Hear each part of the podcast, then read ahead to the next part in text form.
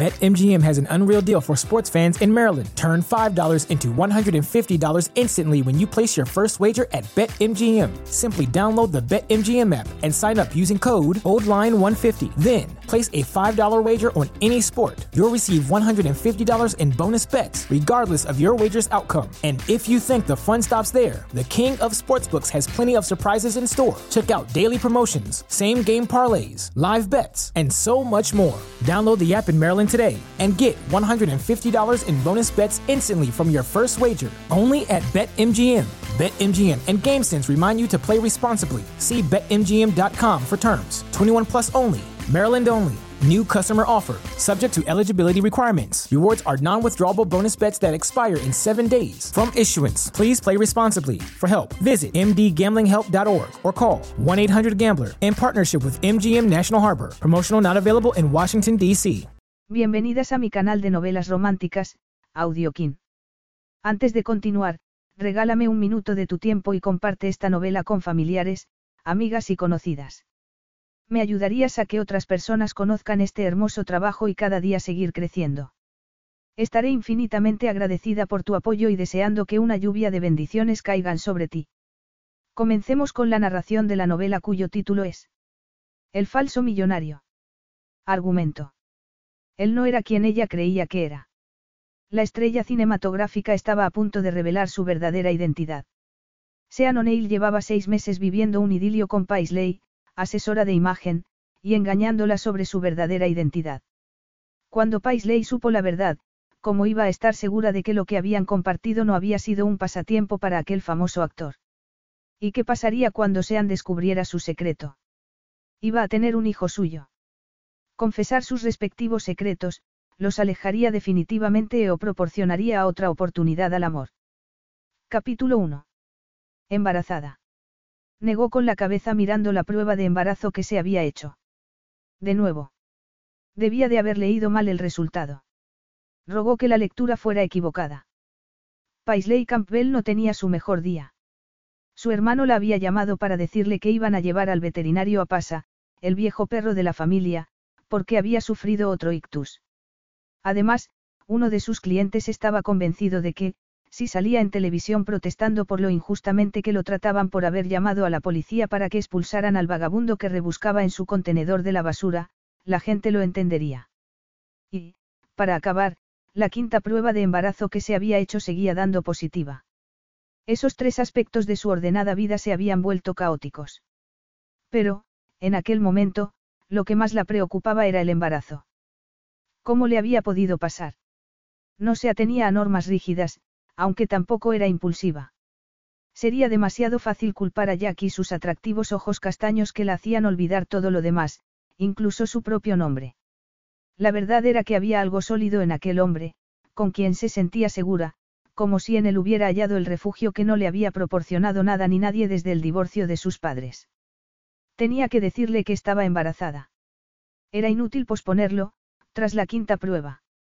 En la primera o la segunda, podía haber pensado que se trataba de un falso positivo, pero no después de haberse hecho cinco.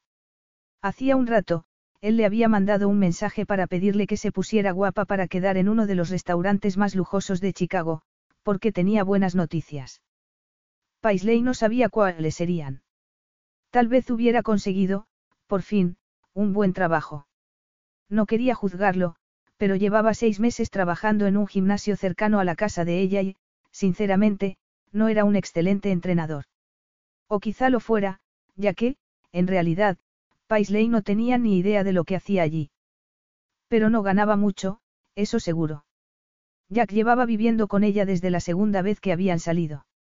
Cocinaba y pagaba la comida de ambos, pero solo contribuía a los gastos de la casa con algún billete de 100 dólares de vez en cuando. Era extraño, pero a ella no le importaba. Jack no había atraído su atención por el dinero, sino por el trasero que le marcaban sus ajustados vaqueros. Además, ella no tenía problemas económicos.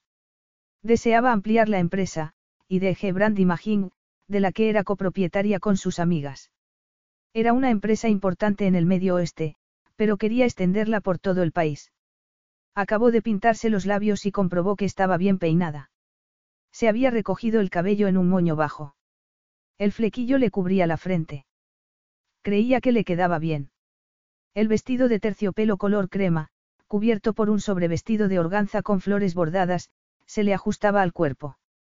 Y al ponerse de lado para mirarse al espejo se dio cuenta de que pronto no le cabría. Por el bebé. Hasta entonces se las había arreglado para no enfrentarse al hecho de estar embarazada. Quería formar una familia, pero más adelante. Lo cierto era que el embarazo no le parecía real. Y probablemente no se lo parecería hasta ver cómo reaccionaba Jack. No se lo imaginaba. Tenía miedo. Llevaba mucho tiempo sin sentirlo. Se le daba muy bien ver el lado bueno de las cosas, pero aquello la sobrepasaba. Pensó en mandar un mensaje a Olive y Delaney, porque necesitaba a sus mejores amigas a su lado en un momento como aquel. Sin embargo, se trataba del hijo de Jack, por lo que debía ser el primero en enterarse. Además, esa noche tenían una cita. Esperaba. Respiró hondo e imaginó que reaccionaría de la mejor manera posible. Pero, muchas veces, la vida no estaba a la altura de sus expectativas. Basta, se dijo. A veces se ponía a dar vueltas y más vueltas a las cosas y no veía el modo de parar. Se echó sobre los hombros una capa de terciopelo rojo, porque estaban en diciembre. Volvió a respirar hondo y salió del edificio. El Rolls Royce de Delaney la esperaba. Buenas noches, señorita Campbell.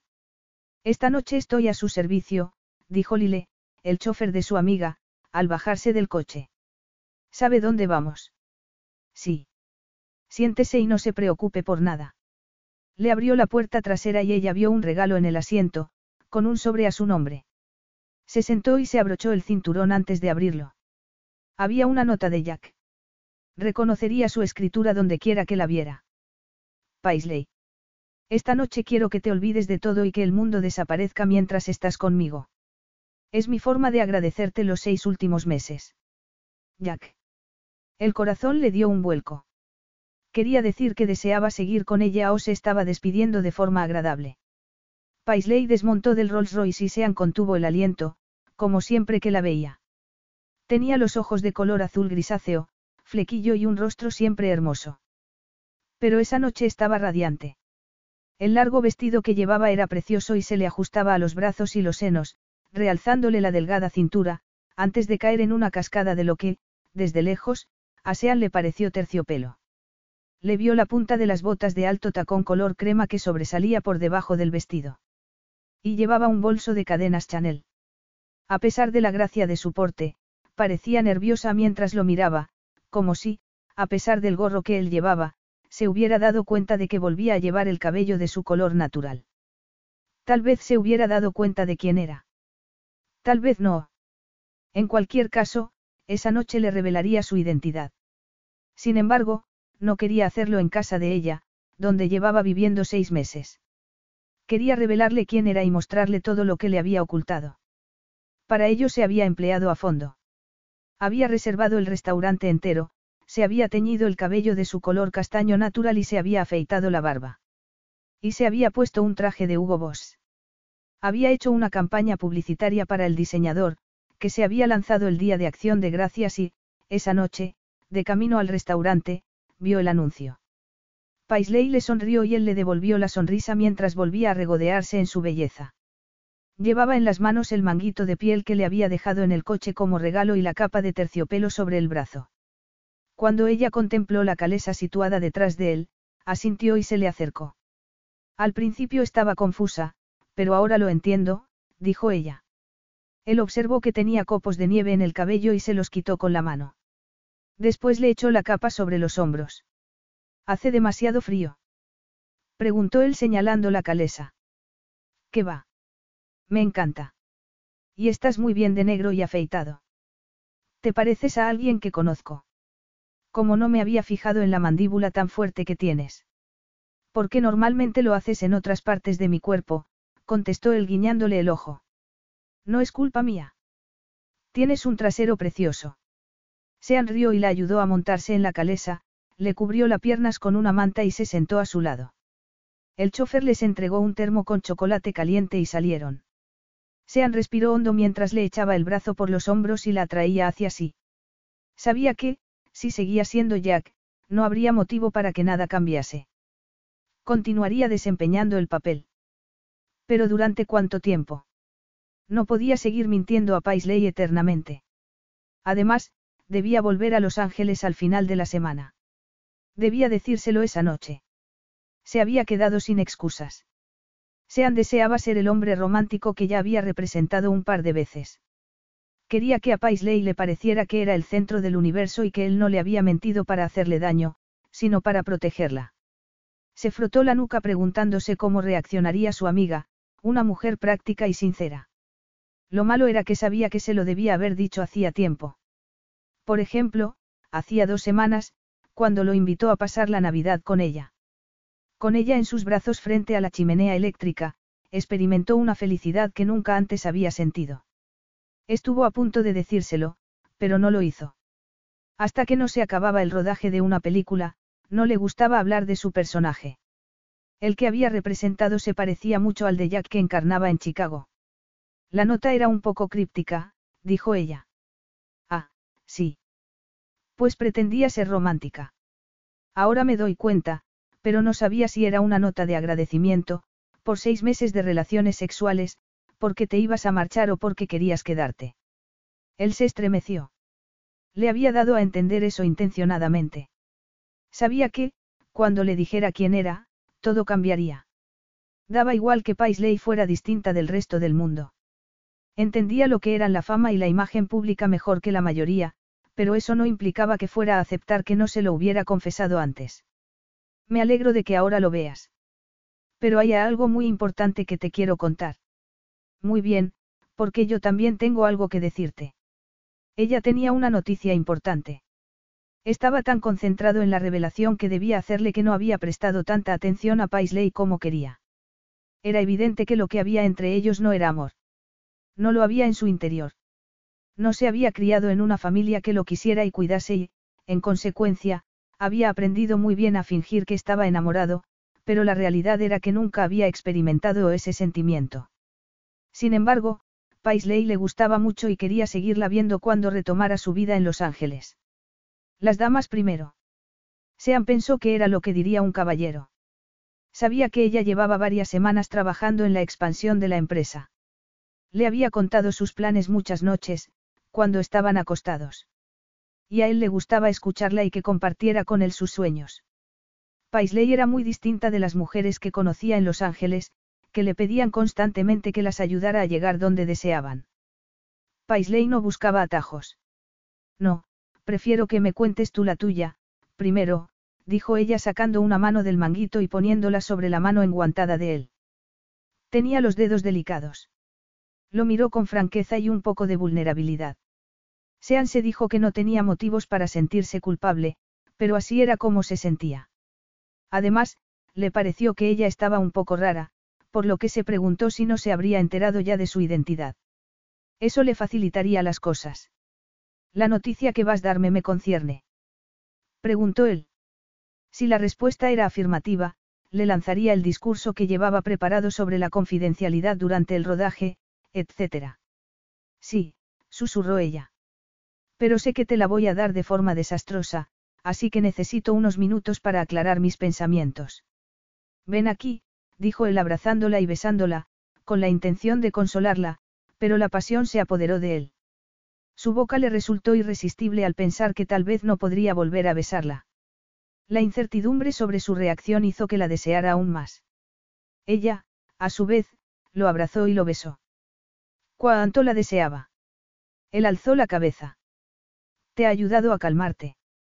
En lugar de responderle, ella apartó la mirada. Eso no le sentó bien. ¿Qué era lo que tenía que decirle que le causaba tanta ansiedad? De todos modos, era él quien ahora debía hablar. No va a ser fácil. Ella volvió a mirarlo a los ojos. Has dicho que no era una nota de despedida, lo interrumpió ella. Y no lo es. Entonces, ¿qué pasa? No soy el que crees. Quiero decir que lo soy, pero que soy algo más. Por favor. ¿Cómo había podido ganar un Oscar divagando de aquel modo? Deseó haber llamado a uno de sus guionistas para que le escribiera aquella escena. Ella frunció el ceño. ¿Qué quieres decir, Jack? No he sido completamente sincero contigo sobre mi situación laboral. Me lo imaginaba, respondió ella mirándolo con ironía. Es evidente que desconozco a qué te dedicas, pero el gimnasio donde te dejo con el coche no parece un negocio muy próspero, de repente lo miró con los ojos como platos. No estarás haciendo nada ilegal. No, escucha, no es fácil decírtelo, dijo él, mientras la calesa daba la vuelta para regresar al restaurante. Por el rabillo del ojo, creyó ver que algo se movía entre los arbustos, pero no quería que nada lo distrajera. Paisley lo miraba expectante. No me llamo Jack Nelson, como te he dicho, sino. Sean O'Neill. Gritó una voz. Cielo santo. Masculló él. Ella miró a su alrededor, confundida, buscando a Sean O'Neill. Después volvió a mirar a Jack. Mientras lo hacía, él notó el momento en que ella se dio cuenta de lo que pasaba. Se has estado escondiendo en Chicago, porque su ex esposa se ha vuelto a casar, esta vez con el multimillonario Ainsley Arman. Le preguntó un periodista, mientras los fotógrafos no paraban de hacerles fotos. Jack alzó la mano y agarró la manta que tenían en el regazo para tapar el rostro de ambos. Bajo la manta, se volvió a mirar a Paisley. Tu ex esposa. Paisley lo fulminó con la mirada, antes de quitarle el gorro. Sean O'Neill. Capítulo 2. Paisley casi no entendió lo que él le decía. Los flashes de los paparazzis y las preguntas que le hacían a gritos no la ayudaron, precisamente. Por suerte, el chofer de la calesa aligeró el paso y al llegar al restaurante los esperaban varios guardas de seguridad. Ella ni siquiera podía mirar a Jack, a Sean. La cabeza le daba vueltas con tantas preguntas que se había mareado. La primera, estaba casado. La segunda, verdaderamente había estado saliendo con una estrella de Hollywood. No sabía la respuesta a la primera, pero era innegable que él era una celebridad. De hecho, era tan famoso que se sintió estúpida por no haberlo reconocido. Claro que, a decir verdad, había cambiado de aspecto al teñirse el cabello de rubio y dejarse barba y bigote. Se dio cuenta de hasta qué punto había convertido a Jack en el hombre que quería que fuera, sin percatarse de quién era en realidad. Sin embargo, ahora que sabía que era Sean O'Neill, era imposible no reconocerlo. Has estado llevando lentillas de colores. Sí. Paisley casi deseó que fuera un criminal, porque le hubiera resultado más fácil enfrentarse a eso que a aquella situación. Cualquier cosa habría sido más fácil de manejar que aquello. Pero ¿de qué se sorprendía? Cuando le había resultado la vida tan fácil y agradable como los seis meses anteriores con Jack, sean. El portero le tendió la mano para ayudarla a bajar.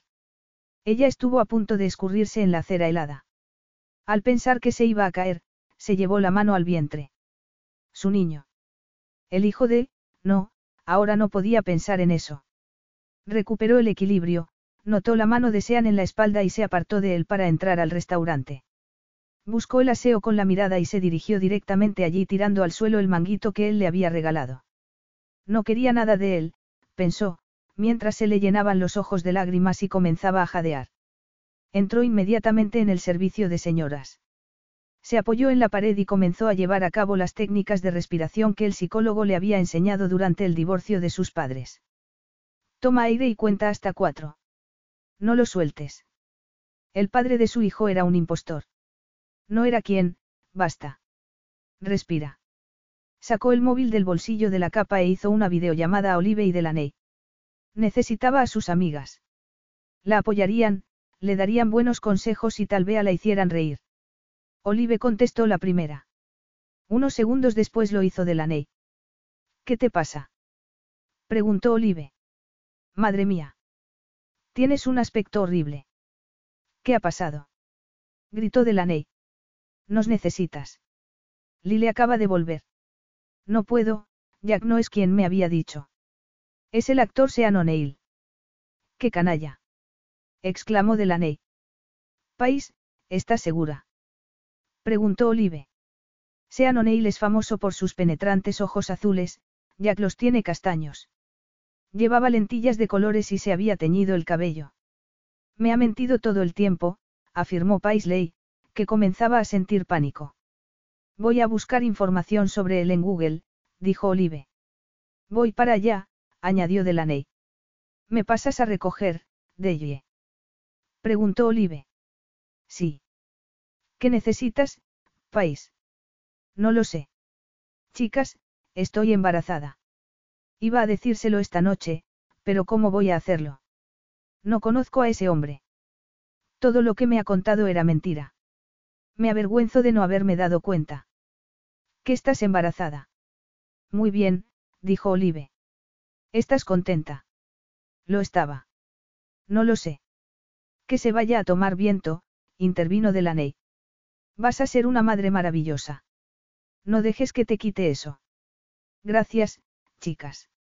De nada, contestaron ambas a la vez. Abrumada por la emoción, Paisley se echó a llorar. Le resultaba increíble haber sido tan estúpida. Quería marcharse de allí y no volver a verlo. Pero ¿cómo? Probablemente, los paparazzi seguirían fuera. Y él también.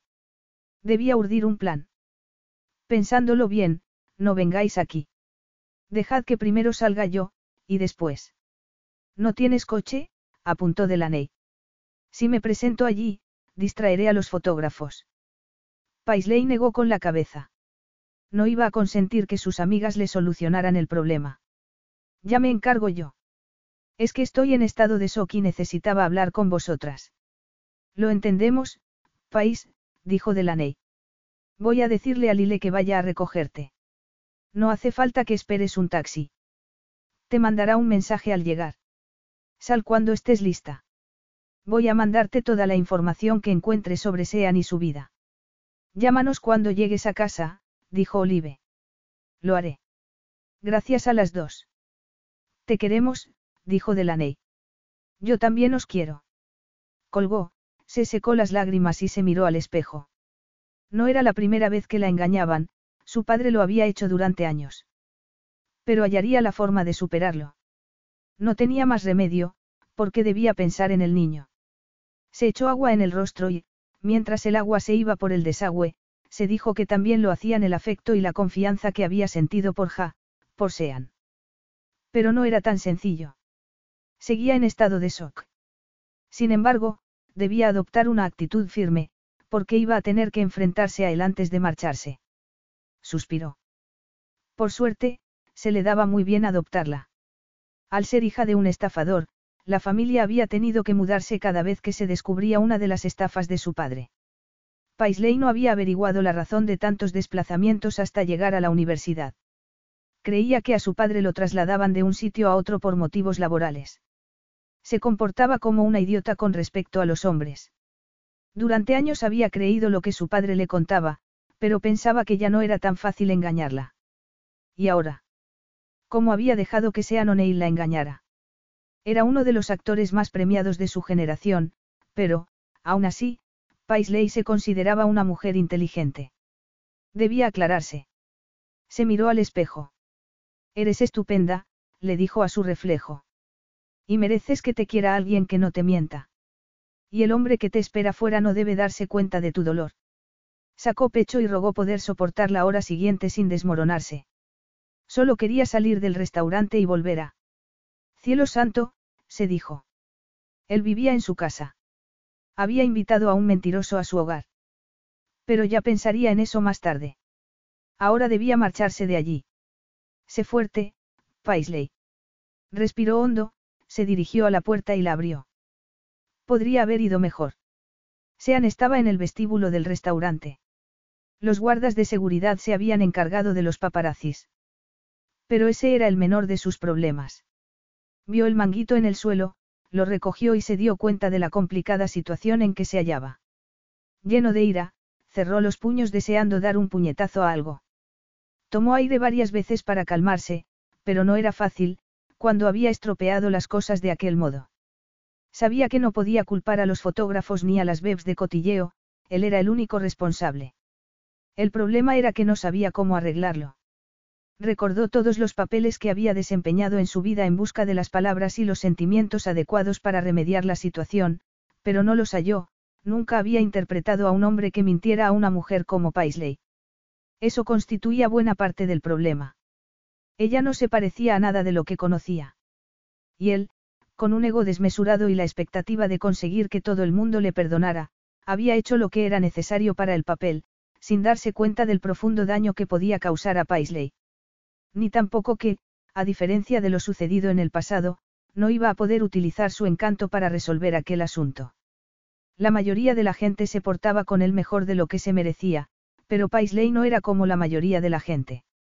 Sin embargo, la arrogancia lo convenció de que, de todos modos, arreglaría las cosas.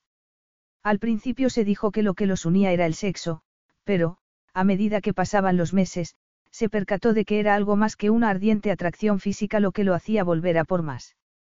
Paisley le caía muy bien y no pretendía hacerle daño, pero no podía permitirse filtraciones a la prensa, por lo que, por mucho que apreciara a la hermosa experta en la imagen de marca, no le dijo la verdad. Ahora se daba cuenta de que ella no iba a aceptar esa excusa. Ojalá sintiera algo más que culpa, ira y remordimientos. Debería experimentar algo más, pero estaba vacío. Y no podía fingir ante ella, porque se trataba de Paisley y quería ser sincero. Pero lo había sido alguna vez.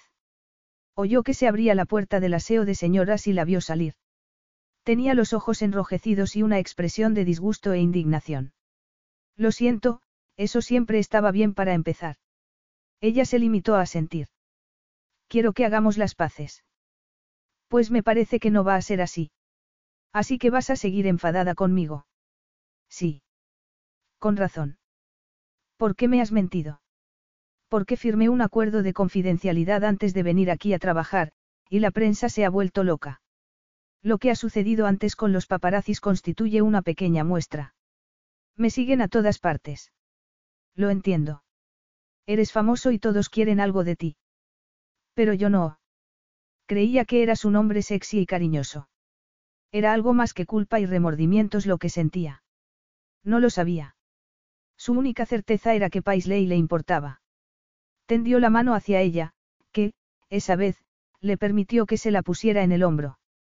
Tal vez hubiera una posibilidad de solucionar aquello. Ella no lo rechazaba físicamente. Pero cuando se inclinó para besarla, ella apartó el rostro. Muy bien, Sean carraspeó. ¿Quieres cenar? Estás de broma. Le espetó ella. Apenas puedo controlarme, así que no voy a fingir que todo va bien y a cenar contigo. Entendido, alzó las manos. ¿Qué puedo hacer? No me dirijas la palabra. Estoy esperando a que Lile venga a buscarme para llevarme a casa. Ven a recoger tus cosas mañana. Ella lo estaba echando de su casa y de su vida.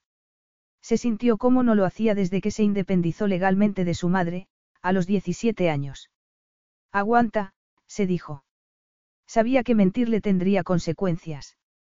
Pero creyó que el vínculo que se había establecido entre ellos como amantes serviría para superarlas. ¿Cómo era posible que se hubiera equivocado hasta tal punto? Muy bien. Es todo lo que vas a decirme. Él se pasó la mano por el rostro y suspiró. Seamos sinceros, Paisley. Diga lo que diga ahora, no vas a escucharme. Incluso un guionista. No hagas eso. Sé el hombre que de verdad eres. No quiero que interpretes un papel, aunque eso es lo que has estado haciendo desde que nos conocimos, ¿verdad? Jack, su alter ego, le mentiría e intentaría calmarla, pero ella quería que hablara el hombre de verdad. Sí. Al principio solo eras una mujer sexy de bonita sonrisa. No te conocía, así que no te mentí intencionadamente. ¿Y cuándo me conociste? Has vivido conmigo, Sean. Deberías haberme dicho algo. Te dejé formar parte de mi vida. Lo sé, musitó él. ¿Por qué ahora? Quiero decir que te iba muy bien mintiéndome. Él se frotó la nuca. Si tuviera sentimientos, sus palabras lo hubieran herido. He terminado de rodar y me vuelvo a Los Ángeles. Era la primera vez que la veía casi destrozada. Esperaba que hallásemos el modo de seguir viéndonos. ¿Por qué? Me gustas, era la pura verdad. Pues tú a mí no. Lo dices porque estás enfadada, y creo que tu enfado está justificado. Pero ambos sabemos que yo también te gusto. Sean O'Neill no me cae bien. Me gustaba Jack, pero era alguien que te inventaste y, probablemente, yo también. No existe. No conozco a Sean O'Neill, se le quebró la voz y las manos comenzaron a temblarle. Se cruzó de brazos. Sean no sabía si podría perdonarlo. Y tampoco si verdaderamente se lo merecía. Se había engañado al pensar que podría solucionar aquella situación. Ella necesitaba a un hombre que no interpretara un papel, que no siguiera un guion y lo utilizara como guía para ser digno de ella. Sean se percató de que probablemente nunca sería esa persona. Pero, a pesar de todo, no podía dejarla, aunque fuera eso lo que ella deseara. No estaba preparado para hacerlo. No podemos volver a empezar. No. ¿Por qué no? No soy un monstruo. Ni siquiera en parte. Estoy seguro de que así me consideras. No, no eres un monstruo, sino un desconocido. Entonces, vamos a arreglarlo. Ojalá te lo hubiera contado antes, pero estaba investigando para el papel, iba a empezar a rodar y no te conocía. Él se le acercó y ella dejó que lo hiciera, pero, cuando se inclinó a besarla, vio que abría mucho los ojos, que estaban empañados de lágrimas. Ella negó con la cabeza y volvió a apartar el rostro. Lo entiendo. Dirijo una empresa de relaciones públicas y cambio de imagen. Me gano la vida utilizando a la prensa y filtrando información. Oírselo decir hizo que pareciera peor de lo que creía. Se lo tomó como una excusa. Tal vez hubiera sido cierto las primeras semanas, pero, cuando empezó a conocerla, se dio cuenta de que no traicionaría la confianza de nadie. Sean no se gustaba ni le gustaba quién era, si no interpretaba un papel. Había crecido delante de las cámaras y lo utilizaba como excusa para justificar sus defectos. Sin embargo, era verdad. Lo siento. Lo sé. Querría perdonarte, pero no puedo. Y tampoco quieres empezar de nuevo, así que, ¿qué hacemos? Ella respiró hondo. Sinceramente, no lo sé. Paisley se percató de que aquel dotado actor, conocido por su profundidad emocional, la miraba con los ojos vacíos. Se había puesto pálido, por lo que debía de sentir algo. ¿Pero qué? Aquella situación era nueva para ella. Antes, habría corrido a consolarlo, pero aquel no era Jack, sino Sean, un desconocido, alguien que interpretaba para una multitud, pero allí solo estaban ellos dos. No vas a perdonarme. No es propio de ti, país. Llámeme señorita Campbell, señor O'Neill. Al fin y al cabo, no nos conocemos, contestó ella. Quería sentarse. Seguía enfadada, pero había cosas de las que tenían que hablar. Y era mejor mantener aquella conversación en privado. ¿Dónde? En casa de ella. No soportaba la idea de que él volviera allí. Tenemos que hablar, dijo él. Tengo una suite. ¿Qué tienes que? Una suite en un hotel de la ciudad. La utilizó para trabajar y para reuniones. Podemos hablar allí. Muy bien. Mentalmente, ella añadió otra mentira a la lista. Era peor de lo que creía. Él había llevado una vida totalmente al margen, y ella no se había enterado. Sus amigas le dirían que se debía a que reservaba la confianza para aquellos que se la ganaban. ¿Cómo podía habérsela ganado Sean, cuando le estaba mintiendo? Probablemente por sus ardientes besos y su cuerpo duro como una roca. Lo siento. Lo sé, ya me lo has dicho, Paisley alzó la barbilla. Puede que hayas urdido todas esas mentiras para proteger tu intimidad, pero no vi ninguna señal de que me estuvieras engañando. Así que, aquí me tienes, sintiéndome cada vez más estúpida ante cada nueva revelación. Una más y me vuelvo loca. Él le puso las manos en los hombros y la miró a los ojos. Lo entiendo, pero créeme, por favor, si te digo que no te oculto nada más. Y, de ahora en adelante, no volveré a mentirte, incluso aunque me convenga quedarme callado. Pregúntame lo que quieras. Ella quiso creerlo al comenzar a sentirse excitada. No era la mujer más despreciable del mundo. Esperaba no serlo, pero le daba igual. Necesitaba creerlo. Era el padre de su futuro hijo. Era un desconocido, pero su rostro le resultaba entrañablemente familiar. Era un hombre del que creía haberse enamorado. Ahora ya no estaba tan segura. Quería respuestas e iba a tener que aceptar su palabra o apartarlo de su lado. Podía seguir a su lado, si no se fiaba de él. ¿Y cuánto tardaría en recuperar la confianza, suponiendo que pudiera hacerlo? Ella retrocedió, lo que lo obligó a soltarla. Cuando nos conocimos, vivías en el hotel. Sí. Entonces, ¿por qué te mudaste a mi casa? Me lo pediste. ¿Y si no lo hubiera hecho? Habría seguido viéndote, pero pasaría las noches en el hotel. Pero me gusta tu casa y allí he tenido la oportunidad de ver cómo eres en realidad, no la mujer guapa que me sonreía en la cola para tomarse un café. Me gusta tu forma de ver el mundo y que crearas un hogar para nosotros. En serio.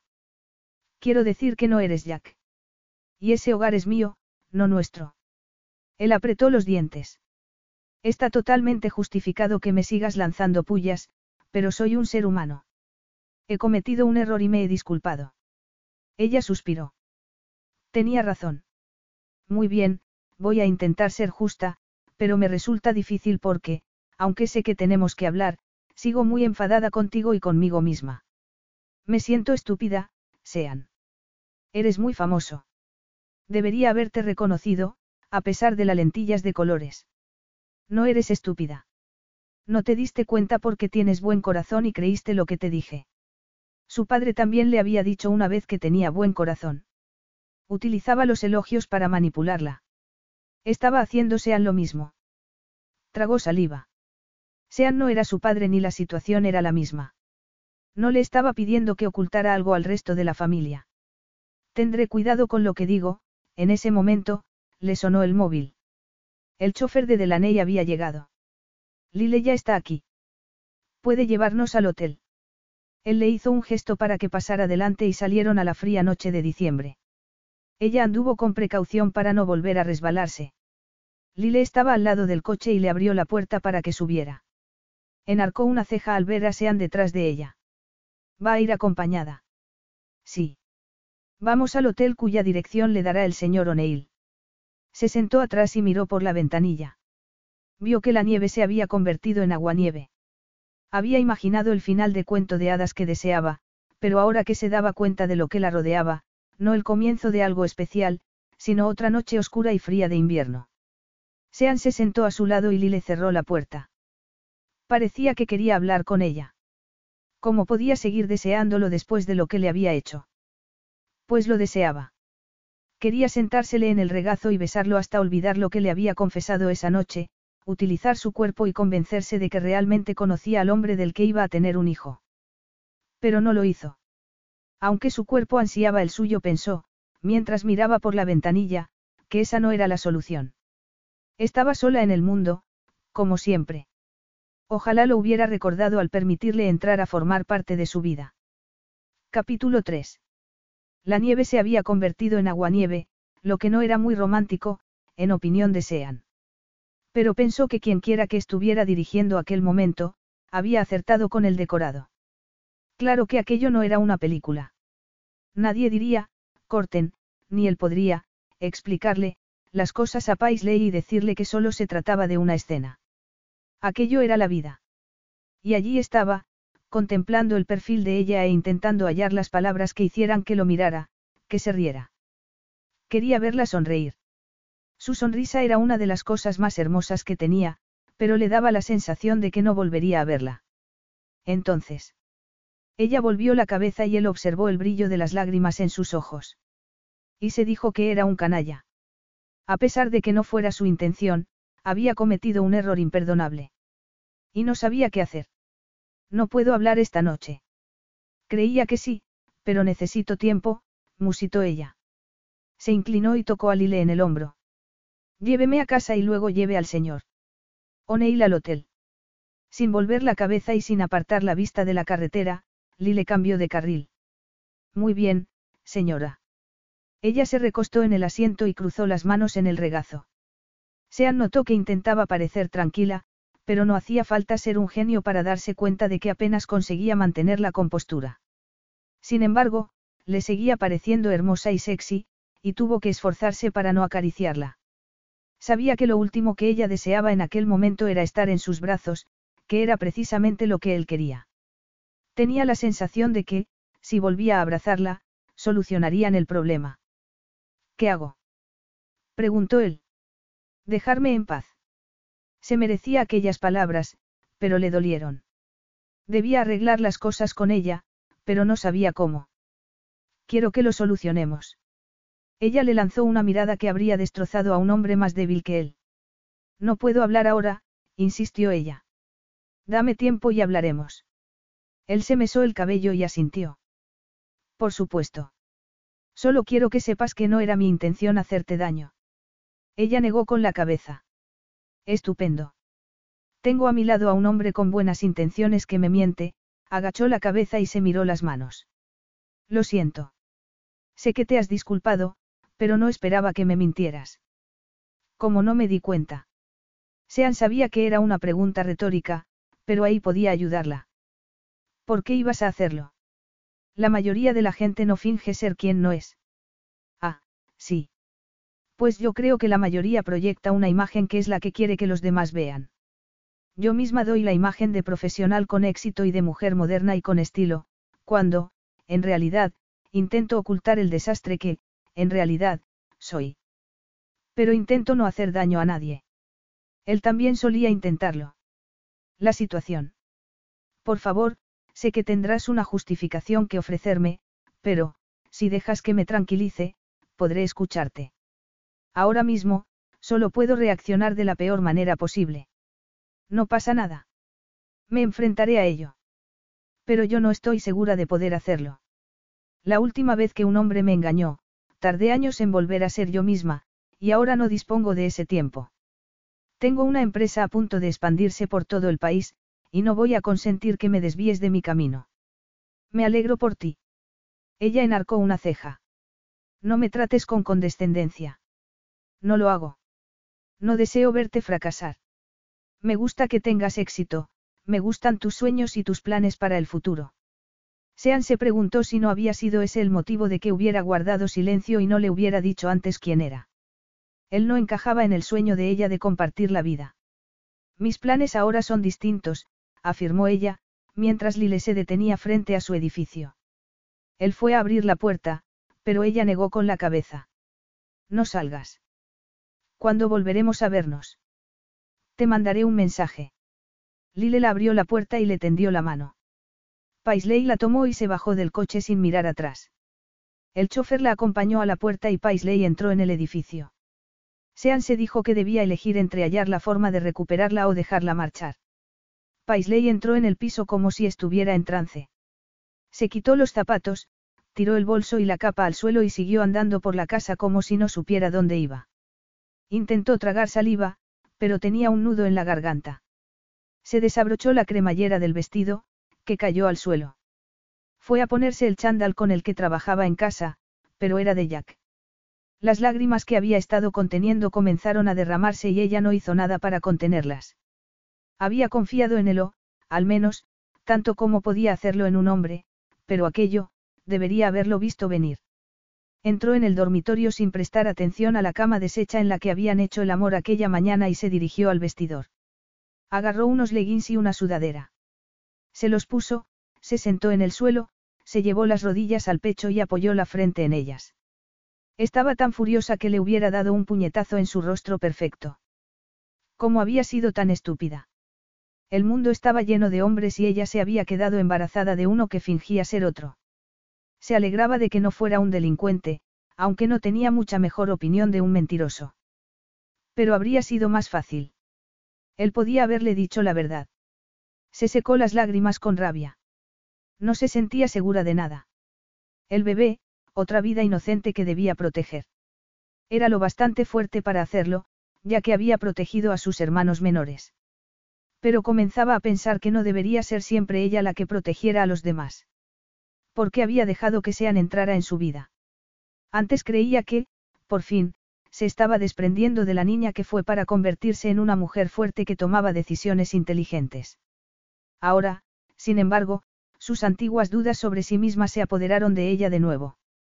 Por primera vez, se hizo una idea de lo que sentiría su madre al enterarse de que estaba casada con un estafador. Y también por primera vez sintió compasión por ella. Llamaron al timbre de la puerta, pero no tenía ganas de ver a nadie. El timbre volvió a sonar, seguido de fuertes golpes en la puerta. Después oyó que la puerta se abría. ¿Dónde estás, país? Era Olive. Paisley lanzó un profundo suspiro y se levantó. Al menos no tendría que ponerle buena cara ni fingir. Se dirigió a la puerta del dormitorio y vio que Delaney entraba detrás de Olive. Habían utilizado la llave que les había dado por si se producía una emergencia. No le dijeron nada, se acercaron y la abrazaron. Ella lloró aún más, mientras sus amigas la abrazaban.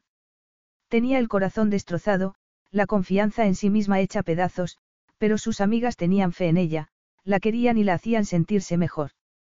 Me siento estúpida y estoy furiosa. No eres estúpida, dijo Delaney. Pero yo también estoy enfadada. Ese hombre va a tener que vérselas conmigo. Basta, Deye. Es Paisley la que sufre, no tú, apuntó Olive. Hemos traído helado, vodka, zumo de arándanos y los pijamas. Gracias, pero no puedo beber.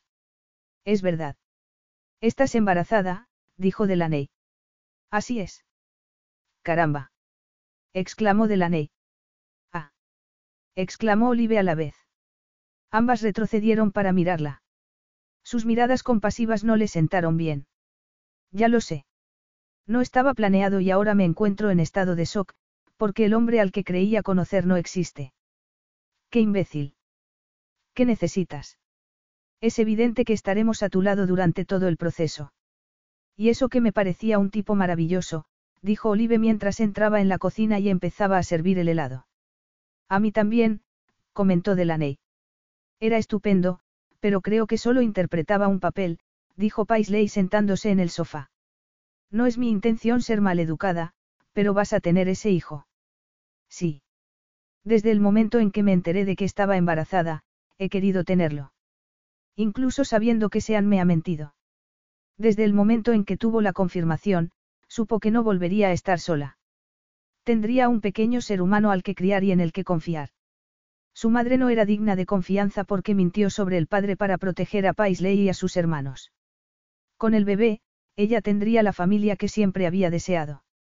Habría alguien en su vida a quien querer de forma incondicional. Después de aquella noche, lo necesitaba más que nunca. Vamos a ser las mejores tías que pueda tener un niño, le prometió Delaney. Y te ofreceremos todo nuestro apoyo. Olive les dio un cuenco de helado de chocolate con almendras y se sentó al otro lado de Paisley. Y Jack, quiero decir Sean. Se me hace raro pensar que no sea Jack. No le he dicho nada del embarazo.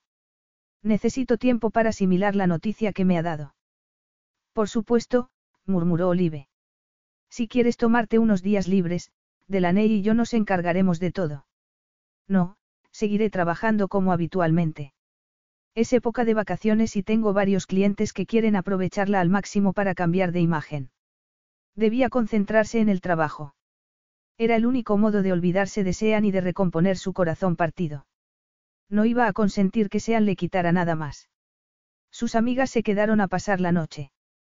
Delaney la hizo reír contándole que Daisy, la hija de seis años de Nolan, los había interrumpido mientras hacían el amor. Olive lavó las sábanas y metió todas las pertenencias de Sean en una caja, que colocó cerca de la puerta. Paisley se dijo que debería estarles agradecida, pero necesitaba estar sola para buscar la manera de salir de aquello, para fingir que el corazón le sanaría y que volvería a estar bien, aunque, en aquellos momentos, le parecía imposible. Sentado en la habitación del hotel, Sean pensó que necesitaba un nuevo guion para Paisley y él, pero también que lo que a ella le hacía falta era un hombre de verdad, no una interpretación. Y eso no se le daba bien. Había crecido ante las cámaras, y le resultaba fácil encarnar cualquier personaje que le ofrecieran. Su carrera empezó cuando tenía seis años. Fueron necesarios años de terapia para percatarse de que las relaciones que tenía cuando la cámara lo filmaba le parecían más reales que la relación con su madre. El primer papel se lo habían dado en la serie que protagonizaba su madre, pero pronto se ganó el favor del público y se convirtió en la estrella de la serie. Cuando su suerte siguió creciendo y la de su madre disminuyendo, la relación entre ambos dejó de ser la misma. Le sonó el móvil, miró la pantalla y vio que era su agente, Tom Muloland. Ambos habían sido actores infantiles hasta que Tom siguió los pasos de su padre y comenzó a trabajar en su agencia. Contestó la videollamada apoyando el móvil en la botella de Jack Daniels que había abierto al volver a la habitación. Estás perdido, hombre. ¿Es esa la chica con la que vivías? Gracias, Tum, pero ya lo sabía. Solo digo que hay una foto de vosotros dos por todas partes. Y ella parece, bueno, digamos que no me gustaría estar en tu pellejo. A mí tampoco. ¿Qué vas a hacer? Preguntó Tum. No lo sé, lanzó un bufido de frustración. No puedo interpretar otro papel. Paisley no me lo perdonaría. Pues sé tú mismo. A nadie le gusta mi verdadero yo. A mí sí, salvo cuando te dejas dominar por tu ego. Porque soy amigo tuyo. Porque te ayudo a tener los pies en la tierra, afirmó Tum. Pues me gustaría que me ofrecieras un poco menos de realismo, algo de compasión y, si es posible, un plan. Tum se recostó en la silla y, detrás de él, se vio las ventanas que daban al Océano Pacífico. Tum solía trabajar en su casa de Malibú. Olvídate de esa chica y vuelve a casa. Tienes que promocionar la nueva película y en febrero te marchas a Vancouver para volver a rodar. El trabajo siempre es la respuesta. Sean negó con la cabeza. El trabajo no solucionaría el problema. Debía enmendar su error con Paisley. La había hecho daño sin pretenderlo. Está furiosa. No puedo marcharme hasta haber solucionado las cosas con ella. Me parece mal. En vez de contestar a Tum, Sean apuró el vaso y cambió de sitio el móvil para volver a llenarlo. Su nuevo plan era emborracharse. ¿Qué vas a hacer? ¿Quieres que te ayude?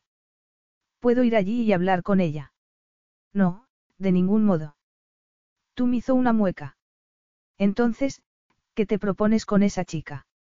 Deja de llamarla así, lo interrumpió Sean. Se llama Paisley. Su agente alzó las manos. Vale, vale. Solo intento cuidarte, como siempre. Te lo agradezco. Pero. He metido la pata. Le dije que era Jack, el protagonista de la película, y quiero solucionarlo. No es de esas mujeres que deja entrar a su casa a cualquiera. Tum puso los ojos en blanco y se negó con la cabeza. No lo es. No te pongas a la defensiva. Las mujeres saben quién eres. Ella creía que era un tipo con poco ingresos que incluso podría ser un delincuente. El hecho de que lo hubiera apoyado era uno de los motivos por los que quería solucionar el problema. Paisley había estado a su lado, lo había animado a tomar mejores decisiones con respecto a su vida y él había notado que le importaba. A pesar de no ser quien ella creía, lo conmovió su forma de portarse con él. De acuerdo. Entonces, ¿qué hacemos? El estudio quiere que hables con la prensa y que expliques algo sobre esa chi. No quiero que ella forme parte de eso, dijo Sean en tono firme. Ya es tarde. Su rostro aparecerá en todas partes y, cuando se descubra que le has mentido. No puede descubrirse. No quiero que salga a la luz, Tum, ni que su nombre aparezca en los medios. Ocúpate de eso. Lo haré. ¿Quién lo sabe, aparte de vosotros dos? Sus amigas, pero no van a decir nada. Puedes conseguir que el estudio contrate a un asesor de imagen aquí, en Chicago. Claro que sí. ¿Qué empresa quieres? Y deje. Y quiero que se haga cargo Paisley Campbell. Paisley dirige la empresa. Sí. Pues me resulta difícil aceptar que no te reconociera. No todo el mundo se dedica a manipular a los demás. Ella es sincera. Hazme caso, no sabía quién era. Me has dicho que has visto la expresión que tenía en la foto al enterarse. Tum comenzó a escribir en el portátil mientras hablaban. Muy bien, yo me encargo. ¿Quieres hacer la promoción de la película en Chicago? Sí, ya te he dicho que tengo que quedarme a arreglar las cosas. Tum suspiró. De acuerdo. Ya te llamaré. Gracias. De nada. Sé que no quieres que te lo diga, pero ya era hora de que algo te afectara. Sean le dedicó una peineta y colgó, mientras Tum se reía. Se dirigió a la ventana que daba a la avenida Michigan. Llevaba varios meses en Chicago y no había hecho turismo porque prefería ser discreto y mantenerse en segundo plano para ver cómo era llevar una vida normal con Paisley. Esa vida lo había hecho sentirse como en casa y, a la vez, limitado. Tal vez fuera acertado que ella supiera quién era, porque Sean sabía que no podía llevar esa vida tranquila. Necesitaba emociones y adrenalina, pero no tenía ni idea de cómo encontrarlas con ella. Pero sabía que debía intentarlo. Capítulo 4. Paisley miró por tercera vez la oferta que le había llegado por correo electrónico, que había borrado para después recuperarla de la papelera. Desde el punto de vista laboral, era indudable que debía responder afirmativamente. De hecho, debería haberlo hecho ya. Sin embargo, a pesar de que la oferta procedía de un importante estudio de Hollywood y del elevado sueldo que se especificaba en el contrato, dudaba. No quería ser la asesora de imagen de Sean O'Neill en su próxima película. Pero, por otro lado, quería tener contacto con Hollywood, ya que pretendía que IDG dejara de ser una empresa regional y se convirtiera en nacional. Y era muy consciente de que Sean lo sabía, porque se había pasado muchas noches acurrucada en sus brazos, mejor dicho, en los de Jack, hablándole de sus sueños para el futuro. Entonces, rechazaba la oferta por despecho, porque seguía furiosa con él. O se comportaba como una persona adulta, la aceptaba, lo representaba y seguía adelante. El dinero le vendría bien, ya que debía pensar en su hijo. La empresa funcionaba lo bastante bien para no tener que preocuparse del dinero, pero la relación con Hollywood le abriría puertas. Era evidente que debía elegir la segunda opción, pero cómo convencerse y convencer a Sean de que había superado lo sucedido. Porque solo habían pasado tres días. Y había tardado diez años en volver a sentirse normal después de que su padre los abandonara. Buenos días. Te traigo una infusión de menta en vez de café, ya que estás embarazada y no sé si puedes tomar cafeína, dijo Olive entrando en el despacho. Dejó la bolsa con tres vasos para llevar en el escritorio de Paisley. Gracias, dijo ella distraídamente. Tampoco sabía si podía tomar café. Había teorías contradictorias sobre si una taza de café al día era beneficiosa o perjudicial para un bebé. ¿Estás bien? preguntó Olive, que llevaba unos pantalones ajustados a cuadros y una blusa de seda de color crema con un lazo al cuello. Se había recogido el cabello en un moño bajo y llevaba gafas para completar la imagen, aunque Paisley sabía que no las necesitaba para leer. Un estudio de Hollywood me ha hecho una oferta para ser la asesora de imagen de la película La magia de la Navidad. Olive apoyó la cadera en el escritorio y dio un sorbo de café. Paisley se imaginó que buscaba qué decir. ¿Quieres que me haga cargo? Sí, puedes hacerlo. Creía que tenías la promoción navideña de Dante, además de los clientes habituales. Así es, pero es una gran oportunidad. Tal vez la secretaria de Dante pueda ayudarme. ¿Ayudarte a qué? Preguntó Delaney al entrar al despacho. Agarró el vaso que quedaba y le dio un sorbo. Y ha recibido una oferta para trabajar con los actores de la película La magia de la Navidad, le explicó Paisley. ¡Qué canalla! exclamó Delaney. Te ofrece una enorme zanahoria, pero aún así. Estoy de acuerdo. No quiero rechazarla, dijo Paisley dándose cuenta de que era la verdad. Habían trabajado mucho para llegar donde estaban, y no quería que Sean le estropeara los planes. Me encargaría yo, pero tengo lo del museo, a lo que estoy dedicando más tiempo del esperado. Puedes hacerlo tú, Paisley. No hay ninguna razón que me lo impida. Soy una persona adulta. Nadie lo pone en duda. Pero estoy segura de que tendrás que trabajar con Sean. ¿Estás preparada para hacerlo? Preguntó Olive. Era la pregunta del millón que evitaba contestar. Era muy fácil dejarse llevar por la furia y no hacer nada, pensar en cómo le había mentido Sean y en lo enfadada que estaba. Pero había algo más, cabía la posibilidad de que nunca estuviera preparada para volver a verlo. Le seguía gustando Jack, seguía queriendo que el hombre que Sean había fingido ser estuviera con su hijo y con ella. Tales pensamientos la hacían dudar de sí misma. Se vanagloriaba de ser una mujer fuerte. Era la amiga que daba consejos difíciles, pero que después apoyaba a la persona en cuestión. Pero, aunque sabía lo que se aconsejaría hacer a sí misma en esa situación, no podía negar cómo se sentía. No quería olvidarse de Sean, pero continuar con él la haría sentirse fracasada, porque era humillante pensar en resolver las cosas con alguien que le había mentido de aquel modo. Sabes que puedes rechazar la oferta, afirmó Olive. Paisley asintió. No sé si estoy preparada. Podría ayudarme a superar lo sucedido o a conocer al verdadero Sean. Delaney suspiró, negando con la cabeza. Siento decirte, porque sé que no te va a ayudar, que me cayó bien el día en que estuvimos todos tomando algo todos juntos. Hubo un momento tenso cuando le pregunté por su abuela. Ahora lo entiendo. Pero salvo eso, ya sé que es actor, pero me pareció que no estaba actuando. ¿Crees que contigo no era el mismo? No lo sé, contestó Paisley mirando el correo electrónico y la importante cifra que le ofrecían. Pero el dinero no la motivaba. En su fuero interno sabía que quería conocer más a Sean, ver quién era realmente y averiguar si la había utilizado. Y el trabajo sería una forma segura de hacerlo. Voy a aceptar. Si la cosa no va bien, puedo renunciar. Y una de nosotras dos nos haremos cargo, dijo Olive. En cualquier caso, creo que deberías establecer unos límites con Sean. Buena idea. ¿Qué normas básicas debería establecer? En primer lugar, nada de mentiras. Y también necesitaba saber qué clase de hombre era el padre de su futuro hijo. Los titulares de la prensa y su reputación no daban una imagen muy halagüeña del hombre con quien quería criarlo. Sin embargo, ya que había sido distinto, un hombre tranquilo y sincero, aunque sabía que era mentira.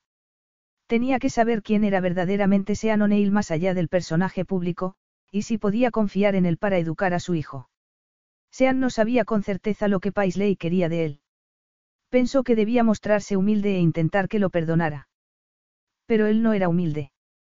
Y cuanto más se esforzaba en encontrar ideas que se ajustaran a esa forma de pensar, más convencido estaba de que no iba a funcionar. No iba a pedirle perdón sin parar, él no era así. Reconocía que lo había estropeado todo. No podía cambiarlo y, aunque hubiera podido, dudaba que lo hubiera hecho. Le gustaba la vida tranquila que llevaba con Paisley. Era como jugar a las casitas y, para alguien que llevaba años sin parar, había sido un agradable respiro. Pero se había acabado. No era el hombre sencillo que había interpretado. Había llegado la hora de que Paisley conociera al verdadero Sean.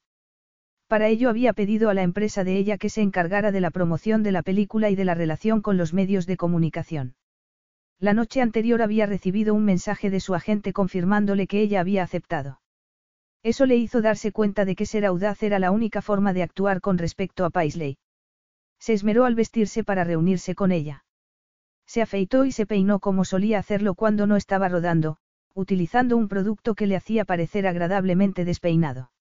En cuanto a la ropa, se puso el traje de Hugo Boss que la empresa le había regalado al hacer una sesión de fotos para ella el mes de octubre anterior, cuando le dijo a Paisley que iba a visitar a su abuela enferma.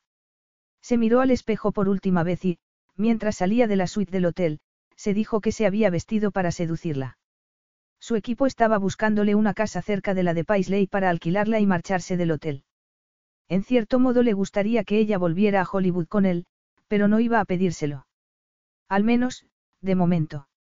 El coche lo esperaba.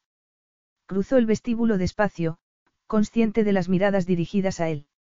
Sonrió a sus admiradores, se detuvo a firmar autógrafos y posó para hacerse fotos. Después se montó en el coche, que se dirigió al despacho de Paisley. La avenida Michigan estaba adornada para la Navidad y, aunque normalmente se esforzaba en mantenerse ocupado para no enfrentarse al hecho de que estaba solo, ese año le había parecido que su mundo y el Paisley se habían unido. En condiciones normales no habría hablado con los medios sobre la nueva película, pero hacerlo era la única manera de que Paisley consintiera en verlo. Y aunque no sabía si entre ellos había algo duradero, quería recuperar el control de la relación y no iba a conformarse con menos. El chofer aparcó frente al edificio de las oficinas de IDG. Sean esperó a que le abriera la puerta, se bajó y le dijo que le mandaría un mensaje cuando tuviera que pasar a recogerlo. Entró en el edificio, firmó el registro de visitantes y tomó el ascensor para subir al despacho de Paisley. Una mano evitó que las puertas se cerraran y apareció una sonriente Paisley, que dejó de sonreír en cuanto vio quién estaba dentro. Él extendió el brazo para pulsar el botón que cerraba las puertas y se volvió hacia ella. Lo envolvió el aroma floral de su perfume y no pudo evitar mirarle la boca. Le pareció que hacía meses que no la abrazaba. Estaban solos por primera vez desde que aquel periodista los había sorprendido juntos. Sean sabía que ella seguía enfadada. Era lógico, pero quería que volviera con él.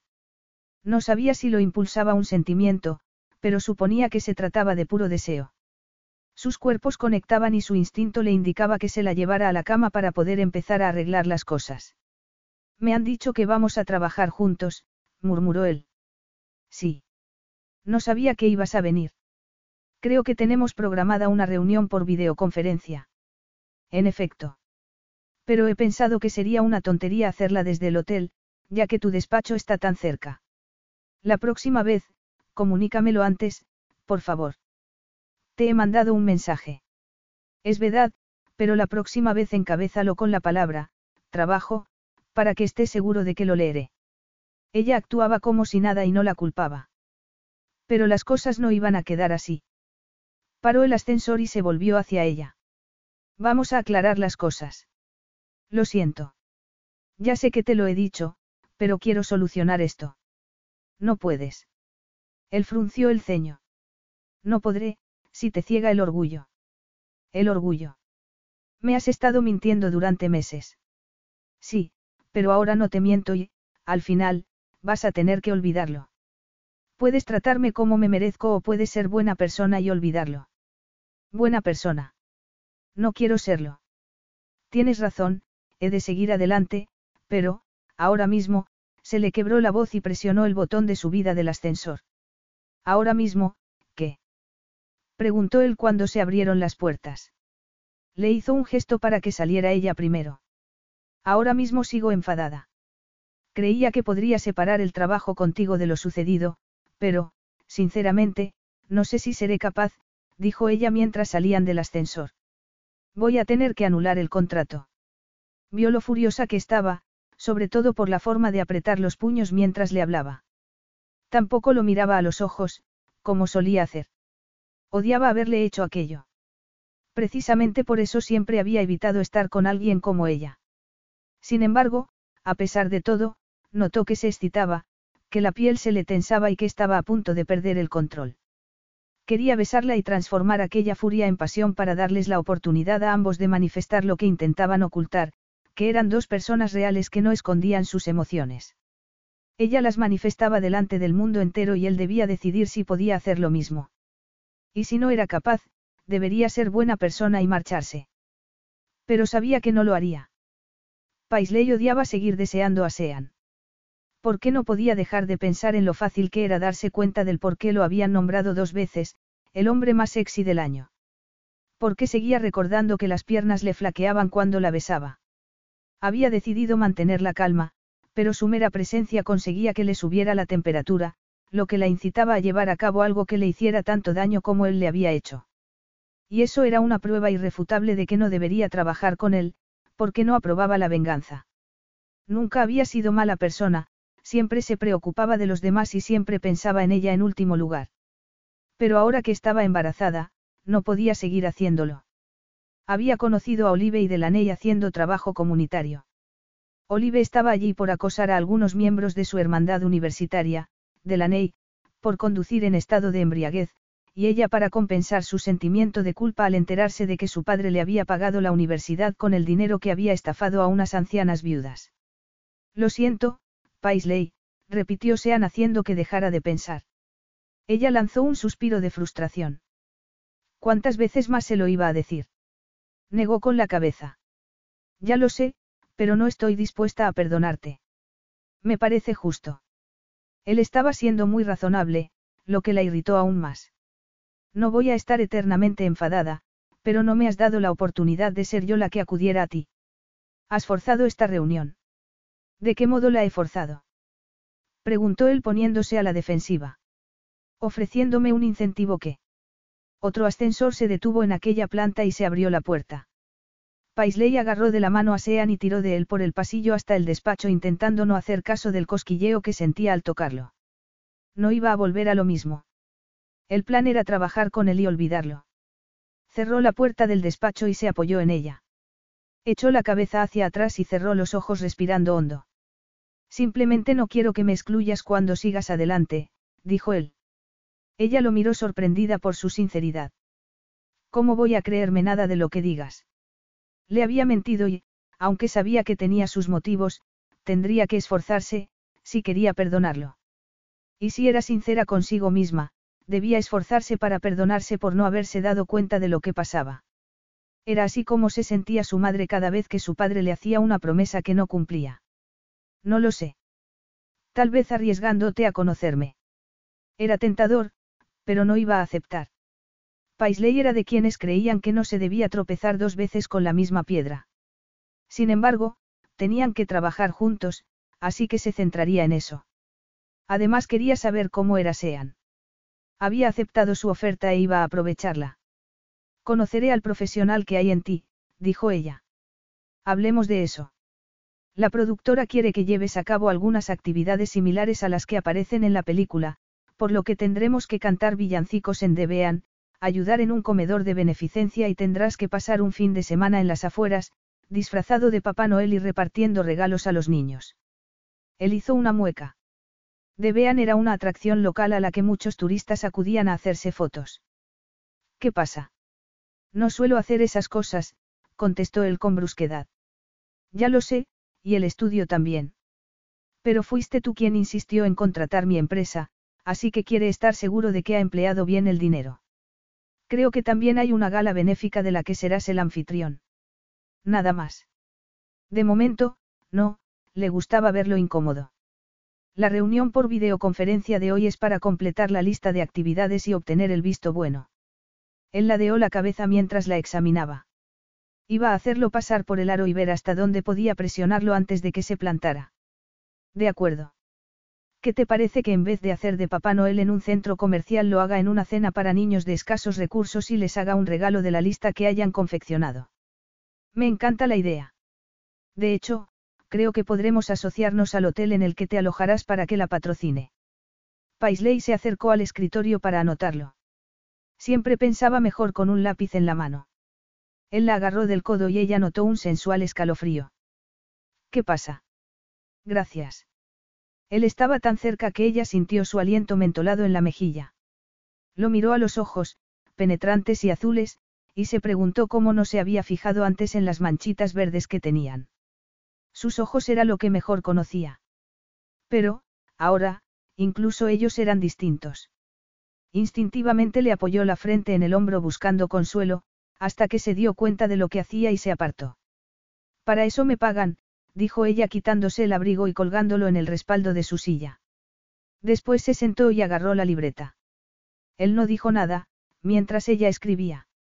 Se quitó el abrigo, volvió al escritorio y apoyó la cadera en él al tiempo que la observaba.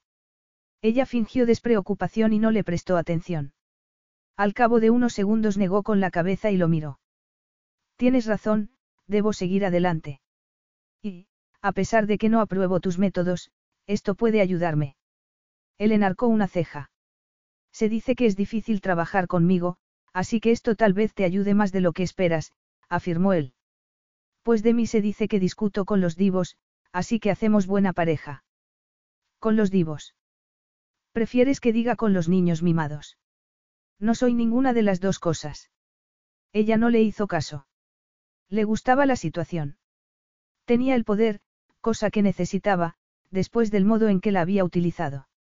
Pero se dijo que debía recordar que ya había mentido una vez con tanta convicción que había engañado a mucha gente, no solo a ella. ¿Cómo se le daba tan bien? Era actor, desde luego, pero ella creía que había algo más. Lo hacía de forma muy natural. Y a ella le preocupaba que, tras la máscara, no hubiera un hombre de verdad al que conocer. Capítulo 5. Sean sabía que debía ser el mismo y, como siempre, eso le provocaba pánico, el pánico que lo había impulsado a ir de personaje en personaje a lo largo de los años intentando hallar el correcto, pero sin conseguirlo. No me siento cómodo en el papel de divo. Ah, no. ¿Por qué? Él se sentó en una de las sillas de las visitas sin mirar a Paisley. Recordó claramente que, estando un día en casa, cuando era un preadolescente fanfarrón, le dijo a su madre que no tenía que obedecerla, ya que era la estrella de los Ten Rangers y, por tanto, no hacía tareas domésticas. No salió bien parado. Una de las pocas cosas que le había enseñado su madre era a ser humilde con respecto a su talento. Digamos que, a los diez años, me gustaba pavonearme e ir diciendo a todo el mundo que era la estrella de un programa televisivo. Ella lo miró fijamente. ¿Y qué pasó? Mi madre me llamó al orden, se estremeció al recordarlo. A nadie le gustaba que alguien tan famoso como él se quejara de su infancia. Que su madre no fuera la mejor madre del mundo ahora daba igual. Hacía tiempo que la había apartado de su vida, y los dos estaban contentos. Eso está bien, dijo ella. ¿Verdad que sí? Sí. Tu madre era así. No, estaba enamorada y hacía lo que fuera para contentar a mi padre, negó con la cabeza. Pero no tenemos tiempo para hablar de eso. Se levantó y se dirigió a la puerta del despacho. Él la siguió y puso la mano en ella para que no pudiera abrirla. Ella se dio la vuelta. Estaban tan cerca que le rozó el cuerpo. Lo miró con los ojos muy abiertos. Sean. Paisley, no me puedes decir algo así y que haga como si no te hubiera oído. Siempre has hecho que tu familia parezca. Perfecta. Lo sé. He mentido. ¿Por qué? Musitó él. Pues supongo que porque mi infancia fue dura y difícil y no quería que vieras eso en mí. Me pasa lo mismo, pensó él. Pero no lo dijo. Mi madre me pegaba con el cinturón cuando me pavoneaba. Me decía que no era especial, sino afortunado, y que me habían seleccionado para el programa porque ella me había convertido en el niño que deseaba que fuera. Bajó el brazo y retrocedió. No era su intención haber dicho eso. Paisley lo abrazó. Él la atrajo hacia sí y aspiró su aroma. La echaba de menos, pero sabía que lo abrazaba únicamente por su buen corazón, porque lo compadecía. El niño que había sido la conmovía, pero no el hombre que estaba a su lado. Tu madre tenía razón. Y tú también. Todos tratamos de mostrar lo mejor de nosotros y ocultar lo peor, como si no existiera. Él le abrió la puerta, pero ella no salió. La miró y vio en sus ojos algo que lo conmovió, una mezcla de afecto, empatía y un conocimiento que él preferiría que no tuviera. Ella le apretó la muñeca. Hablaremos de nosotros después. Sean asintió, temeroso de decir algo más. Estaba emocionado. Cuando se ponía así, debía controlarse. No quería perder el control en presencia de ella. Hasta entonces, Paisley solo conocía lo mejor de él, lo que había sido Jack. La siguió por el pasillo mientras pensaba que ella deseaba conocer quién era él en realidad. Por desgracia, ese hombre era un desastre, lo había sido siempre. La paliza que le había dado su madre no lo había convertido en el hombre que era, pero lo hizo iniciar el camino. Que implicaba que su mejor amigo fuera su agente, que la mujer con la que vivía creyera que era otro hombre, que no supiera ser el mismo y, al mismo tiempo, siguiera cayendo bien. Era un problema enorme para él. Se había obstinado en quedarse en Chicago para hacer las paces porque ella era especial o porque intentaba demostrar que Sean O'Neill se merecía que lo quisieran tanto como cualquiera de los personajes que representaba. Era muy temprano para pensar en todo eso. Normalmente dejaba esas reflexiones para la noche, con la botella de Jack Daniels. Ella lo condujo a la sala de reuniones con un monitor de vídeo en uno de los extremos. Vio el logotipo de su agente en uno de los cuatro cuadrados y un cartel de la película en otro. Nos sentaremos aquí para que nos vean, le explicó Paisley señalándole dos sillas alrededor de una mesa redonda. Este mando a distancia silencia el audio, de modo que no nos oigan, y este detiene el vídeo. ¿Quieres agua, café u otra cosa? Agua, por favor. Solo estaremos tú Muloyand, el equipo de mercadotecnia y nosotros. No, también Desi Jones, la protagonista de la película. Si aparece alguien mientras voy a por el agua, esta tecla activa la cámara. Vuelvo enseguida. Mientras la veía irse, Sean se dijo que Paisley se había ablandado un poco. Se debía a que lo compadecía por su infancia.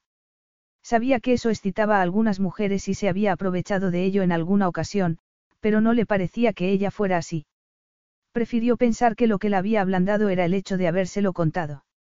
Parecía una defensora acérrima de la verdad, por lo que tal vez, a pesar de que odiaba su pasado, tendría que recurrir a él para averiguar por qué no estaba dispuesto a olvidarse de ella.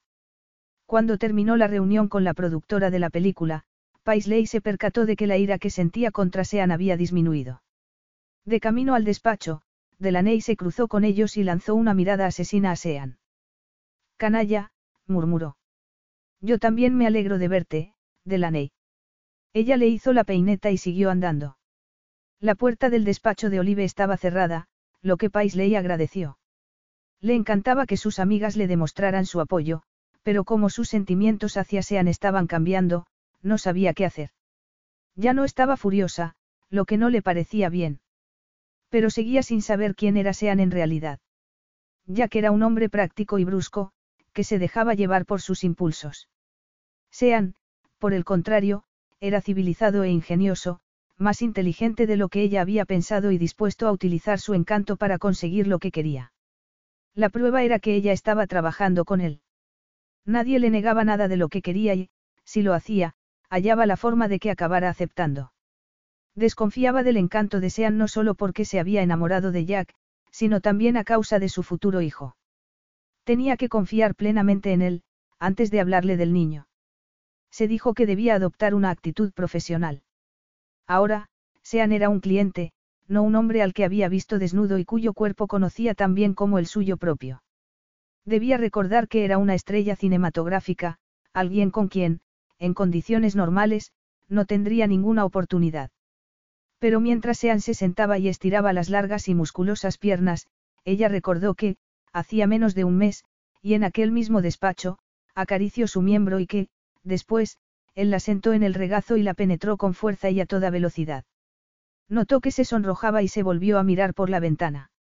Era uno de esos días de diciembre fríos y lluviosos que a nadie le gustaban. Sin embargo, para ella era el ideal para acurrucarse bajo las sábanas y hacer el amor. ¿Te he causado muchos problemas? Preguntó él. Ella respiró hondo, negó con la cabeza para descartar las imágenes eróticas de la mente y lo miró. No, pero me he dado cuenta de que utilizas el encanto para conseguir lo que quieres, en vez de ponerte autoritario. Él esbozó una sonrisa sardónica. A base de cometer errores, he aprendido que lograr que los demás colaboren es mejor que dedicarme a dar órdenes. Bueno, será mejor que vuelvas al hotel, mientras me comunico con mis contactos y lo preparo todo. Tengo tu número de teléfono, o llamo primero a tu secretario. Se había sorprendido al verlo en la videoconferencia. Bert era un hombre de unos 30 años, con el cabello negro y rizado y una actitud relajada. Se limitó a tomar notas y a preguntar si debía ir a Chicago o quedarse en Malibú, en casa de Sean. Este le dijo que hablarían de ello más tarde. Voy a hablar con Bert, dijo Sean. Que quede entre nosotros, pero creo que iba a proponerle matrimonio a su novia durante estas fiestas, así que no quiero que venga, si eso interfiere en sus planes. De acuerdo. Le mandaré una copia de todo para que esté al tanto. La impresionó que él tuviera en cuenta a su secretario, antes que a sí mismo. Era lo que ella quería, el motivo de que hubiera accedido a que fuera su cliente, necesitaba saber cómo era Sean tanto por sí misma como por el niño. Si decidía excluirlo de su vida, debería contarle a su hijo la verdad sobre su padre. Perfecto. ¿Y qué pasa con la comida? Ella enarcó una ceja. ¿Qué pasa? ¿Quieres comer conmigo? No, tenía que atender a otro cliente. Creía que querías conocerme. Así es, pero no eres mi único cliente. Tengo que ver a otra persona. Si quieres que nos veamos, podemos quedar a las tres en el café donde nos conocimos. Él se levantó, se acercó al escritorio y le tendió la mano. Ella la miró durante unos segundos y, cuando por fin se la estrechó, él se inclinó a besársela. Tenemos una cita. No es una cita, sino una reunión de trabajo. Pero el estremecimiento que la recorrió de arriba abajo puso en evidencia que era mentira. Nunca conseguiría permanecer indiferente cuando él la tocara. Hasta luego, dijo él guiñándole el ojo. Salió del despacho cerrando la puerta. Paisley se recostó en la silla y exhaló. No se había dado cuenta de que estaba conteniendo la respiración. Aquel asunto se estaba complicando. La verdad era que estaría más contenta si Sean fuera un canalla, como lo había llamado Delaney, pero era algo más que eso. Empezaba a percatarse de que Jack solo era una fina capa de su persona, la estrella cinematográfica era otra, y el niño maltratado por su madre, otra más. Pero cómo se fusionaban las tres y quién era el verdadero Sean O'Neill. Se había dado dos semanas para averiguarlo. Sería suficiente. Tal vez toda no bastase toda una vida para conocerlo por completo. Aún más importante, pensó, era cómo resolver que siguiera deseándolo y que él no supiera que estaba embarazada. No tenía ni idea de cómo hacerlo. La vibración del móvil le interrumpió los pensamientos. Miró la pantalla esperando encontrar un mensaje de Sean. Sean, gracias por darme otra oportunidad. Paisley, eso es lo que estoy haciendo. Sean, eso espero. Paisley, ya veremos. Hasta luego. Dejó el teléfono y se puso a trabajar para su otro cliente intentando no pensar en segundas oportunidades. Su experiencia le indicaba que no servían para nada, pero esperaba que esa vez las cosas salieran bien. Bert le envió un mensaje para decirle que había encontrado una casa para él y que podía marcharse del hotel. La estaban limpiando, decorando y dejándola como Sean le había indicado. Bert creía que podría trasladarse esa misma noche. Sean lo llamó para comprobarlo. Hola, Bert. ¿Esta noche? Sí. He dicho para quién era y la suma que se les pagaría y me han asegurado que la tendrían lista. Ya está amueblada, lo que facilita las cosas. Le están haciendo retoques para que quede a tu gusto. He hecho hincapié en la importancia de la discreción, porque la prensa sensacionalista te persigue. Gracias, Bert. Otra cosa, le he dicho a Paisley que trabaje en colaboración contigo, pero no quiero que vengas aquí. Te lo agradezco. Aún no sé cuándo voy a pedirle a Krista que nos casemos, pero será más fácil si estoy en Los Ángeles. Otra cosa, como sé que no tienes familia, nos gustaría que pasases la Navidad con nosotros. Sé que tienes que quedarte en Chicago para promocionar la película, así que iremos nosotros allí. Sean se conmovió. Normalmente iba de vacaciones con Berta la isla que poseía en el Caribe. Siempre las pasaban juntos porque ninguno tenía familia y Krista, que era presentadora del telediario en un canal de televisión local, no podía viajar. Por eso, Sean sabía que iban a hacer muchos sacrificios para que no estuviera solo. Y asimismo recordaba que fue Bert quien, un año, lo había encontrado completamente intoxicado el 26 de diciembre. Estoy bien. No hace falta que. Ya lo sé. Lo hago por amistad. Siempre has estado a mi lado cuando te he necesitado, así que es lo mínimo que puedo hacer. Como te he dicho, ha sido idea de Krista. No puedo decirle que te niegas, porque creerá que te cae bien. Bert le estaba poniendo las cosas fáciles para que aceptara. Y, dado que Bert y su agente eran su única familia, debería hacerlo. ¿Sabes que me cae bien? Te ha hecho mejor persona. Desde luego. Llegaremos el 23 y nos quedaremos hasta Año Nuevo. La casa que te he buscado tiene una casa de invitados en la parte de atrás, así que nos alojaremos allí. ¿Te parece bien? Sí, gracias, Bert. Ya no soy como era entonces, le recordó. Durante años había interpretado papeles que exacerbaban sus impulsos más oscuros, por los que había obtenido candidaturas a los Oscar y ganado un Globo de Oro, sin embargo, el coste emocional había sido elevado. Eres como un hermano para mí. Sé que ya no eres así. Pero es Navidad y quiero pasarla con quienes significan mucho para mí. Yo también, dijo Sean. Se percató de que, por primera vez, estaba dispuesto a confiar en el estrecho vínculo que habían establecido Bertiel. Eran como hermanos y Sean lo había orientado y ayudado para entrar en la industria del cine.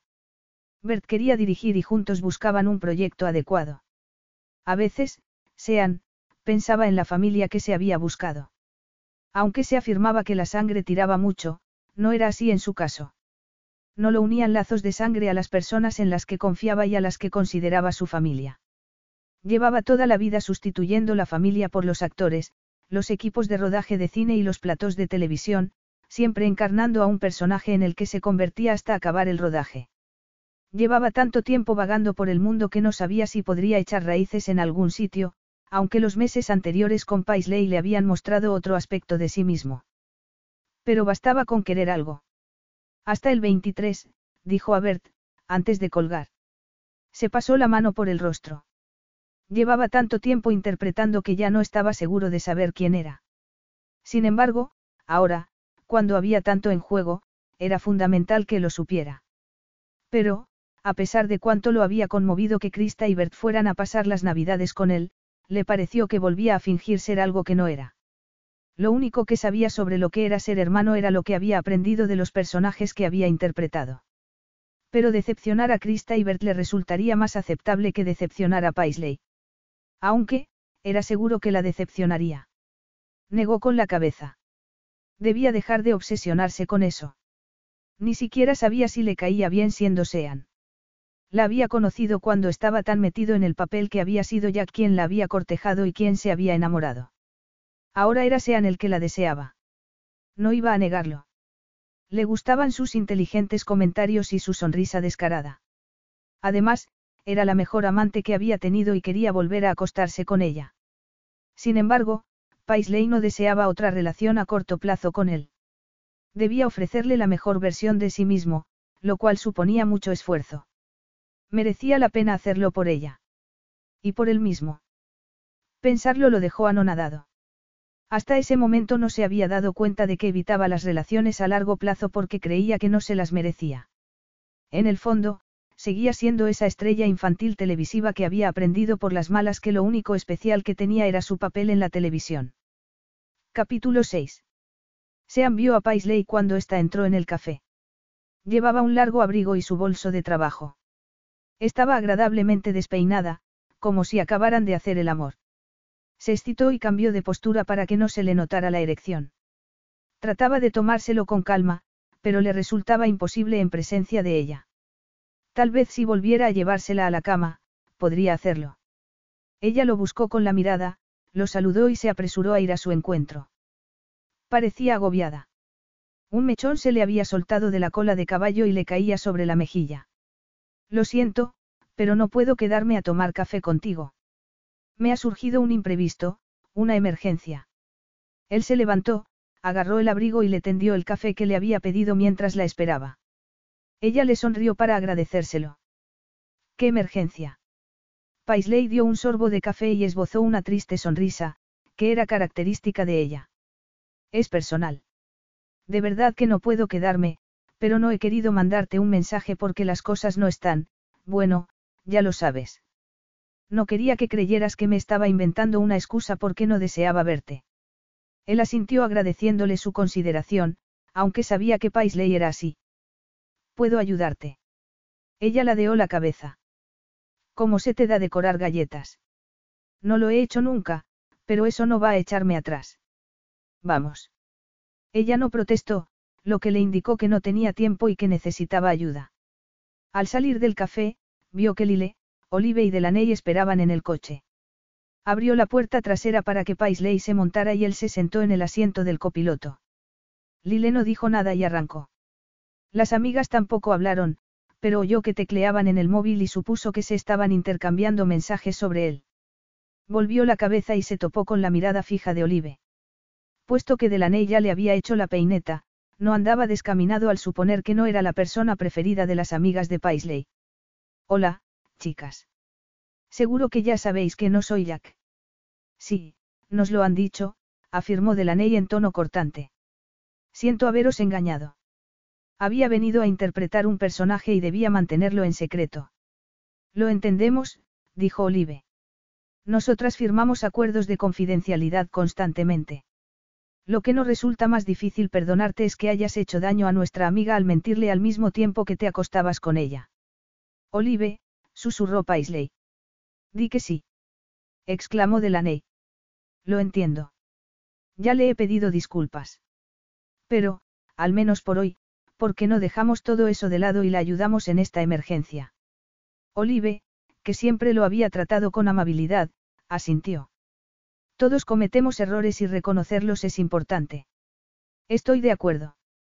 Delaney soltó un bufido y sacó el móvil. Se puso a mirarlo sin prestar atención a los demás. Entonces, ¿qué pasa con esas galletas? Preguntó él. La señora B es una anciana amiga mía que va a decorar galletas para un grupo de niños que cantarán villancicos esta noche. Varias personas de las que la iban a ayudar no van a poder hacerlo porque están con gripe. ¿De cuántas galletas hablamos? Preguntó Sean, decidido a centrarse en Paisley. A fin de cuentas, ella era el motivo de que estuviera en aquel coche para ir a decorar galletas. No lo había hecho nunca, ni siquiera en una película. Unas 500. Era una cantidad absurda. Para niños que van a cantar villancicos. Sí. Mi amiga y sus compañeros trabajan en actividades extraescolares para niños cuyos padres no están en casa por la tarde. Y esa es una de las actividades que llevan a cabo. También se disfrazan de Papá Noel para hacerles regalos, le dijo Paisley, mientras Lile entraba en el garaje de un alto edificio de pisos. El chofer se bajó y abrió la puerta para que desmontaran Delaney y Olive. Sean hizo lo mismo para que saliera Paisley. Le tendió la mano, que ella tomó, y se miraron a los ojos. Gracias por dejarme venir. Ella le sonrió. Gracias por querer hacerlo. Ella se soltó de su mano, él cerró la puerta y entraron en el edificio. Fueron a la tercera planta, donde estaba la vivienda de la señora B. Sean se enteró de que se llamaba Mildred Buchner. Había sido profesora durante 40 años y ahora estaba jubilada. Su cabello le recordó al de Lucille Ball. Sonreía continuamente y se reía a carcajadas. Lo miró con ojos de experta. ¿Cuántas galletas has decorado? Ninguna. Entonces ve con Candance, que está decorando los muñecos de nieve. Glasearlos me parece que se adaptará a tu nivel de capacidad. Muy bien, dijo él dirigiéndose a una mesa con tarros de azúcar glas y galletas en forma de muñecos de nieve. Hola, soy Sean. Candance, le dijo la anciana que estaba allí, veo que te ha asignado la mesa de los que carecen de talento. Se echó a reír. No soy muy hábil y tú. Yo tampoco. Pero Mildred necesita ayuda desesperadamente, así que me ha llamado y aquí estoy. ¿Y qué hay que hacer? Mira, agarras una galleta, extiendes el glaseado sobre ella. Agarras el bote de chispitas de chocolate y le echas unas cuantas por encima. Candance se volvió y dejó la galleta en una bandeja que había detrás de ellos. ¿Crees que sabrás hacerlo? Sí, creo que sí. Ella rió y ambos se pusieron a trabajar, mientras ella le contaba cosas sobre los otros voluntarios que había en la sala. Al cabo de un rato dejó de hablar y lo miró. La mayor parte de nosotros estamos aquí por Mildred, pero seguro que tú lo estás por Paisley. Así es. Me lo ha pedido y no he podido negarme. Candance sonrió con afecto. Produce ese efecto en la gente. Tiene un gran corazón. A veces me pregunto si no se excede para compensar el comportamiento de su padre. No sé quién es, dijo Sean. Ella le había dicho algo muy vago sobre sus hermanos y su madre y, como él le estaba ocultando quién era, no se atrevió a hacerle preguntas. Jeffrey Campbell. Estafó a miles de personas, que perdieron sus ahorros, Mildred, entre ellas. Sean la miró con los ojos como platos. Después miró a Paisley pensando que no la conocía en absoluto. Aparentemente, había mucho más en ella de lo que creía. Invitar a Sean a ir a casa de Mildred era una apuesta. Paisley siempre había intentado que aquella parte de su vida fuera privada, pero pensaba en el niño, en el hijo de Sean. Quería ver algo en Sean que la convenciera de que era el hombre que creía conocer. Por eso lo había llevado allí. Cuando él se puso a trabajar con Candance, Paisley no sabía qué esperar, pero vio que trabajaba sin descanso y hablaba con Candance como si fueran viejos amigos. Estaba indecisa. Le parecía que al conocerlo había visto en él todo lo que deseaba hallar en un hombre, pero que también esperaba que la decepcionara. Y cuando lo hizo, le dolió mucho, pero no la sorprendió. Creía que salías con alguien que se llamaba Jack, le dijo Mildred, mientras decoraban las galletas. Sí, bueno, sean es Jack. Mildred carraspeó. ¿Puedes contarme algo más? Probablemente eres tan curiosa como yo. Mildred rió al tiempo que asentía. Lo soy. Cuenta, cuenta. Es actor, musitó Paisley. Ya no ocultaba su identidad, pero ella no se sentía cómoda con la profesión de él. Y no sabía si alguna vez lo haría. Basándose en su experiencia con otras personas, no estaba muy segura de que fuera a disfrutar de su fama. Es famoso. Sí. Mildred se quitó las gafas para mirar a Candance y a Sean. No lo reconozco. Yo tampoco lo hice. Sin embargo, lo han elegido dos veces el hombre más sexy del año, dijo Paisley riéndose por primera vez ante eso, pero con una tristeza que esperaba que Mildred no percibiera. Esta le echó el brazo por los hombros. No te tortures. Todos vemos lo que queremos. Sabias palabras, murmuró ella, pero difíciles de aceptar teniendo en cuenta que estaba embarazada de un hombre al que verdaderamente no conocía. Gracias. ¿Recuerdas que me dijiste lo mismo cuando pasó todo aquello con tu padre? Me dijiste que yo solo veía lo bueno de las personas y que, por tanto, esperaba que estuvieran a la altura de lo que esperaba de ellas. Paisley lo había olvidado. Sigo pensando lo mismo. Pero debería haberme dado cuenta. Teniendo en cuenta mi pasado, un mentiroso. Puede que no te mintiera en lo importante. Reaccionaste ante algo que viste en él, apuntó Mildred. Deja de emplear la lógica. Es mucho más sencillo seguir enfadada que arriesgarme a, volver a quererlo y estar equivocada sobre él. Se había enamorado de Jackie, solo al enterarse de que era Sean, se percató de que nunca había sospechado que Jack fuera alguien distinto a quien decía ser. Qué estúpida había sido. A ser engañada de nuevo, lo sé. Recuerdo cuando vino un tal señor Campbell para proponerme que comprara un piso. Paisley miró a Mildred, que era su amiga desde hacía diez años. Había sido una de las últimas víctimas de su padre, antes de que lo detuvieran y lo condenaran por estafa. Le robó la casa, al hacer que firmara una segunda hipoteca, y los ahorros. Paisley se quedó horrorizada al enterarse de que su padre había utilizado ese dinero para pagarle la universidad. La había engañado diciéndole que había pasado página y que tenía un trabajo de verdad. Ella seguía sintiéndose muy culpable. Continuaba tratando de aceptar la parte de responsabilidad que había tenido en las acciones de su padre. Pero había empleado su dinero para comprarle aquel piso a Mildred, impulsada por su conciencia y su deseo de compensarla. Me alegro de que te fiaras de mí. No tardé mucho en darme cuenta de que todo lo que tu padre tenía de mentiroso lo tenías tú de sincera. Tienes buen corazón, Paisley. Y creo que ese hombre debe de tener algo ante lo que reaccionas. Atractivo físico y sexual, dijo Delaney acercándose y abrazando a Mildred. No se equivocaba. Paisley recordó la primera vez que lo había visto haciendo cola para pedir un café. El timbre de su voz le había producido una sacudida eléctrica. Es difícil apreciarlo desde aquí. Pero, desde luego, no es Robert Redford. Las tres se echaron a reír. Sean las miró y sonrió. Y Paisley reconoció que comenzaba a perdonarlo. Mildred tenía razón, había algo en él con lo que conectaba. Y, a pesar de lo que Delaney decía, esperaba que fuera algo más que su atractivo físico. Tenía que ser, se dijo. Necesitaba que lo fuera por el bien de su futuro hijo y de sí misma. Unos minutos después alzó la vista y no vio a Sean. Trató de no tomárselo como una señal, pero le resultó difícil. A pesar de la ayuda de Paisley, se estaban quedando sin tiempo para hornear y decorar las galletas. Sean echó un vistazo a su alrededor y se dio cuenta de que tenía la oportunidad de ayudar a Paisley de un modo que nada tenía que ver con la promoción de la película. No quería pensar que probablemente habría hallado una manera de quedarse en Chicago que no fuera por trabajo. Salió de la habitación para mandar un mensaje a Remy, un amigo chef, y decirle lo que necesitaban. Remy le contestó enseguida y le dijo que se pusiera en contacto con otro famoso chef, que le llevaría las galletas. Sean lo hizo y se volvió al oír que se abría la puerta detrás de él. Hola, creí que te habías ido, dijo Paisley. Él observó en su hermoso rostro la preocupación y la desilusión.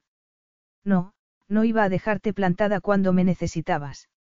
Ella le dirigió una mirada escéptica. Acabo de pedir un favor. Dentro de una hora, aproximadamente, tendremos más galletas de las que necesitas. ¿Qué? He hablado con Don Mayón, el chef del restaurante donde te llevé a cenar la otra noche. La noche en que bailamos. Sí, esa. Se ha puesto a hacer galletas y las traerán dentro de hora y media. Así que Mildred y Candance pueden prepararse para los villancicos. A propósito, Candance tiene artritis, por lo que no le ha resultado fácil preparar las galletas. Pues muchas gracias.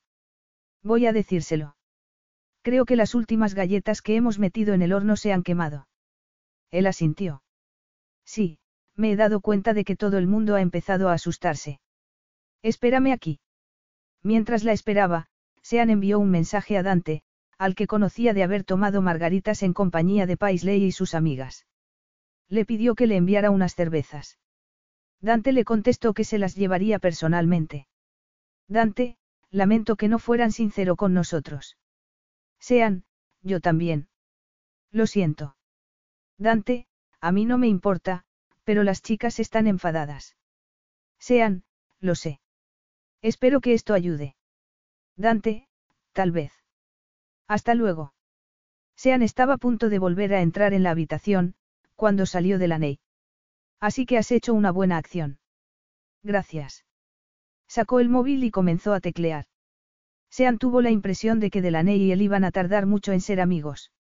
No le importaba, ya que estaba allí por Paisley, para que le diera otra oportunidad y él pudiera comprobar si lo que había sentido los meses anteriores era verdad o producto del personaje que interpretaba. La puerta volvió a abrirse y apareció Paisley. Les he dicho que pueden dejar de hornear galletas a ritmo frenético. Van a tomarse una copita de licor y me ha pedido que los acompañemos. Por supuesto, dijo él. Ver a Paisley en aquel entorno hacía que la deseara aún más. Ella había bajado la guardia al estar allí y había dejado de mantenerse distante. Candance me ha dicho que le regalaste este piso a Mildred. Así es. De repente, ella volvió a ponerse a la defensiva y lo miró desafiante. Él le acarició la mano y ella se estremeció. Era evidente que también lo deseaba. Y pensó que el hecho de haberla engañado había sido el detonante que la había hecho volver a una época de su vida en que ya no podía fiarse de su padre. Fuiste muy amable. Creo que a veces la gente no se preocupa de hacer esas cosas, pero no es tu caso. Ella giró la mano en la de él y le acarició la palma con los dedos. Él sintió una descarga eléctrica en todo el cuerpo. Quiso concentrarse en lo que le decía, en vez de en la excitación que con tanta facilidad le provocaba. Era lo justo. Mi padre utilizó el dinero que le había robado para pagarme la universidad. No lo habría aceptado de haberlo sabido, pero me dijo que le habían dado una paga extra en el trabajo. Me odié por haberlo creído, después de haberme mentido tantas veces. A Sean le dio la impresión de que ella le estaba diciendo por qué estaba tan enfadada con él, y lo entendió. La atrajo hacia sí. Su boca era una tentación a la que no podía resistirse. Le dio un leve beso en los labios. Ella suspiró. De repente, Sean se dio cuenta de hasta qué punto sus mentiras le habían hecho daño. ¿Habría algún modo de compensarla? Debía jugar bien sus cartas o la perdería. ¿Cómo pudiste permitirte comprar el piso? Cuando creamos la empresa, invertí todos mis ahorros con el aval de mis acciones en la empresa y pedí una hipoteca para el piso, que pago mensualmente. No es para tanto. Sean pensó que lo era, que era importante. Empezaba a saber más cosas de Paisley ahora que cuando eran pareja. ¿Por qué no me lo habías dicho? Ella se sonrojó y se mordió el labio inferior. No me parecía importante. Él quiso acariciarle el labio, pero se contuvo. Pues lo es. Venías a ver a Mildred sola, sin decírmelo. Sí. Así que no era yo el único que ocultaba algo. Ella volvió la cabeza durante unos segundos y después lo miró de nuevo. Puede que a los dos nos asustara bajar la guardia. Seguro. Aparte de eso, te lo he contado todo. Y no es fácil, cuando tu padre es un delincuente que está en prisión. No es algo de lo que vaya hablando por ahí. La conversación hizo recordar a Sean las de carácter íntimo que mantenían en la cama. Pero esa era la primera vez que habían llegado a la verdad. Se sentía más cercano a ella en aquel piso, rodeados de gente, que cuando estaban desnudos. Ahora quería tenerla desnuda en sus brazos, hallar el modo de volver a lo anterior, aunque comenzaba a darse cuenta de que retroceder era imposible. A mí me pasa lo mismo con mi carrera. A veces está bien hacer borrón y cuenta nueva y ser la persona que desearías. Se la estaba llevando a su terreno intentando que viera que no había mentido de forma tan intencionada como ella creía. Pero, al mismo tiempo, era evidente que ella había notado algo que había impedido que confiara en él. Se dijo que no era importante, pero la parte de él que dudaba tenía miedo de que lo fuera. Tal vez ella había notado el mismo vacío que él temía que fuera lo único que había en su interior. Capítulo 7. Paisley no tuvo tiempo de reflexionar sobre todo lo que Sean le había dicho, pero tenía razón en algo que ella había pasado por alto, tal vez de forma deliberada, le había ocultado parte de sí misma. Y se sintió culpable, ya que lo seguía haciendo. Pasó la tarde conversando con las voluntarias y se mantuvo a distancia de Sean, observándolo para ver cómo se comportaba. Lo cierto era que, esencialmente, lo hacía como cuando era Jack. Estaba dando más importancia de lo que debía a su identidad oculta. La habitación estaba decorada con un árbol de Navidad rodeado de regalos. En uno de los lados había un gran escenario y de las paredes colgaban guirnaldas y una cantidad excesiva de muérdago. Las galletas y el ponche se hallaban en mesas situadas a lo largo de las paredes. Al fondo, Dante había montado un bar con su cerveza. Las filas de sillas estaban ocupadas por residentes del edificio, familiares de los niños y otros invitados. Mildred y su grupo subieron al escenario acompañados de niños de entre 6 y 14 años de edad. Empezaron cantando este Pinto Christmas, de Elton John. Paisley se apartó a un lado, consciente de que estaba embarazada y con el vago deseo de iniciar una tradición para su hijo, ese hijo del que no le había dicho nada a Sean, porque no sabía verdaderamente quién era. Sin embargo, al observarlo mientras Candance lo intentaba convencer de que cantara con ellos una versión jazzística de The Twelve Days of Christmas, notó que comenzaba a caerle mejor. Era evidente que Sean se crecía si tenía espectadores. Le resultó interesante verlo cantar con las mujeres y los niños. Qué guapo estaba.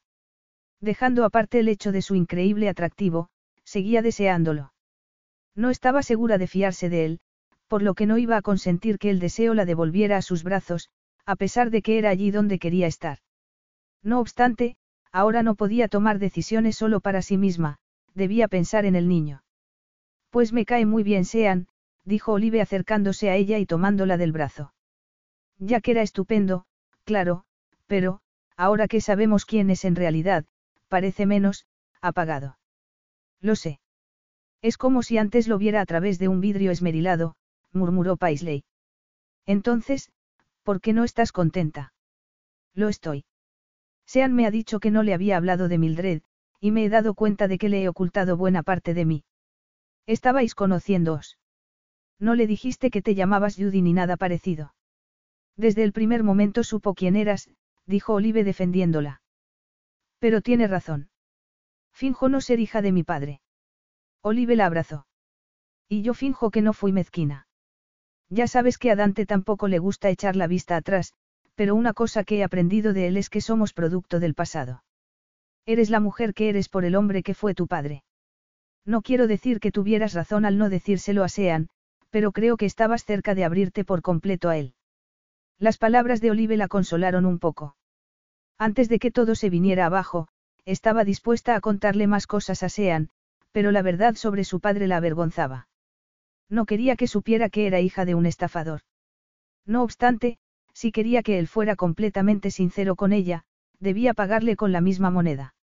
Debía contarle que iba a tener un hijo. Y tenía que dejar de fingir que no estaba segura de quién era él en realidad. Ese día la había ayudado sin esperar nada a cambio. Y, sinceramente, ella no se lo esperaba, lo que hizo que lo admirara más. Sean se le acercó. Llevaba un gorro de Papá Noel. ¿No quieres subir con nosotros al escenario? No, no es lo mío, lo suyo era reforzar la imagen de sus clientes. Y eso era Sean ahora. Pero es un espectáculo navideño que ayudaría a tu película. ¿Te importa que haga fotos y vídeos para subirlos a Internet? Claro que no me importa, pero debemos preguntárselo a las señoras. No quiero que parezca que las he utilizado para promocionar la película. Voy a hablar con Mildred. Y gracias por pedirle a Dante que viniera con cerveza. Es el primer año que tenemos tantos residentes del bloque y tantos padres. De nada. Me alegro de que todos se diviertan y transmitan la alegría navideña. Sinceramente, no creí que me lo fuera a pasar tan bien. ¿Por qué? No es que sea un amargado ni nada parecido, pero la Navidad no significa nada para mí. Pero al cantar con esas mujeres y oír sus historias, empiezo a encontrarle un significado. Ella le sonrió, mientras Candance lo llamaba. Ya lo veo. Creo que me ha salido una competidora. Él le puso la mano en el hombro. Solo flirteo con ella. Contigo quiero mucho más. ¿Cuánto? Paisley no se lo preguntó. Había muchas cosas entre ellos que aún no se habían dicho, pero le dio la impresión de que se hallaban en el buen camino, un camino que esperaba que no se interrumpiese cuando le contara que estaba embarazada. Él se inclinó para darle un leve beso en los labios y le guiñó el ojo. Volvió donde estaba Candance, y Paisley se limitó a observarlo. El beso le había removido recuerdos y la había excitado. Pero se había prometido que solo volverían a acostarse cuando no hubiera secretos entre ellos.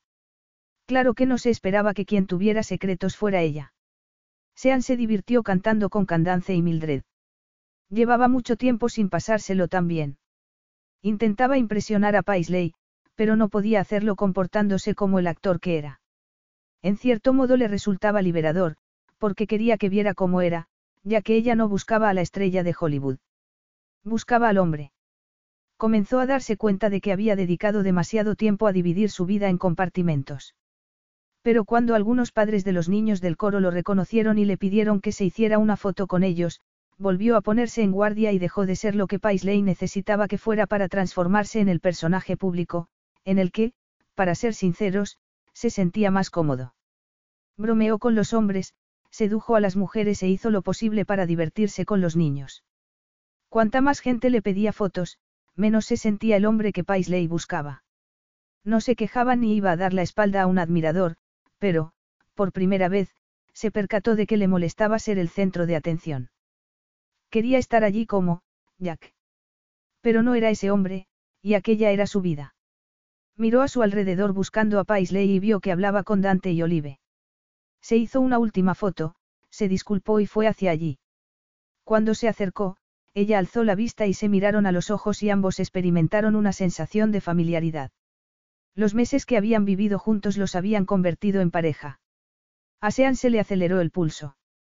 No quería volver a estropear las cosas. Con independencia de las dudas que tuviera sobre sí mismo, sobre si era Jack, Sean o una mezcla de ambos, deseaba que el resultado fuera el que necesitaba Paisley. Ya no había cola en el bar, pues la fiesta se estaba acabando. Olive y Dante hablaban en voz baja y Paisley tomó de la mano a Sean y lo condujo a una antesala que ese día se estaba utilizando como guardarropa. ¿Qué pasa, Paisley? Quería volver a agradecerte lo que has hecho. No sabía cómo utilizarías la fama, pero el hombre al que he visto esta noche no me ha parecido muy distinto de Jack. Él se encogió de hombros y se cruzó de brazos para no tocarla. ¿Cómo explicarle lo que ni él mismo entendía? Es evidente que Jack forma parte de mí. ¿A qué te refieres con lo de utilizar la fama?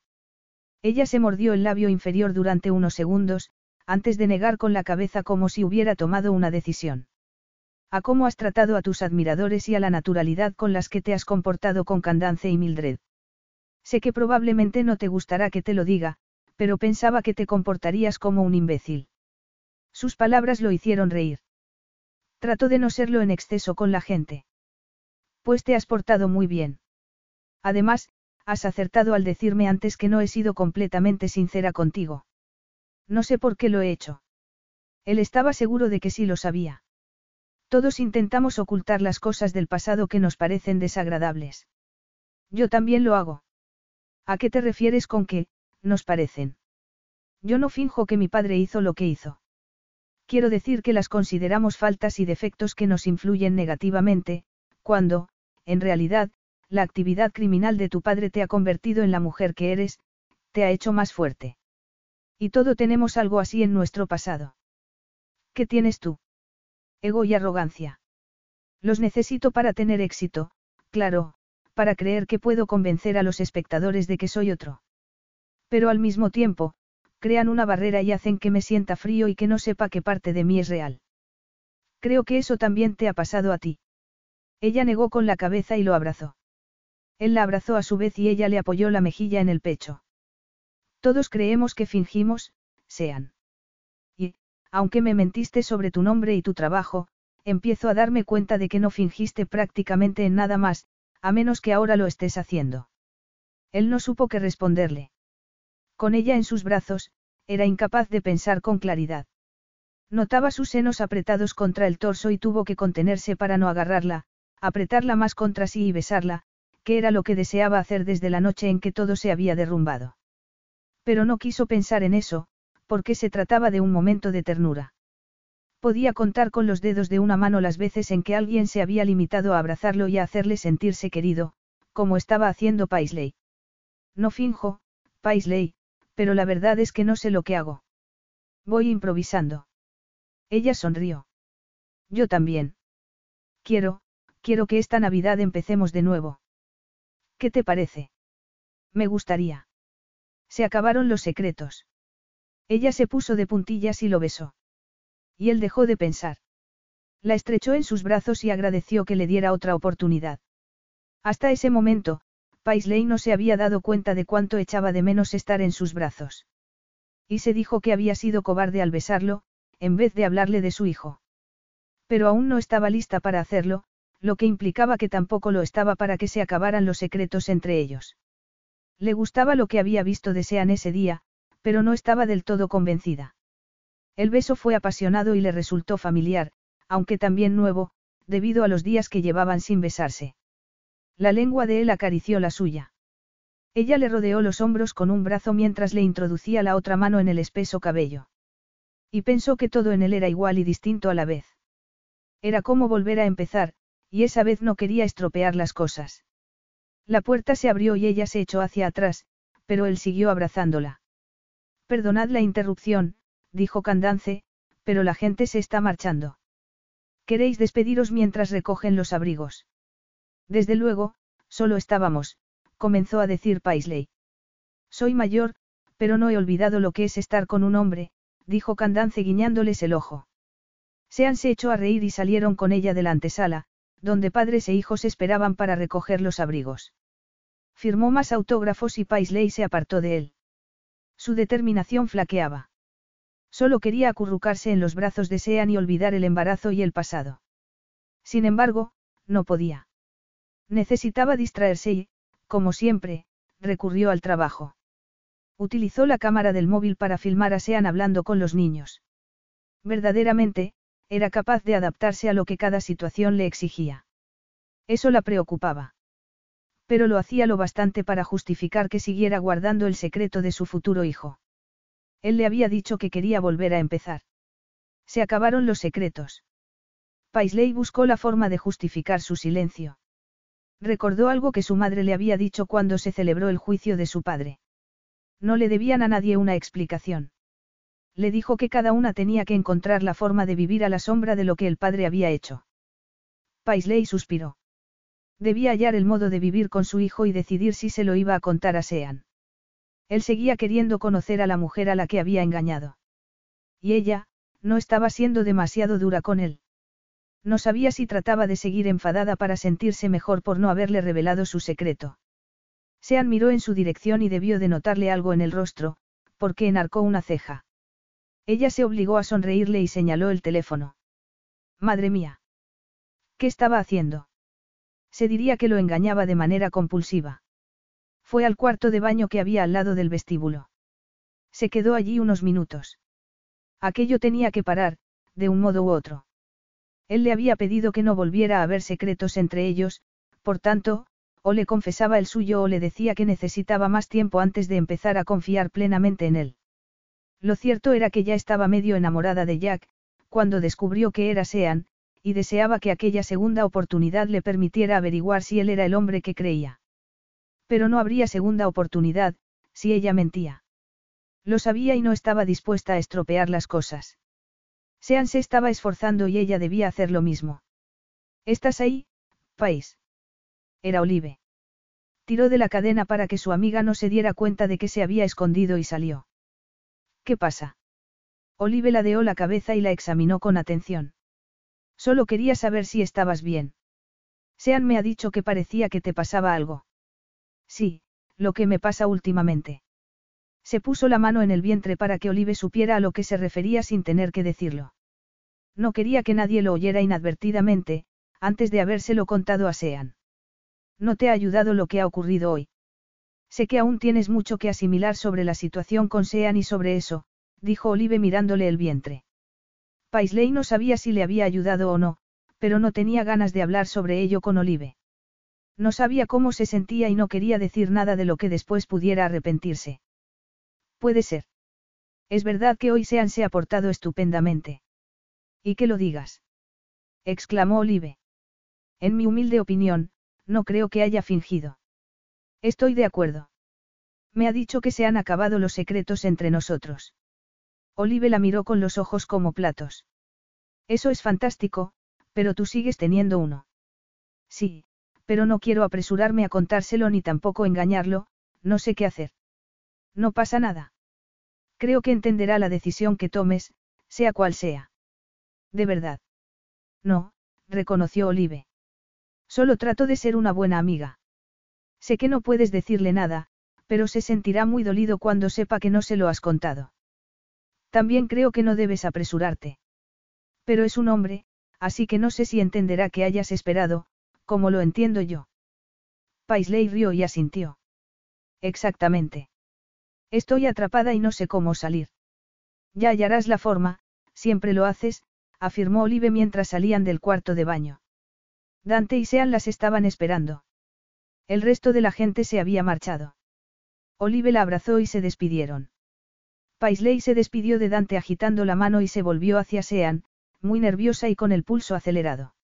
Él no quería que hubiera secretos entre ellos, y ella debía hallar la forma de cumplir su deseo y de seguir guardándose para sí el embarazo hasta que se sintiera preparada para contárselo. Está empezando a nevar. ¿Quieres dar un paseo? Preguntó él. Sí, me encanta la nieve. Ya me lo habías dicho. Tengo buena memoria. Capítulo 8. Al salir del edificio donde vivía Mildred, Paisley se subió el cuello del abrigo y Sean y ella se encaminaron hacia la avenida Michigan. Pensó que la Navidad anterior había deseado que en la siguiente su vida fuera distinta. Su deseo se había hecho realidad, pero no se podía haber imaginado hasta qué punto su vida cambiaría, había tenido una relación con una estrella cinematográfica, estaba embarazada y sus dos mejores amigas estaban prometidas. Comenzó a reírse. Sean se volvió hacia ella. Los copos de nieve se le habían adherido a las espesas pestañas y al gorro que llevaba. ¿De qué te ríes? Pensaba en lo sorprendente que es la vida, murmuró ella. ¿En qué sentido? Ella se encogió de hombros. Pues resulta que he tenido una aventura con un famoso actor de cine. No me lo esperaba, la verdad. Haberlo sabido desde el principio, habría cambiado las cosas. Claro que sí. Yo no hubiera flirteado con Sean O'Neill. No soy de tu mundo. Me hubiera resultado extraño. Sabes que la fama no es real, ¿verdad? Desde luego. ¿Cómo puedes vivir con ella y seguir siendo normal? Ya sabes que tengo un ego enorme, contestó él guiñándole el ojo. No es cierto. Sabes que mi trabajo se me da bien. No es que me gusten los fotógrafos ni las webs de cotilleos que hablan de mí. No nos habríamos conocido. Ella asintió. Lo entiendo. Si no hubieras mentido, no nos habríamos conocido. Tienes razón. Vaya, por fin reconoces que tengo razón, pero yo sigo pensando que continúo estando equivocado.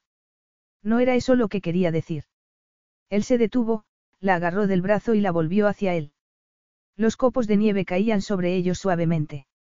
Era la escena perfecta que ella se esperaría en una de las películas de Sean, pero ya sabía que, tras la fama de estrella, se ocultaba un hombre.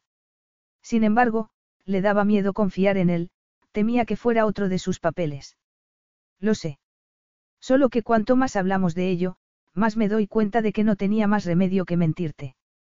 Sin embargo, es el único motivo por el que no confías en mí. Lo que quiero decir es que no hubiera habido otro modo de conocerte, soltó un bufido. Quiero decir lo que debo, pero no soy escritor. Solo doy vida a las palabras de otros. Ella volvió a negar con la cabeza y le acarició la mejilla porque le pareció que estaba muy, solo. No te preocupes.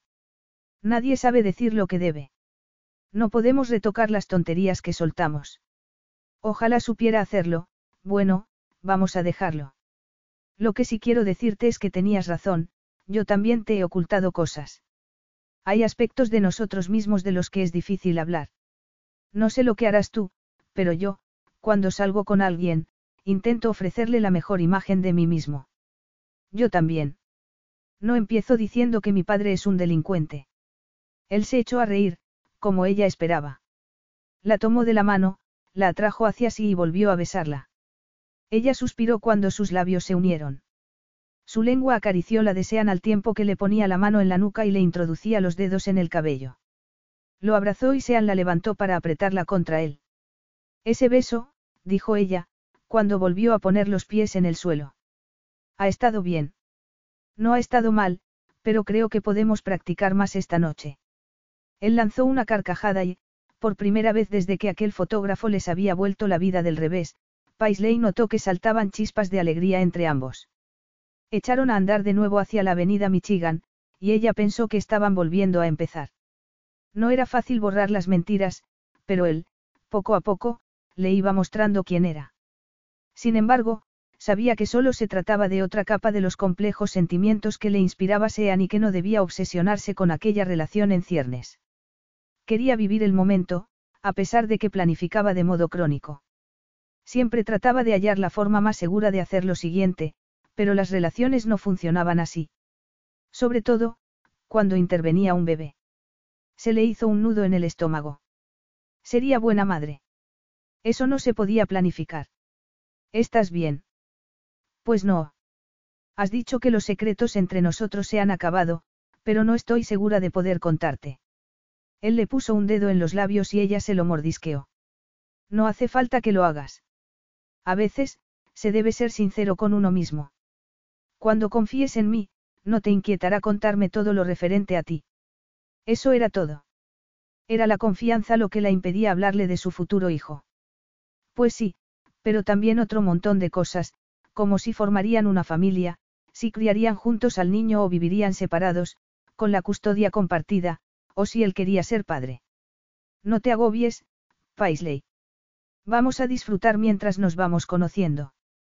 Estamos volviendo a empezar porque nos caemos bien, hay una química brutal entre nosotros y no queremos dejar de intentarlo. Que no se agobiara. Verdaderamente podría olvidarse de todo aquello, al menos de momento. Vamos, Paisley, dijo ella. Sé como Elsa, la protagonista de Frozen, y olvídalo. Disfruta de esta hermosa noche nevada de diciembre con un ídolo de Hollywood. Él se echó a reír, la abrazó, le alzó la barbilla y la miró a los ojos. No te esfuerces tanto, mujer. Limítate a ser. Ya sabes que no puedo. La boca de él la interrumpió con una fiereza que no se esperaba. Saltó la chispa que había entre ellos y Paisley cerró los ojos, al tiempo que el miedo y las preocupaciones se evaporaban. No había sitio para ellos, cuando Sean la besaba así. Su boca se movió sobre la de ella con familiaridad y seguridad, mientras ella ladeaba la cabeza y le devolvía el abrazo. Le acarició la lengua con la suya y notó que había recuperado algo que había perdido. Sean sabía que era difícil ganarse la confianza de otra persona o, simplemente, ser uno mismo. Entendía que ella estuviera asustada, debido a su fama. La mayoría de la gente no pensaba que él fuera una persona normal, aunque le daba igual lo que los demás creyeran. Paisley era la única que importaba. Volver a tenerla en los brazos hizo que comenzara a derretirse algo frío y duro que notaba en el estómago. Estaba muy excitado. Movió las caderas para que la erección no la rozara, porque no quería que creyera que solo se trataba de sexo. Ni siquiera reconocía que temía haberla perdido para siempre. Pero se negó a seguir pensando. La abrazaba y no tenía intención de dejarla marchar. El sabor de su boca era tan delicioso como lo recordaba, más exótico y adictivo que cualquier alimento o sustancia. La deseaba. Quería volver a acostarse con ella, no solo porque lo volvía loco de deseo, sino también para que la tensión interna que experimentaba disminuyera y, tal vez, pudiera convencerse de que era el hombre que ella quería. Se estaba esforzando para recuperar a Paisley, pero seguía sintiendo el mismo miedo de siempre, el miedo a no estar a la altura, el de no recuperarla, el de que aquella fuera la última vez que la abrazaba. Ella no se fiaba de él. Y eso era un problema enorme. Podría utilizar el vínculo físico que los unía para que en ella se desarrollase la confianza. Eso esperaba. Oyó que venía gente y alzó la cabeza, aunque siguió abrazando a Paisley. Vamos. ¿A dónde? A ver escaparates. Hay una cosa que creo que te gustará. La había visto hacía poco, mientras hacía unos recados. En realidad, no había hablado con Paisley de cómo celebrar la Navidad.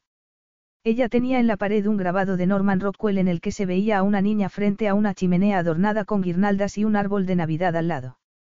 Él había visto una versión del mismo con un grupo de niños frente a la chimenea y esperaba que le gustase. Quería demostrarle que aunque no había sido sincero del todo, se había comprometido con ella, se había comportado como realmente era y la había tenido en cuenta. ¿No van a reconocerte? Preguntó ella. No, puede que alguien, pero voy contigo y llevo gorro, así que creo que pasaré desapercibido. De acuerdo. Me encanta la idea. Deslizó la mano enguantada en la de Sean y entrelazaron los dedos. Él respiró hondo, ya que no se lo esperaba. El beso debía de haberla ablandado más de lo que creía. La avenida Michigan estaba llena de gente y, cuando la puerta de una tienda se abría, se oía música.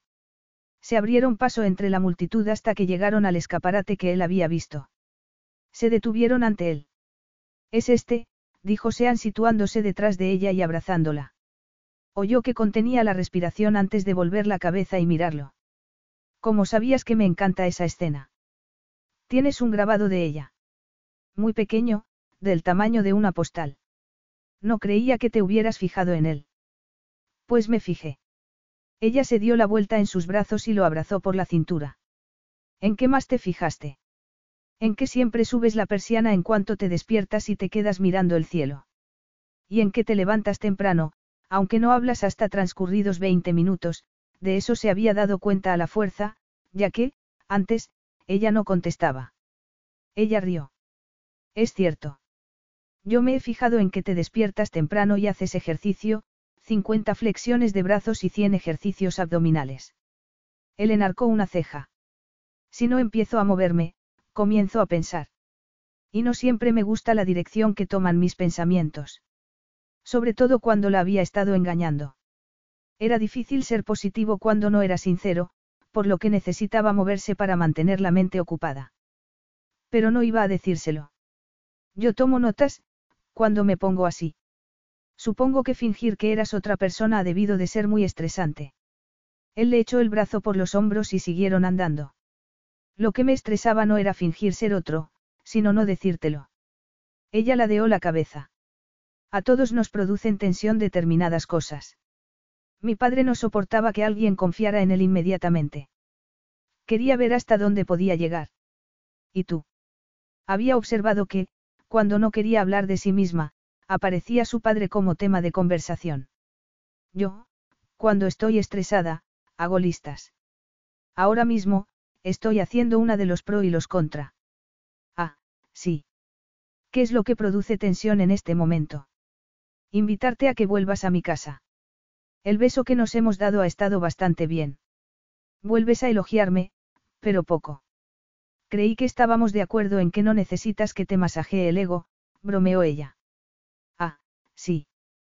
Pues nunca rechazaría que me masajearas lo que fuera. Ella le deslizó el dedo por la mandíbula.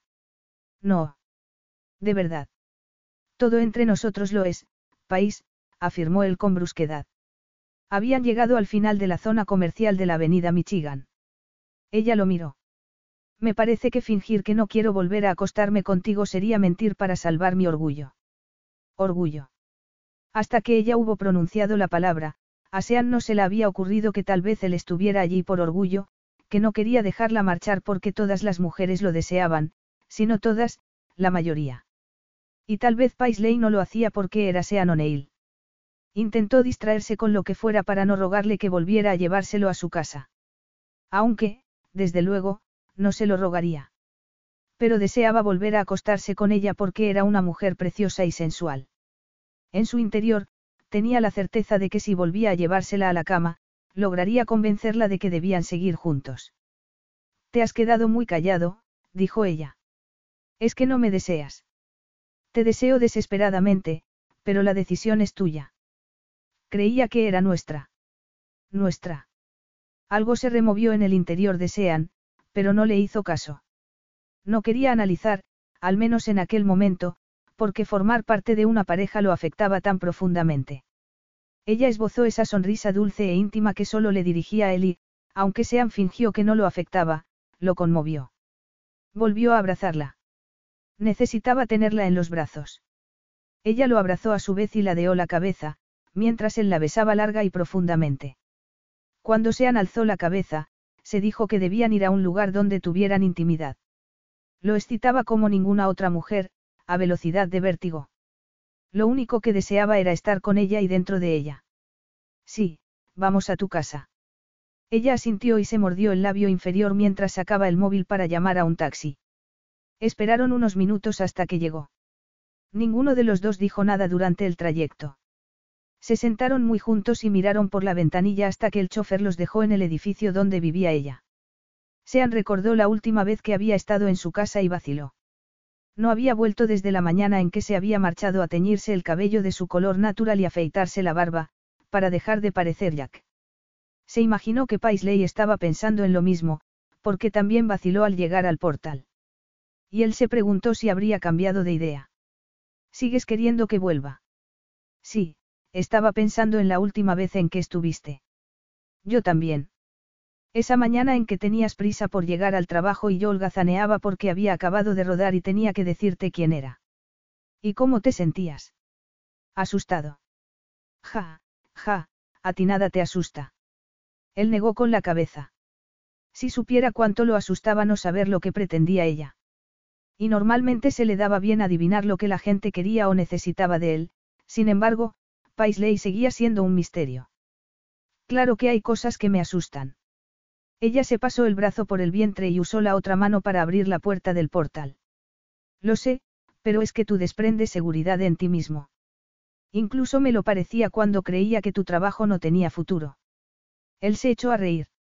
Es cierto que tengo seguridad en mí mismo, algunos dirían que soy arrogante, pero eso no implica que no sienta miedo. Al principio de mi carrera, uno de mis mentores me dijo que cuanto más alto llegaba, más tenía que perder, y que el miedo crecía a medida que progresaba en la profesión. El piso de Paisley estaba en la tercera planta, pero ella siempre subía por la escalera. Él no se dio cuenta de que subían andando hasta que empezaron a hacerlo. Le resultaba todo tan familiar, no tenía los nervios de una primera cita ni nada parecido. Se percató de que no sentía tanto miedo con ella a su lado. Lo sentía, sobre todo, cuando estaba solo. Como siempre. Lo entiendo. Cuanto más te juegas, más puedes perder, dijo ella. Para nosotras es distinto, porque en la empresa no estoy sola. Tengo a Olive y a Delaney. Si una se asusta, las otras la tranquilizan. La amistad de Paisley con ellas era fundamental. La apoyaban en el trabajo y en la vida. Sean la envidiaba en ese sentido. Debía de ser estupendo tener a alguien que siempre te apoyara. Él se había abierto un poco a Bert, pero siempre tenía presente que su secretario trabajaba para él. Al llegar al descansillo, Paisley le preguntó. ¿No te resulta extraño volver? Sí y no. Estuvo a punto de decirle que era como volver a casa, pero se contuvo. No quería confesarle que aquel pisito de Chicago le parecía un hogar en mayor medida que su mansión de Malibú. Ella abrió la puerta y se volvió a mirarlo con expresión seria. Cuando te fuiste, no tenías la intención de volver. No. Paisley siguió mirándolo. Quería que le dijera algo más, pero él no sabía cómo hacerlo. Creo que me engañé al pensar que, cuando supieras quién era, te lo tomarías a risa y seguiríamos como antes. Pero no lo hice. No, pero me alegro de que me hayas dado otra oportunidad para volver a empezar sin secretos entre nosotros. Capítulo 9. Paisley no sabía qué esperar al llevar a Sean a su casa. Tal vez, si lo veía allí, se percatase de algo que se le había escapado. De momento, lo que deseaba era empujarlo contra la puerta del armario de los abrigos y besarlo como solía hacer. Quitarle el abrigo, liberarle el miembro y tener sexo ardiente y apasionado en el vestíbulo.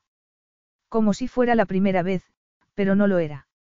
Se quedó mirándolo mientras recordaba su cuerpo desnudo y la sensación de tenerlo en su interior y, al mismo tiempo, experimentaba un torbellino de emociones. Deseó de todo corazón poder dejar de pensar, pero era incapaz. ¿En qué piensas? En que tengamos sexo contra la puerta del armario. A Sean se le dilataron las pupilas. Ella bajó la vista y observó que se estaba excitando. Él se sonrojó y ladeó la cabeza. Después enarcó las cejas. No te diría que no. Ella negó con la cabeza. Eres tú la que te niegas. No lo sé, musitó ella. Intento hallar el modo de que sea la primera vez, cuando no lo es. Contigo, Paisley, cada vez es como si fuera la primera. ¿Cómo es posible? Él se quitó el abrigo y lo tiró al suelo mientras se acercaba a ella. Cada minuto contigo aprendo algo nuevo. Cada capa de la que te desprendes me muestra otra de la mujer que creía conocer. Y cuando hacemos el amor, me parece estar penetrando cada vez más profundamente en tu interior. Ella parpadeó. El corazón se le aceleró, la piel comenzó a arderle y los senos se le hincharon, como le sucedía siempre que pensaba en él.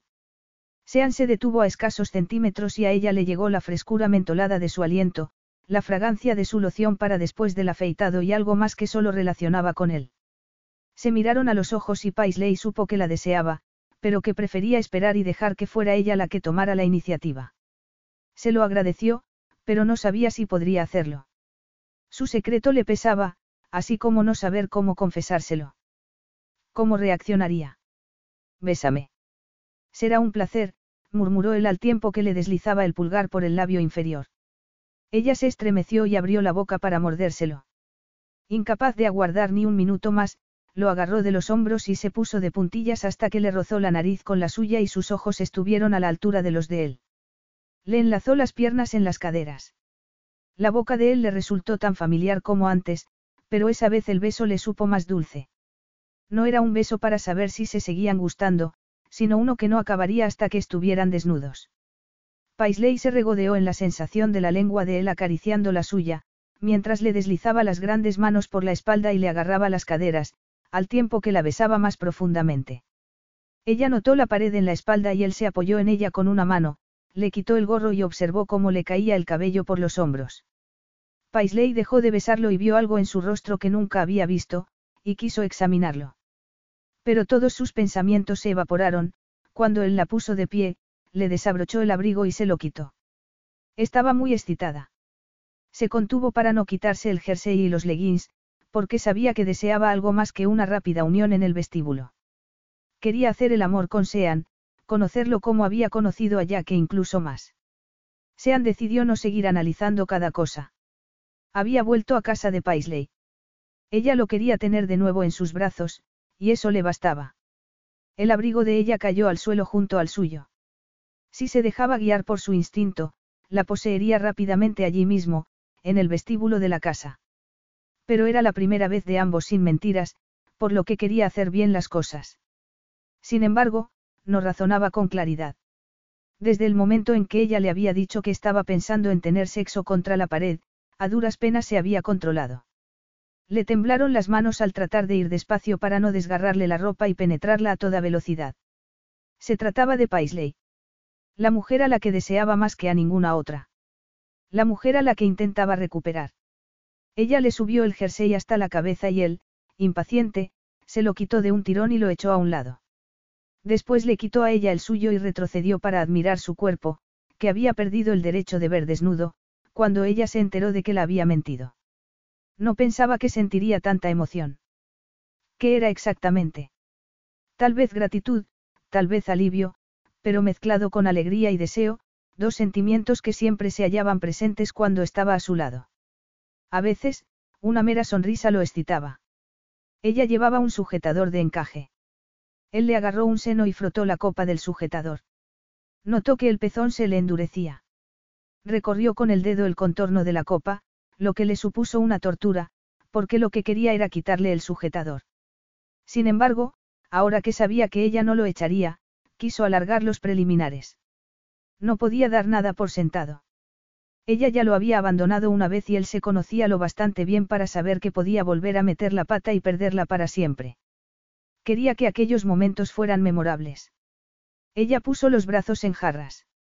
Has decidido de repente que ya no quieres verme desnuda. Claro que no. Lo único que intento es no bajarte los leggings y tomarte a toda prisa.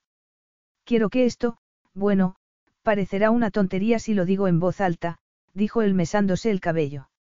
Ella le quitó la mano y lo despeinó. No es ninguna tontería. Yo también quiero que sea especial. Al saber que ella sentía lo mismo, parte de la tensión desapareció. La abrazó y la besó mientras le acariciaba la espalda y le desabrochaba el sujetador con una mano. Ella hizo lo mismo con su camisa y, después, le acarició el pecho y se lo arañó levemente, lo cual aumentó la excitación de Sean. Él levantó la cabeza, le quitó el sujetador y lo tiró al suelo. La estrechó en sus brazos y apretó su cuerpo contra los senos de ella. Notó los pezones y la curva de la cintura. Le agarró las caderas y la apretó aún más contra sí. Ella lo abrazó y le apoyó la cabeza a la altura del corazón. Después lo besó en el pecho, antes de mirarlo a los ojos. Los suyos estaban llenos de lágrimas. ¿Qué te pasa? Nada. Solo que creía que nunca volveríamos a estar así, susurró ella. Él también lo creía, pero, si empezaban a hablar, era probable que dijera algo equivocado. Así que la tomó en brazos y la llevó al dormitorio. La disposición de los muebles era la que ya conocía, salvo porque la cama se hallaba en la pared opuesta. También era nueva la ropa de cama. Le dolió comprobar que Paisley había tratado de borrarlo de su vida, sin embargo no iba a marcharse tan fácilmente. Esa noche había aprendido muchas cosas sobre ella, pero aún le quedaban muchas más por descubrir. Había tres que sabía con total certeza, le gustaba, la deseaba y no iba a dejar que se fuera. Sean la dejó cerca de la cama. Se quitó la camisa y los zapatos e iba a quitarse los pantalones, pero ella se le adelantó y le desabrochó el cinturón. Él le bajó los leggings y las braguitas a la vez, hasta llegar a las botas. Después se agachó para desabrocharle la cremallera y quitárselas. Contempló su cuerpo mientras ella se terminaba de desnudar. Paisley era suya. No supo por qué no se había dado cuenta antes ni por qué había dejado que el orgullo lo distrajera, pero la deseaba y no iba a dejarla marchar. Ni esa noche ni nunca. Y ahora que ya las mentiras habían desaparecido entre ellos, no había motivo para perderla. Paisley trató de no sentirse avergonzada al ver que él se había dado cuenta de que había cambiado la cama de sitio. También había comprado ropa de cama, además de hacer lo posible por eliminar su rastro del piso, aunque no lo había eliminado de sus pensamientos.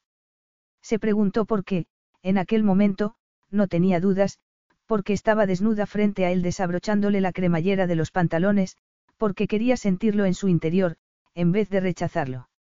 Aquello podía salir muy mal.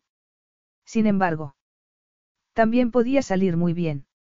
Y recordó lo a gusto que se sentía en sus brazos y que soñaba con que podrían estar juntos, cuando naciera el niño. Al pensarlo, le remordió la conciencia. Tienes que contarle lo del niño. Pero no hizo caso y comenzó a bajarle los pantalones. Él le apartó las manos para quitárselos él mismo. Después la atrajo hacia sí y volvió a besarla. La empujó hacia la cama mientras lo hacía. Ella cayó de espaldas sobre el lecho y él se colocó encima de ella, entre sus piernas. Paisley le miró el rostro y estuvo a punto de echarse a llorar. Lo había echado de menos. No había pasado mucho tiempo, pero echaba de menos aquello. Cerró los ojos y volvió la cabeza. Él le secó las lágrimas con los pulgares. Sean no dijo nada.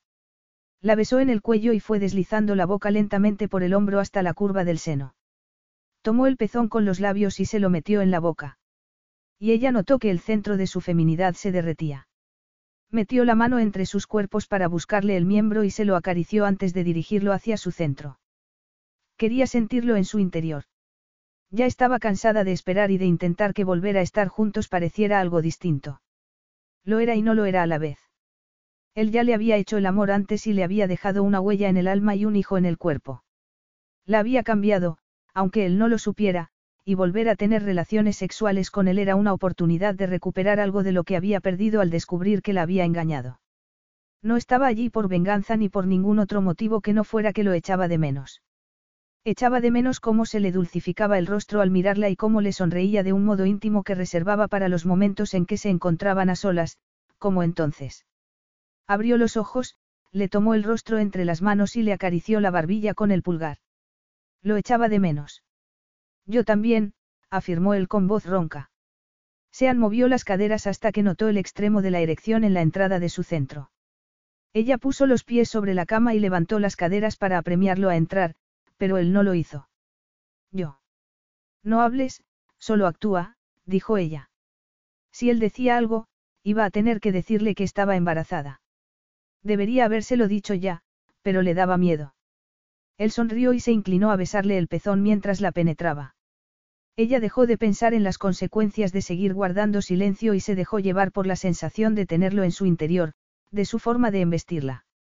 Arqueó la espalda para aumentar la sensación. Quería que la penetrara con más fuerza y profundidad y lo apremió entre murmullos. Él la obedeció agarrándola para levantarle aún más las caderas y embistiéndola sin parar. Ella notó que se acercaba al orgasmo. Gritó su nombre al alcanzarlo y él adoptó un ritmo frenético antes de pronunciar el suyo entre gemidos, mientras se vaciaba en su interior. Cayó sobre ella y le apoyó la cabeza en el pecho. Ella lo abrazó y le introdujo los dedos en el cabello. Y mientras lo abrazaba se dijo que, a pesar de que había pretendido engañarse, no podía seguir fingiendo que no quería compartir su vida y la de su hijo con Sean. Cerró los ojos y vio la imagen de una familia que no había hallado en la vida real. Una familia formada por Sean, su futuro hijo y ella. Paisley se pasó la lengua por los labios. Tenía miedo. Se preguntó si Sean se habría sentido así al pensar que debía revelarle su verdadera identidad. Lo asaltaron la culpa y el miedo. Te daba miedo perderme. Musitó ella. Él se separó de ella sosteniéndose con los codos y la miró. Ella observó una breve expresión de pánico en su rostro. Después le pareció que adoptaba otro papel, que ya no era el mismo, sino quien ella quería que fuera. No. Creí que habíamos dicho que nada de secretos. Él suspiró. No quiero estropear las cosas. Y lo harás si me dices la verdad. No, pero puede que no te diga lo correcto. Ella le acarició la mejilla. Sé tú mismo, eso es lo correcto. Capítulo 10. Ser el mismo. Sean se dijo que él era mejor cuando actuaba de protagonista en una película. Pero le daba la impresión de que lo único que les convenía a los dos era ser sinceros. De acuerdo. Le resultó más difícil de lo esperado. Si hablaba con franqueza, tendría que decirle que no había pensado si la perdería o no. Pero no podía decirle eso, sobre todo después del sexo. Estaba cansado y quería lavarse, abrazarla y dormirse. Ella enarcó las cejas, apremiándolo a continuar. ¿Y bien? No lo he pensado mientras hacíamos el amor. He pensado en tu desnudez, en la agradable sensación de tenerte en los brazos y en cuando volveré a hacerlo, se inclinó a besarle el vientre, porque no quería mirarla al rostro. La habitación olía a popurrí y a sexo. No le molestó. ¿Piensas en eso cuando hacemos el amor? Yo no diría que me dedico a pensar cuando estás desnuda a mi lado, dijo él en tono sardónico. Ella rió. No, supongo que no. Él se dio la vuelta y se aproximó al cabecero de la cama, la tomó en sus brazos para acercarla a él y los tapó con el edredón. ¿Y tú, en qué piensas, país? Ella se acurrucó contra él y le acarició el vello del torso. Lo habitual, el sexo ha sido estupendo, me gusta mucho este hombre, he vaciado la bandeja de entrada del ordenador en el trabajo, querrá algo de beber. Basta. No se puede pensar en tantas cosas. Yo sí. Mi cerebro no se detiene. Siento curiosidad por saber cómo te sentías cuando guardabas el secreto de tu identidad. Te preocupaba. Sean respiró hondo. Ella quería saber y él deseaba darle respuestas.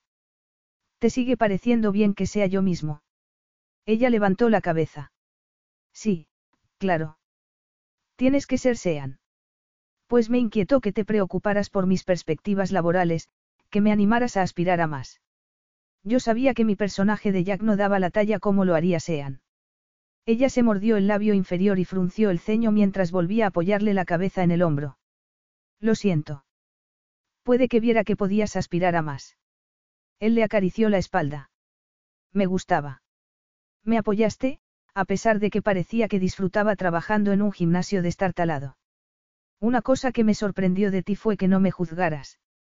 Aunque pensaras que podía dedicarme a algo mejor, no lo hacías porque te avergonzara estar conmigo, sino porque creías que estaría más contento. Sean notó que ella sonreía, porque sintió en la piel que su mejilla se movía. Nunca me has avergonzado. No me gusta que la sociedad valore tanto la clase de trabajo que se tiene. Si se pagan las facturas y se está contento, no hay nada más que decir ni que juzgar, titubeo. Aunque, francamente, no me hacía gracia la posibilidad de que fueras un delincuente. No le gustaría, desde luego. Era totalmente sincera. Y él deseó haberlo sido. ¿Hay algo más que quieras saber? ¿Cuándo vuelves a la costa oeste? Preguntó ella. Sean hizo una mueca. La verdad era que no lo había pensado. Tenía que leerse un guion que su agente le había mandado y promocionar la película que acababa de terminar. Pero primero quería solucionar la situación con Paisley y saber si aquello era una aventura navideña o algo a largo plazo. Depende. Ella volvió a levantar la cabeza y lo miró.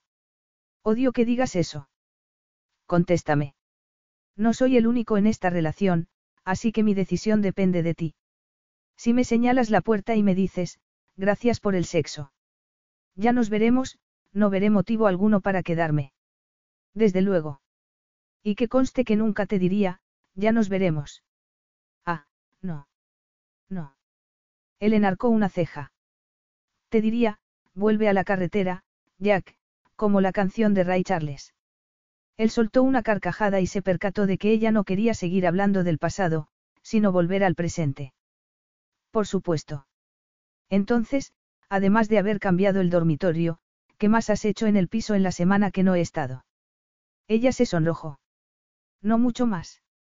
Voy a empezar a poner adornos navideños, pero mi hermano no ha tenido tiempo de venir para ayudarme a montar el árbol. Lo pasabas bien en Navidad cuando eras una niña. Ella se encogió de hombros. Sí. Creía, bueno, da igual. Pero mi padre siempre se encargaba de que la mañana de Navidad fuera perfecta. Yo tengo una relación de amor-odio con estas fiestas. Hay años en que me hacen mucha ilusión y contrato a un equipo para que me decore la mansión de Malibú, hay otros en que encargo una caja de whisky y me siento en el estudio a beber solo. Siempre pasas de un extremo al otro. No creía que fuera así, pero la verdad era que en Navidad siempre le pasaba eso. Las Navidades son fiestas familiares y, cuando la tuya no es maravillosa, a veces, lo mejor que puedes hacer es sobrellevarlas. Ella lo abrazó. Vamos a celebrar esta Navidad juntos. En vez de contestarle, la estrechó contra sí. No tenía las esperanzas puestas en celebrar las fiestas con ella, pero, por primera vez, pensó en el 25 de diciembre sin mucho miedo, lo cual se debía en buena medida a Paisley. Se situó encima de ella y gruñó cuando él acarició su masculinidad y comenzó a besarlo en el pecho. Sacó la lengua y le lamió un pezón. Él arqueó la espalda y la sujetó por la nuca para que siguiera haciéndolo. Después deslizó las manos por su cuerpo y la acarició entre las piernas. Y se dio la vuelta para que se sentara ahorcajada sobre él. Se miraron a los ojos, mientras ella se hundía lentamente en su erección. Ella cabalgó sobre él, que refrenó el orgasmo todo lo que pudo hasta que notó que ella se ponía tensa y comenzaba a gritar su nombre al llegar al clímax. Él la agarró con más fuerza y la embistió hasta vaciarse en su interior. Después la abrazó. Ella no dijo nada y se quedó dormida. Y él pensó que Paisley le había dado otra oportunidad y que no quería echarla a perder. Vamos a celebrar esta Navidad juntos. Era lo que ella quería. Se imaginaba cómo sería. A decir verdad, había tenido pocas Navidades bonitas cuando era niña, lo que la hacía soñar en cómo deberían ser. Y eso era mucho pedir tanto para Sean como para ella. Pero, a la mañana siguiente, cuando él le propuso que fueran a comprar el árbol, el sueño de Paisley comenzó a hacerse realidad. Sean había vuelto al hotel a cambiarse de ropa. Ella se puso unos pantalones pitillo verdes y un jersey. Tuvo náuseas por la mañana, pero, por suerte, pudo ocultarlo al apresurarse a ir al cuarto de baño, mientras él preparaba bajels para desayunar. Y se alegró de que él se fuera al hotel, ya que pudo tumbarse unos minutos. Ya era hora de que le hablara del embarazo. A aquella altura, no sabía a qué esperaba.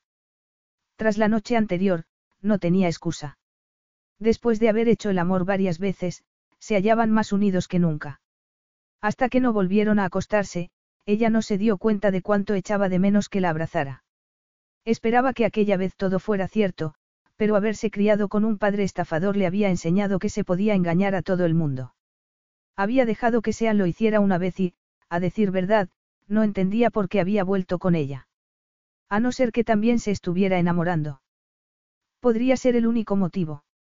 Sin embargo, estaba tan acostumbrada a que la defraudaran que le resultaba difícil creérselo. Le había dolido mucho enterarse de que Yaquera, en realidad, sean, aunque en parte no la sorprendió. No podía ser que Jack fuera tan maravilloso. ¿Y si ahora fuera más de lo mismo? Pero también podía confiar en su palabra, fiarse de que lo que le había dicho era verdad. Habían acordado pasar la Navidad juntos. Ella lo deseaba fervientemente, porque siempre se sentía marginada en esas fiestas.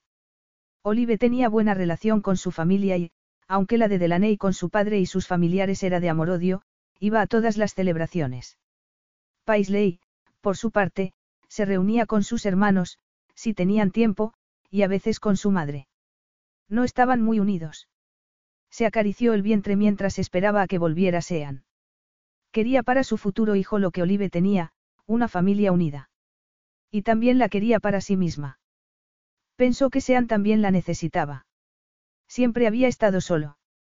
Él mismo se lo había dicho. Así que tal vez aquel niño fuera un regalo para ambos. Llamaron a la puerta, agarró el abrigo y fue a abrir. Hola, preciosa, dijo Sean. Hola, guapo. Él la abrazó y besó larga, lenta y profundamente, como si tuviera todo el tiempo del mundo. Y ella lo imitó. Salió de su casa dispuesta a olvidarse de los pensamientos negativos y a disfrutar de aquella mañana con Sean. ¿Te has dado prisa? No quería pasar mucho tiempo alejado de ti. He alquilado un todoterreno. ¿Estás lista? Sí. Se montaron en el coche y se dirigieron a las afueras. Él tenía una lista de canciones navideñas que sonó durante el trayecto. La mayoría de las canciones eran villancicos tradicionales. Es curioso que a ti, que acabas de rodar una película navideña poco convencional, te gusten los villancicos. Él le lanzó una rápida mirada y volvió a centrar la atención en la carretera. Me ha parecido que una lista tradicional era adecuada para esta excursión. Me gusta. La has hecho para mí. Él se encogió de hombros. Para nosotros. Nunca he puesto el árbol en Navidad. Siempre lo he tenido, pero lo montaban otros. Es la primera vez que voy a hacerlo. Ella le apretó el muslo. La vida de Sean, aparentemente espectacular, lo era bastante menos. Yo he adornado muchos, tanto vivos como de plástico, una planta, lo que hubiera. Creía que la Navidad con un estafador. Ella lo interrumpió. Podría ser el tema de tu próxima película. Ya, volvió a mirarla. ¿No quieres hablar de ello? Ella miró por la ventanilla. No es eso. Había años en que pasábamos unas fiestas estupendas, con árbol y regalos, pero a veces teníamos que marcharnos de la ciudad a toda prisa. Un año las pasamos en un hotel de Florida y adornamos la planta que había en un rincón. Las fiestas navideñas, en general, siempre me han decepcionado. Él le agarró la mano, se la llevó a los labios y la besó. Por eso necesitamos estos villancicos. Este año vamos a hacerlo bien. ¿Qué significa, bien? Que haremos lo que queramos, como ir a comprar el árbol. Tienes adornos. Algunos, pero podemos comprar más, afirmó ella comenzando a entusiasmarse con la idea, aunque dudaba que Sean fuera a querer deambular por unos grandes almacenes buscando adornos navideños. Buena idea. Le pido a mi secretaria que los compre. No está en California. Sí, pero tiene contactos en todas partes. No hace falta. Puedo pedirlos en la aplicación de Target y solo tendremos que pasar a recogerlos. Quiero que los elijamos juntos. Entraron en el aparcamiento del vivero. Me parece muy bien. Sean no se había dado cuenta de cuántas cosas desconocía de Paisley. Lo había convencido de que era un libro abierto, pero ahora se percataba de que lo único que había visto era una versión resumida. Antes de entrar en el vivero, se puso una gorra y unas gafas de sol para pasar lo más desapercibido posible. De momento le había funcionado, de lo que se alegraba. Paisley echó un vistazo a casi todos los árboles, pero volvió una y otra vez a mirar uno muy tupido por delante, pero con algunos huecos por detrás. Sean pensó que era el que quería, que la atraía por su imperfección, pero que no iba a decirlo. Me gusta este, afirmó él. Ah, sí. A mí también. Es precioso por este lado, pero, cuando la gente lo rodea pasa de largo. Él ya había notado, desde el principio, su capacidad de empatizar con todo el mundo. Lo asombraba que con lo dulce que era, se volviera tan inflexible en determinadas ocasiones. Creo que por eso es perfecto para nosotros, murmuró él. Se dio cuenta de que lo que acababa de decir era verdad. ¿Por qué? Porque no se deben pasar por alto los aspectos desagradables, ¿no te parece? Todos tenemos virtudes y defectos. Pero nos han engañado al hacernos creer que debemos ser siempre perfectos. Ella asintió. Perdona, has dicho, engañado. Paisley le sonrió. Estaba tan guapa mientras le tomaba el pelo que Sean no pudo contenerse y la abrazó y besó. Aunque no solía hacer demostraciones afectivas en público, la agarró de las caderas y la levantó para apretarla más contra su cuerpo. Dejó de besarla al cabo de unos segundos, antes de que la cosa fuera a más y no quisiera detenerse. Entonces, ¿qué? Ella le sonrió de oreja a oreja transmitiéndole su alegría. Y algo se removió en el interior de Sean. Aquello no era un asunto sexual, sino del corazón. Pero inmediatamente cerró esa puerta y se volvió para disimular la felicidad y el miedo que sentía. Voy a buscar a un empleado para decirle que nos llevamos este. Preguntó ella. Sí. Me quedo aquí para que nadie nos lo quite. Ella se echó a reír negando con la cabeza mientras se alejaba. Sean la observó, consciente de que algo había cambiado en él. Era la primera vez que notaba un cambio tan grande. A veces, cuando interpretaba un papel, sentía algo similar, pero nunca lo había sentido en la vida real. No sabía lo que significaba ni estaba seguro de querer analizarlo y averiguarlo. Lo mejor sería no hacerle caso. Sí, haría eso. La última vez que había creído entender sus sentimientos, perdió a Paisley y los paparazzis le arruinaron la noche romántica. Poco después, el árbol estaba sujeto al coche. Paisley abrió la aplicación de Target en el móvil. ¿Prefieres una estrella o un ángel para coronar el árbol? Hay diferencia. ¿Tú qué prefieres? Creo que una estrella. Me gusta esa parte de la historia de la Navidad en que los Reyes Magos siguen la estrella. A mí también. Una estrella, entonces. Ella la añadió al carro de la compra y se volvió de nuevo hacia él. Esta pregunta es decisiva, luces blancas o de colores. ¿Qué? ¿Acaso importaba? Ambas. Ella lo miró muy seria. No puede haber de las dos. Las blancas son elegantes y clásicas, las de colores, hogareñas. De colores. De acuerdo. Son las que me gustan. Durante la media hora siguiente, Sean la ayudó a elegir los adornos. Hizo algo que, hasta entonces, no le gustaba, dedicar tiempo a decidir y comprar lo que se pondría en el árbol de Navidad. Ella sacó la cartera para pagar con la tarjeta de crédito, pero él le entregó la suya. Pago yo. No tienes que hacerlo, protestó ella. Ya lo sé, pero quiero hacerlo. ¿Y ahora? Tenemos que recoger esto dentro de un par de horas. Volvemos a casa, empezamos a colocar el árbol y comemos.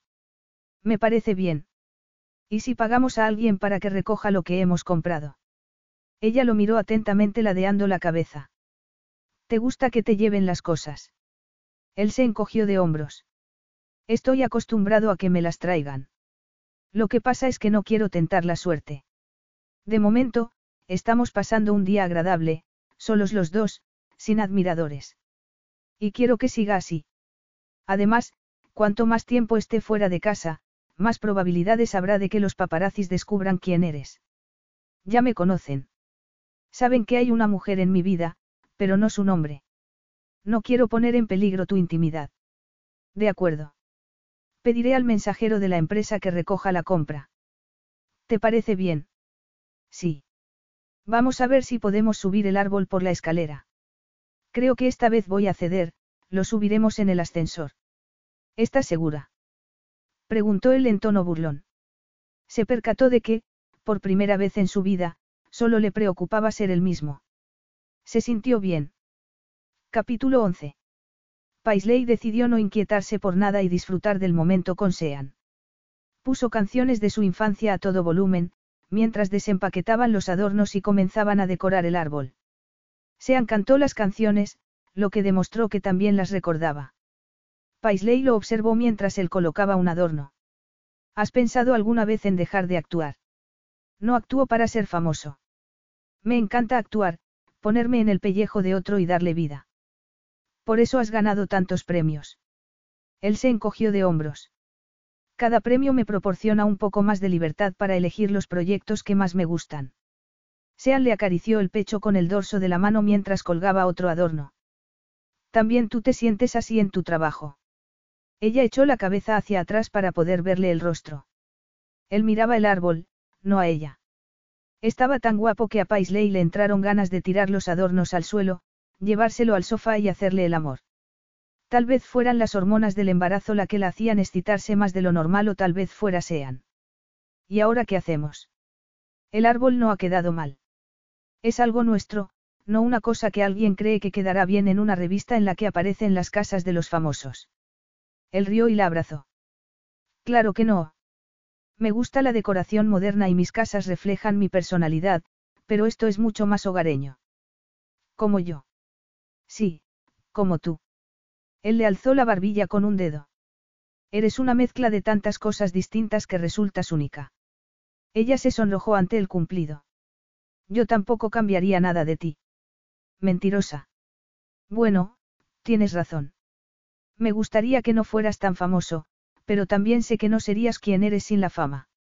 Él se echó hacia atrás, agarrándola por la cintura. Muy inteligente. Lo sé. Voy a por una manta para ponerla debajo del árbol. Paisley fue a su habitación y abrió el armario donde guardaba una caja con recuerdos de su infancia que su madre le había mandado hacía años. Por aquel entonces, seguía enfadada con su familia, así que la había dejado allí. La abrió suspirando e inmediatamente le llegó el olor a pino y naranja. Cerró los ojos durante unos segundos mientras la invadían los recuerdos. No quería que el pasado interfiriera en el presente, pero sabía que siempre estaría ahí. Te echo una mano. Ella se volvió. Sean estaba en la puerta. No hace falta.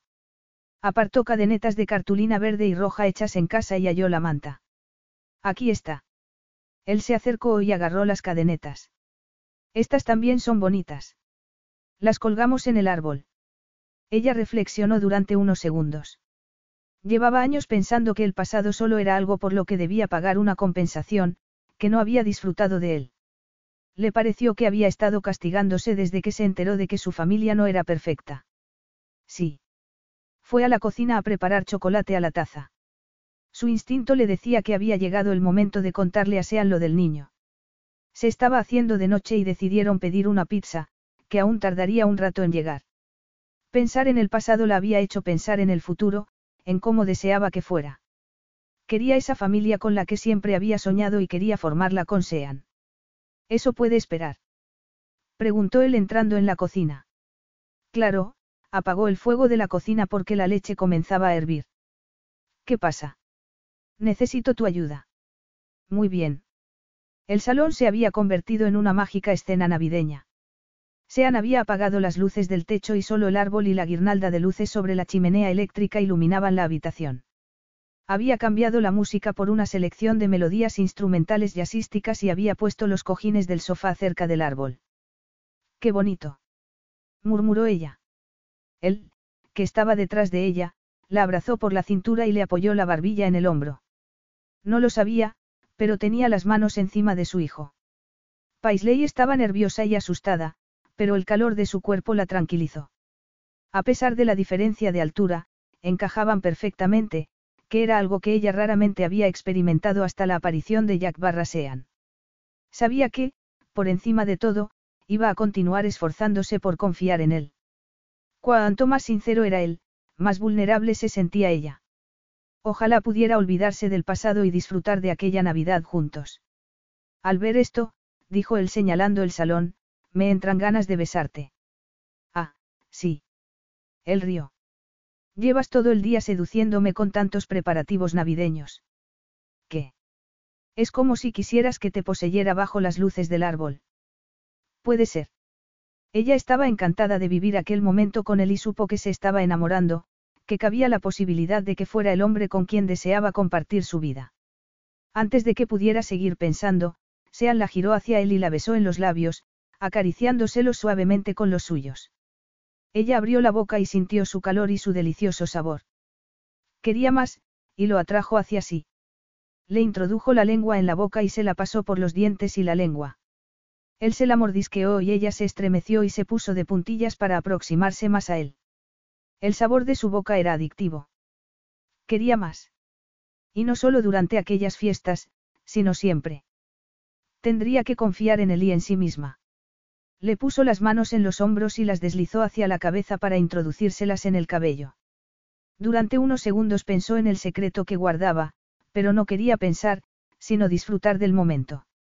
Él le quitó el jersey y ella se quedó en sujetador y se estremeció un poco, porque hacía frío. Pero sus manos la calentaron al acariciarle los hombros y los senos por encima del sujetador, hasta que introdujo los dedos en las copas y le rozó los pezones. Ella tembló, mientras él continuaba acariciándola lentamente. Después le acarició los brazos, la agarró de las muñecas y retrocedió. Ella estaba orgullosa de su cuerpo. Sabía que el embarazo se lo cambiaría. La mirada de él se detuvo en su cintura. Le puso las manos en las caderas y la atrajo hacia sí al tiempo que la levantaba del suelo. Rodéame con las piernas. Ella lo hizo. Me gusta que me abraces así, afirmó Paisley. Sean se arrodilló y la tumbó sobre los cojines al lado del árbol. Les llegó el aroma a pino de los palitos olorosos que ella había puesto en el árbol. Él se quitó la camisa. Se inclinó hacia adelante, le quitó el sujetador, la agarró por las caderas y le besó los pezones. Ella, cada vez más excitada, notó un fuego en el centro de su feminidad. Incapaz de pensar, se limitó a sentir, a experimentar las sensaciones que la invadían mientras él seguía deleitándose con sus senos. Sean le separó las piernas con el muslo y se situó entre ellas. Paisley notó su miembro frotándose contra su centro y se removió para aumentar la estimulación. Él le deslizó la boca desde los senos hasta el ombligo. La miró y, cuando sus ojos se encontraron, ella vio algo en los de él que no pudo descifrar, pero le pareció que la relación estaba cambiando y haciéndose más profunda. Sean le mordisqueó el vientre y le introdujo la lengua en el ombligo. Ella movió las caderas para frotarse contra él y él le respondió imitándola. Él siguió deslizando la boca hacia abajo, mientras le bajaba la cremallera de los vaqueros. Ella notó la calidez de su aliento y de su lengua en el bajo vientre. Gimió un poco, temerosa de decir su nombre y despertar de aquel sueño en que él era suyo. Levanta las caderas, dijo él. Ella puso los pies en los cojines y las levantó. Él le quitó los pantalones, dejándole las braguitas. Ella echó la cabeza hacia atrás y le dijo. Quiero más de ti, Sean. ¿Cuánto? Todo. Dámelo todo. Él lo hizo. Le acarició la pelvis y, después, le bajó las braguitas con los dientes. Se las quitó y se quedó completamente desnuda debajo de él. Él se echó hacia atrás para arrodillarse y contemplarla. Creí que no me volverías a dejar hacer esto, dijo él con voz ronca. A ella se le aceleró el pulso. Todo en él la excitaba como nunca la había excitado nadie. Yo también, afirmó ella con voz quebrada. Nunca había sido así con ningún otro. Quiero que todo entre nosotros vaya mejor.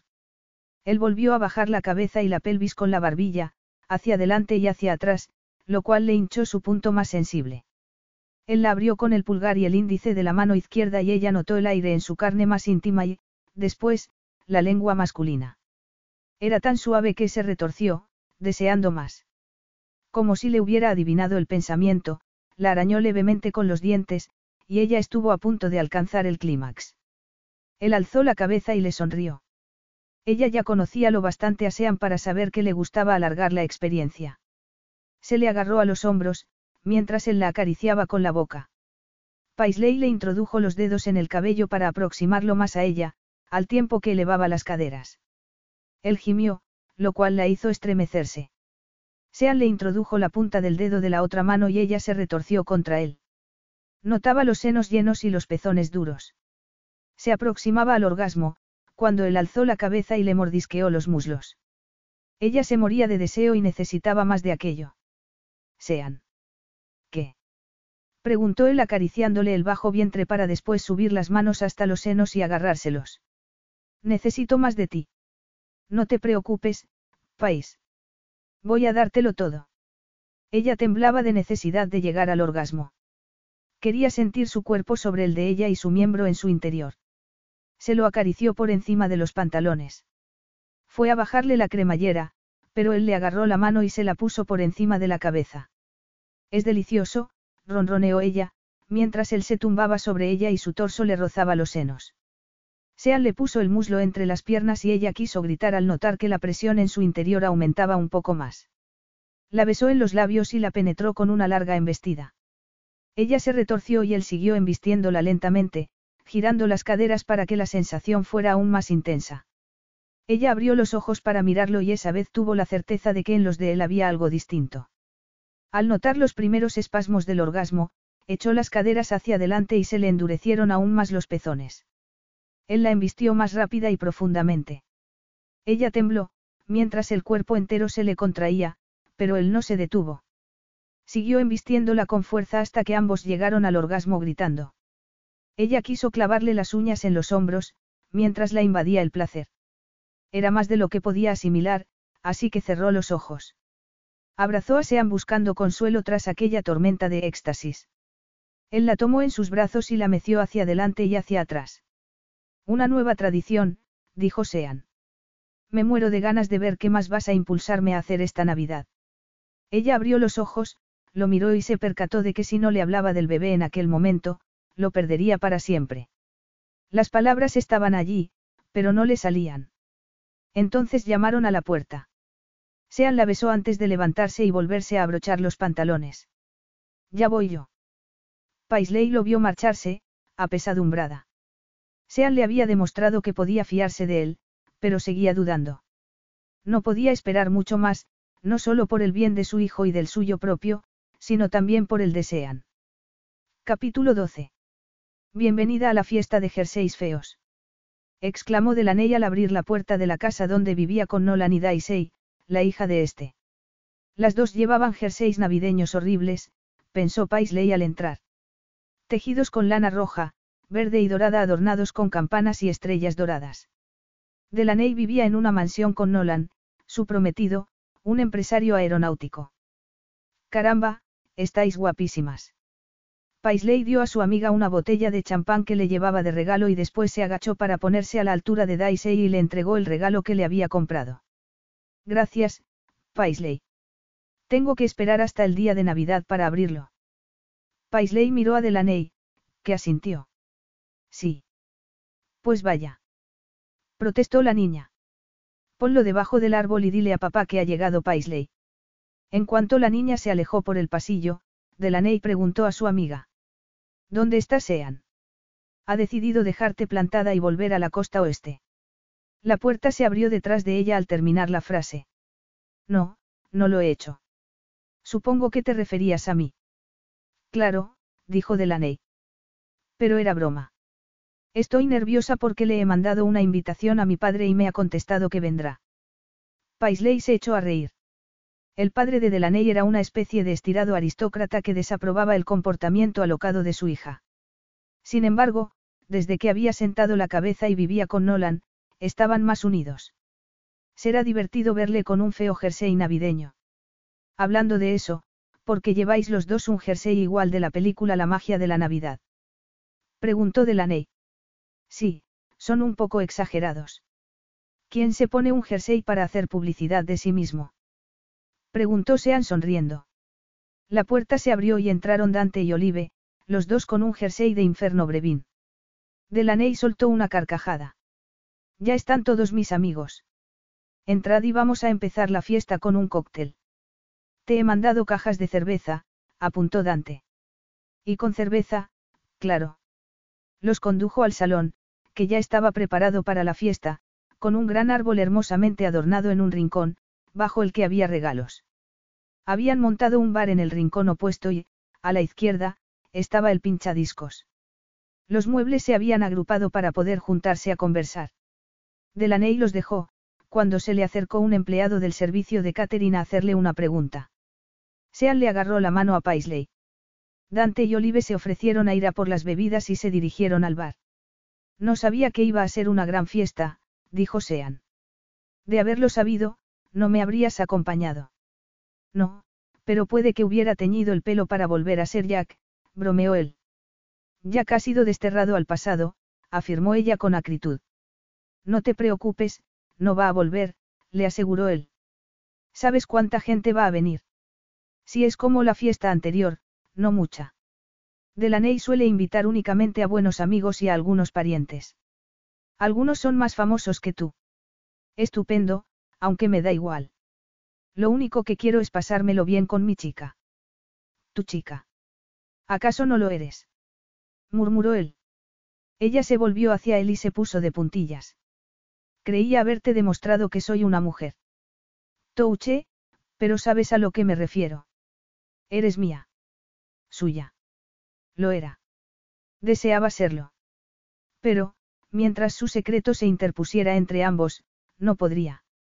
Me gustaría serlo.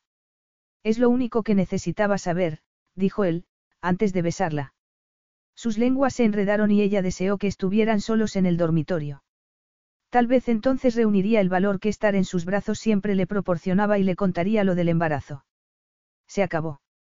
Agarrad las bebidas antes de que Delaney nos arrastre a saludar a los invitados, dijo Olive al volver con Dante. Brindaron. Por las parejas más guapas del salón. Salud.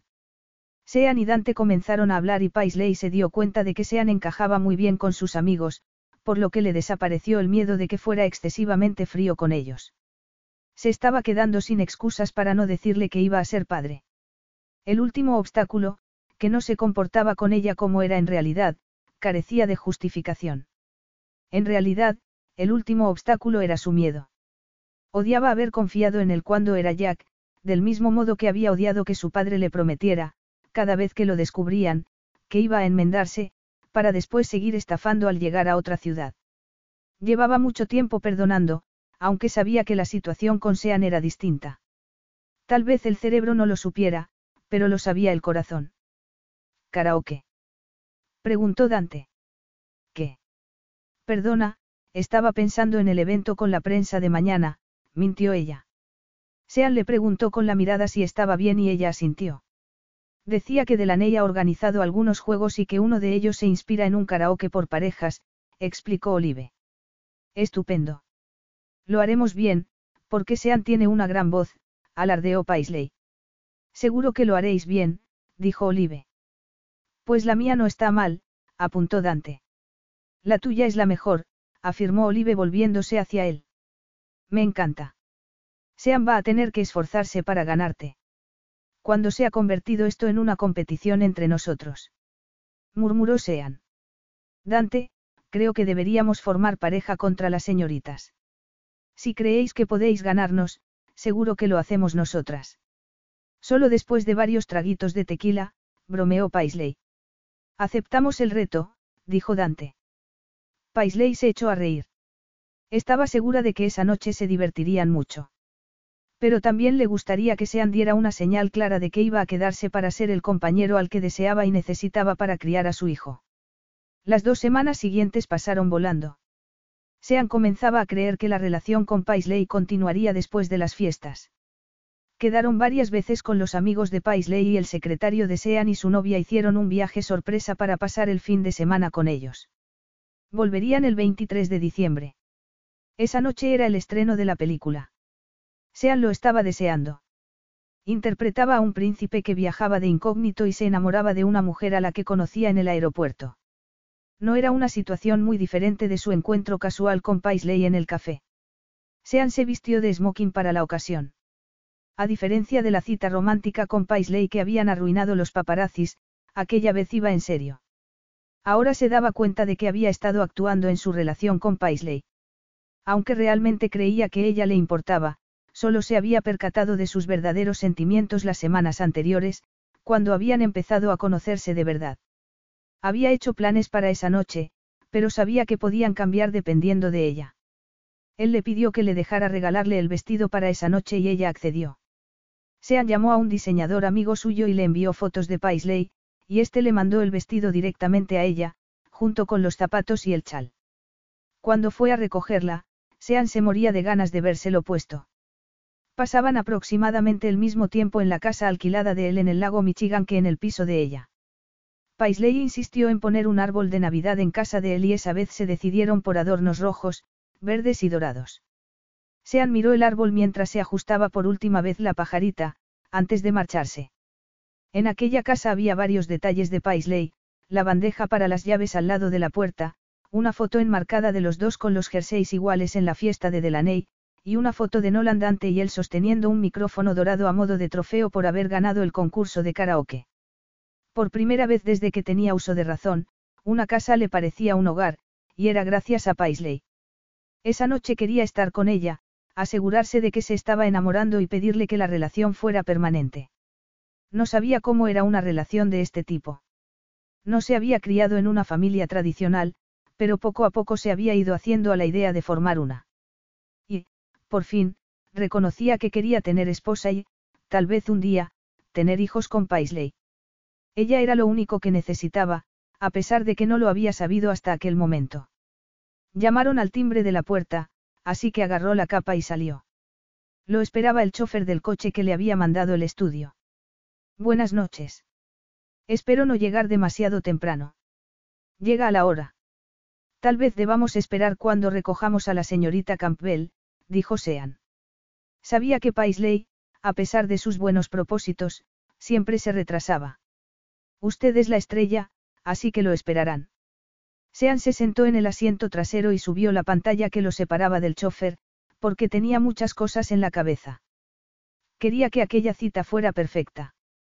Pensó en el anillo que llevaba en el bolsillo y en lo que significaba para él. Habría malinterpretado a Paisley.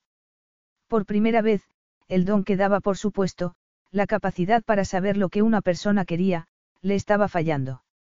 Se preguntó si se debía a que interferían sus propios sentimientos. Fuera lo que fuese, nunca había estado tan nervioso ante una cita, o un estreno. Pero no le preocupaba la película, las proyecciones previas y las críticas habían sido positivas, por lo que los nervios debían proceder de sus sentimientos hacia Paisley. Lo había cambiado y ayudado a comprender cómo ser el mismo en la vida real, con gente que no perteneciera a la industria cinematográfica. Por primera vez, era simplemente Sean y se sentía plenamente aceptado. Era un regalo que no valoraba por completo. No se sentía totalmente a gusto, pero se iba acercando. El coche se detuvo frente al edificio de Paisley. Había algunos fotógrafos, pero, por una vez, no pasó a su lado sin hacerles caso, sino que sonrió y les saludó con la mano y, antes de subir al piso, les dijo que compraran entradas para ver la película. Llamó a la puerta, donde colgaba la guirnalda que habían hecho con Daisy, la hija de Nolan, que había aprendido en la escuela con cartulina. Paisley la había utilizado para poner fotos de todos ellos. Al verlos, Sean pensó que era la familia que no tenía y que anhelaba tener en secreto. Y la había encontrado gracias a Paisley. Ella gritó desde dentro que ya iba. La puerta se abrió y él contuvo la respiración al verla con un ajustado vestido de terciopelo rojo, ribeteado con perlas en el cuello. Llevaba el cabello recogido y le sonrió. Y el mundo se detuvo. La amaba. Por eso estaba tan nervioso, por eso la noche debía ser perfecta. Quería a Paisley. Era fabuloso, pero también lo asustaba. Estás preciosa. Ella le guiñó el ojo. Tú también estás muy guapo. Él se inclinó a besarla porque sintió el impulso de decirle que la quería, sin estar seguro de que estuviera preparada para saberlo. Que Sean la besara en la puerta marcó el tono de la noche. Bajaron por la escalera y se montaron en el coche. Cuando llegaron, ella apartó todos los pensamientos sobre su atractivo acompañante y se dispuso a trabajar. Tenía una lista de periodistas que estarían en la alfombra roja. Preparado. La alfombra roja se había colocado bajo unas arcadas, con árboles a lo largo para proporcionar cierta intimidad a las entrevistas. Sí, la verdad es que esta parte no me preocupa. ¿Y tú, estás preparada? Lo mío es fácil, ya que solo tengo que señalarte a los periodistas. La puerta del coche se abrió y el chofer le ofreció la mano para bajar. Había una multitud esperando y, en cuanto Sean bajó detrás de ella, se dispararon los flashes y se oyeron voces gritando su nombre y aplausos. Él saludó y le puso a Paisley la mano en la espalda. Y en vez de limitarse a pasar de largo por delante de sus admiradores, que probablemente llevarían horas esperando verlo, se detuvo a estrechar manos y a hacerse fotos. Paisley le sacó algunas. Le impresionó su disposición a hablar con sus admiradores. No los metía prisa ni se los quitaba de encima, todo lo cual confirmaba lo que comenzaba a creer sobre él. Porque, aunque sean fuera una estrella de Hollywood, era un hombre de verdad. A pesar de estar acostumbrado a casas lujosas, choferes y a saber que llevarían todo lo que pidiera, era realista y sensato. La primera periodista es de una agencia de noticias de Chicago. Creo que es la que está detrás de Wendell, por lo que te hará preguntas escabrosas. Estaré cerca, así que hazme una señal, si necesitas que os interrumpa. Wendell era una web de cotilleos que le amargaba la vida a Delaney y que no le había puesto las cosas muy fáciles a Sean al descubrirse su verdadera identidad. Creo que me las arreglaré. No te imaginas la cantidad de preguntas inadecuadas que me han hecho. Le apretó la mano y esbozó su sonrisa de estrella mientras se acercaba a la periodista. Paisley se mantuvo a distancia. Intentó centrarse en lo que la rodeaba, pero no dejaba de pensar en que no le había dicho a Sean que esperaba un hijo. Al verlo en su elemento, se percató de que, a pesar de que sus vidas fueran tan distintas, sería capaz de manejar la situación. Mientras avanzaban por la alfombra, se imaginó a los dos trabajando juntos en futuros estrenos. Las últimas semanas habían sido mágicas y estaban pasando unas fiestas navideñas como no creía que fuera posible. Habían acudido a ruedas de prensa, se habían reunido con sus amigos e incluso Mildred los había invitado a ver su película preferida, de ilusión también se vive. Por eso, Paisley ya no temía que Sean estuviera fingiendo. Era más sincero de lo que nunca había sido su padre. Pero seguía sin hablarle del embarazo. Estar segura de él como hombre era una cosa, estarlo como padre era otra historia. No habían hablado de seguir juntos después de las fiestas. ¿Y si volvía a Los Ángeles después de Año Nuevo?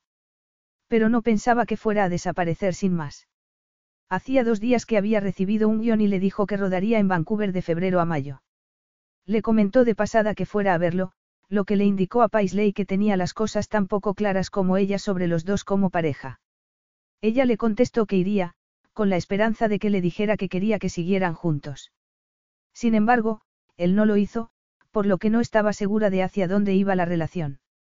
Era absurdo dejar que el miedo le controlara la vida, pero así era.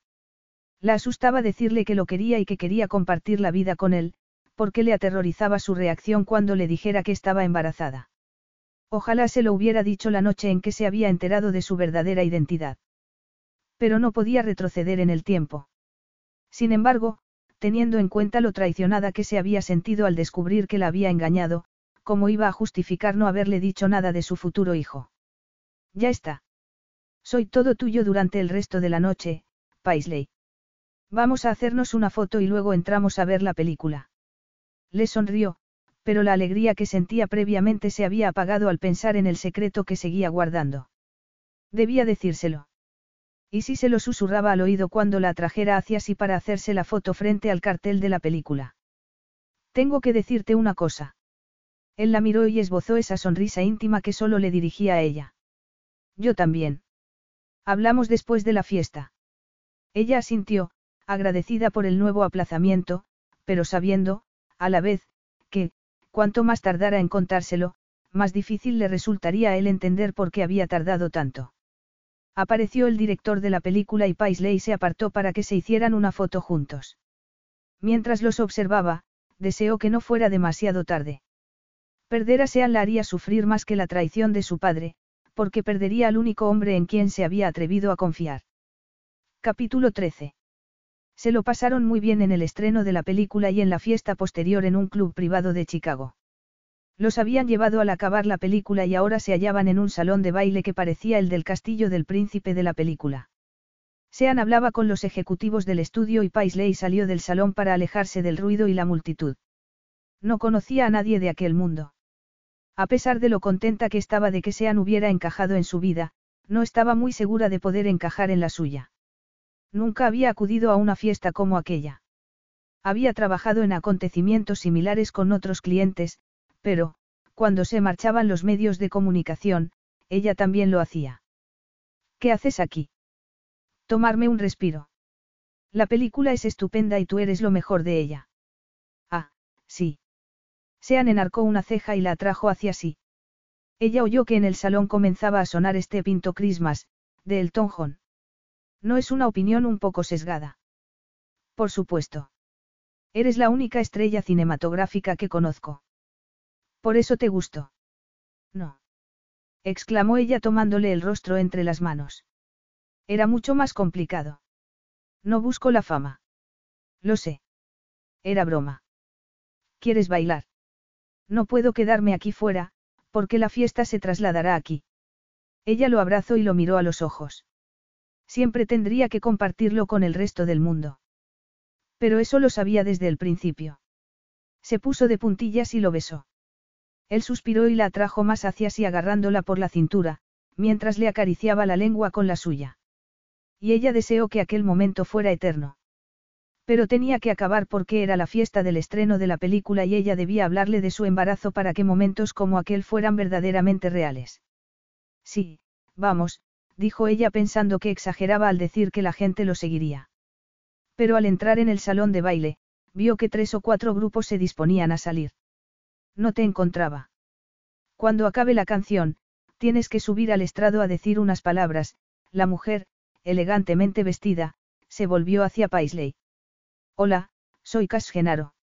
Hemos hablado por Zoom. Encantado de conocerte en persona, dijo tendiéndole la mano.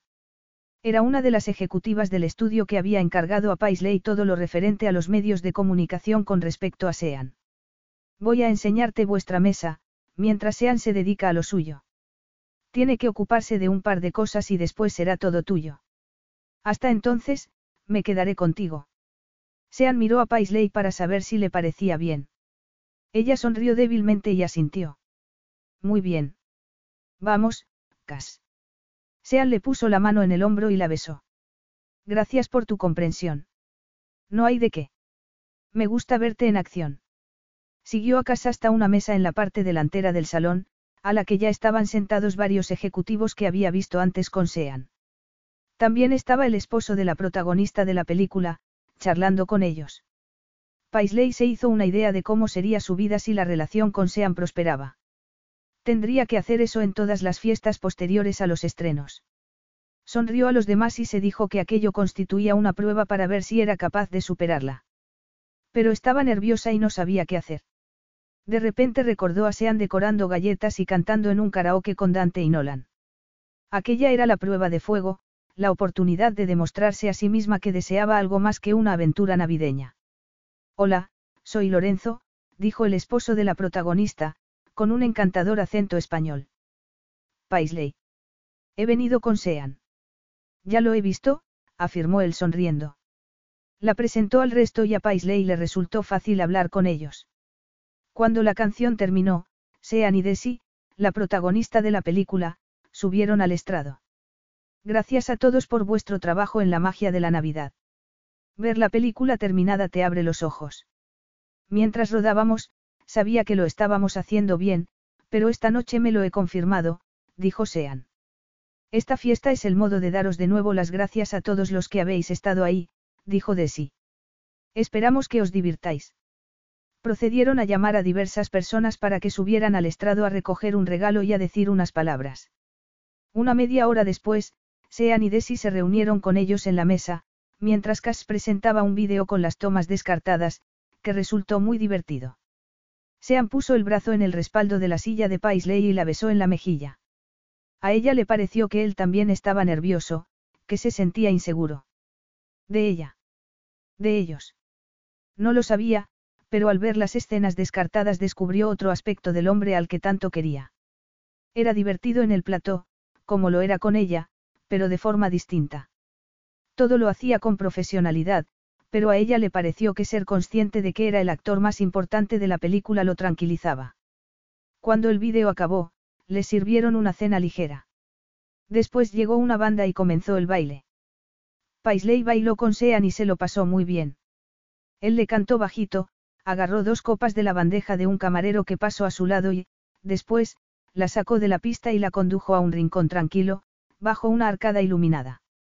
Cuando, hace unas semanas, te invité a cenar, quería presentarte mi yo más romántico y perfecto, pero todo se fue a pique. Pensé que necesitaba a un guionista para que me dijera cómo comportarme. Y aunque esta noche no ha sido perfecta, porque he tenido que trabajar, sinceramente, país, lo que has visto hoy es lo mejor que te puedo ofrecer. Tenerte a mi lado aquí me ha hecho reconsiderar mi vida y nada hay que desee más que continuar teniéndote a mi lado. Sé que solo hablamos del periodo navideño, pero quiero que sigamos. Paisley, llena de alegría, no pensó en las consecuencias del secreto que guardaba al lanzarse a sus brazos para besarlo. Parece que te gusta la idea. Pues sí. Él le dio una copa de champán. Brindemos por nosotros y por nuestro futuro. Ella fue a levantar la copa, pero se detuvo. No podía brindar por eso. Aún no. No podía hacerlo hasta que le hubiera dicho que estaba embarazada. Tengo que contarte algo antes. Pero antes de que pudiera seguir hablando, volvieron a interrumpirlos. Sean, te tienes que hacer una foto con el reparto de la película, dijo Cass. A Sean no le hizo ninguna gracia que lo volvieran a apartar de Paisley, pero era su trabajo. Espérame, dijo dándole su copa de champán. Aquí estaré. Por otra parte, Sean se alegró de alejarse de ella antes de decirle algo que no fuera lo que pretendía o en el momento equivocado. Por primera vez, se sentía vulnerable en su presencia, porque si no sentía lo mismo que él, si solo pensaba estar con él durante las fiestas navideñas. Lo entendería, pero le dolería. Era cierto que nadie quería estar solo en Navidad, pero quería creer que, tras la noche mágica que habían pasado juntos, había algo más entre ellos. Y ella le había dicho que deseaba estar con él. Cass lo colocó delante del árbol de Navidad, al lado de Desi, y con el resto del reparto de la película. Me cae bien Paisley, le susurró Desi. Lorenzo dice que a los ejecutivos les ha encantado. Parece que es todo un hallazgo. Sí, Es estupenda, contestó él. Sin embargo, lo asaltaron las dudas. ¿De qué quería hablarle Paisley? Sonrió para la foto, pero la sensación de que la noche estaba siendo perfecta desapareció. Nunca había buscado esa clase de felicidad, porque creía que estaba fuera de su alcance. Se estaba engañando. Se había dejado llevar por el dulce rostro de ella y su triste pasado. Conectaba con ella en el presente, pero también compartían una infancia dolorosa. Tenían historias diferentes y había seguido caminos distintos, pero creía que los habían conducido a encontrarse. Vamos a hacer una con el equipo de filmación, dijo Cass. Sean siguió sonriendo, pero estaba aterrorizado. ¿Por qué se había desnudado emocionalmente ante ella? De repente se preguntó si Paisley se habría sentido así al enterarse de su verdadero nombre, al saber que no era Jack. No sabía lo que ella le iba a contar, solo que quería hablar con él. Se estaba preocupando sin necesidad. ¿Acaso no lo hacía siempre? Su instinto le indicaba que lo analizara desde todos los ángulos. Y el pasado le había enseñado a mantenerse firme, pero con Paisley se había ablandado. Se había enamorado de ella y la había convertido en la amada que nunca había tenido. Podía fiarse de que lo era, al menos hasta que le demostrara lo contrario. Eso es todo. Podéis seguiros divirtiendo. No olvidéis recoger la bolsa de regalos cuando os vayáis. Y feliz Navidad, dijo Cass. Desi abrazó a Sean y fue en busca de Lorenzo. Sean vio a Paisley esperándole donde la había dejado. Se acercó a ella. ¿No querías decirme algo? Ella se mordió el labio inferior. Verás, yo. ¿Te encuentras bien? Sí. Es solo que me he dado cuenta que vida llevas en realidad. Es esto. Da igual, no quiero estropearnos la noche. Sean sabía que, como él, intentaba acomodarse a la relación entre ambos. Para ella, las cosas habían sido mucho más fáciles con Jack, ya que carecía de compromisos, de admiradores y de verdadera vida. Vamos a buscar un sitio tranquilo para hablar. Ella enarcó las cejas. Te he dicho que da igual. Sí, pero sabemos que no es así. Vámonos a casa. A la tuya o a la mía. A cualquiera de las dos, contestó él, pero no dijo que ambas le parecían de los dos. Ya no estaba tan seguro como antes. Salieron del salón, cuando el chofer les mandó un mensaje para decirles que los esperaba a la salida. Se montaron en el coche. Cuando arrancaron, ella ladeó la cabeza. Hay algo extraño en lo bien que me conoces. Llevamos meses viviendo juntos. Sí, pero ahora que tú eres tú, es, distinto. De acuerdo, pero también me alegro del tiempo en que estuvimos juntos antes, porque todo era más sencillo. Ella hizo un mohín. ¿Por qué no era verdad? ¿Qué es la verdad? Preguntó él, principalmente para distraerla. ¿En serio quieres que hablemos de filosofía y de la percepción de la realidad? No, pero casi me parece más fácil hablar de teorías abstractas que de nosotros. Ella rió. Es cierto. El caso es que, cerró los puños sobre el regazo.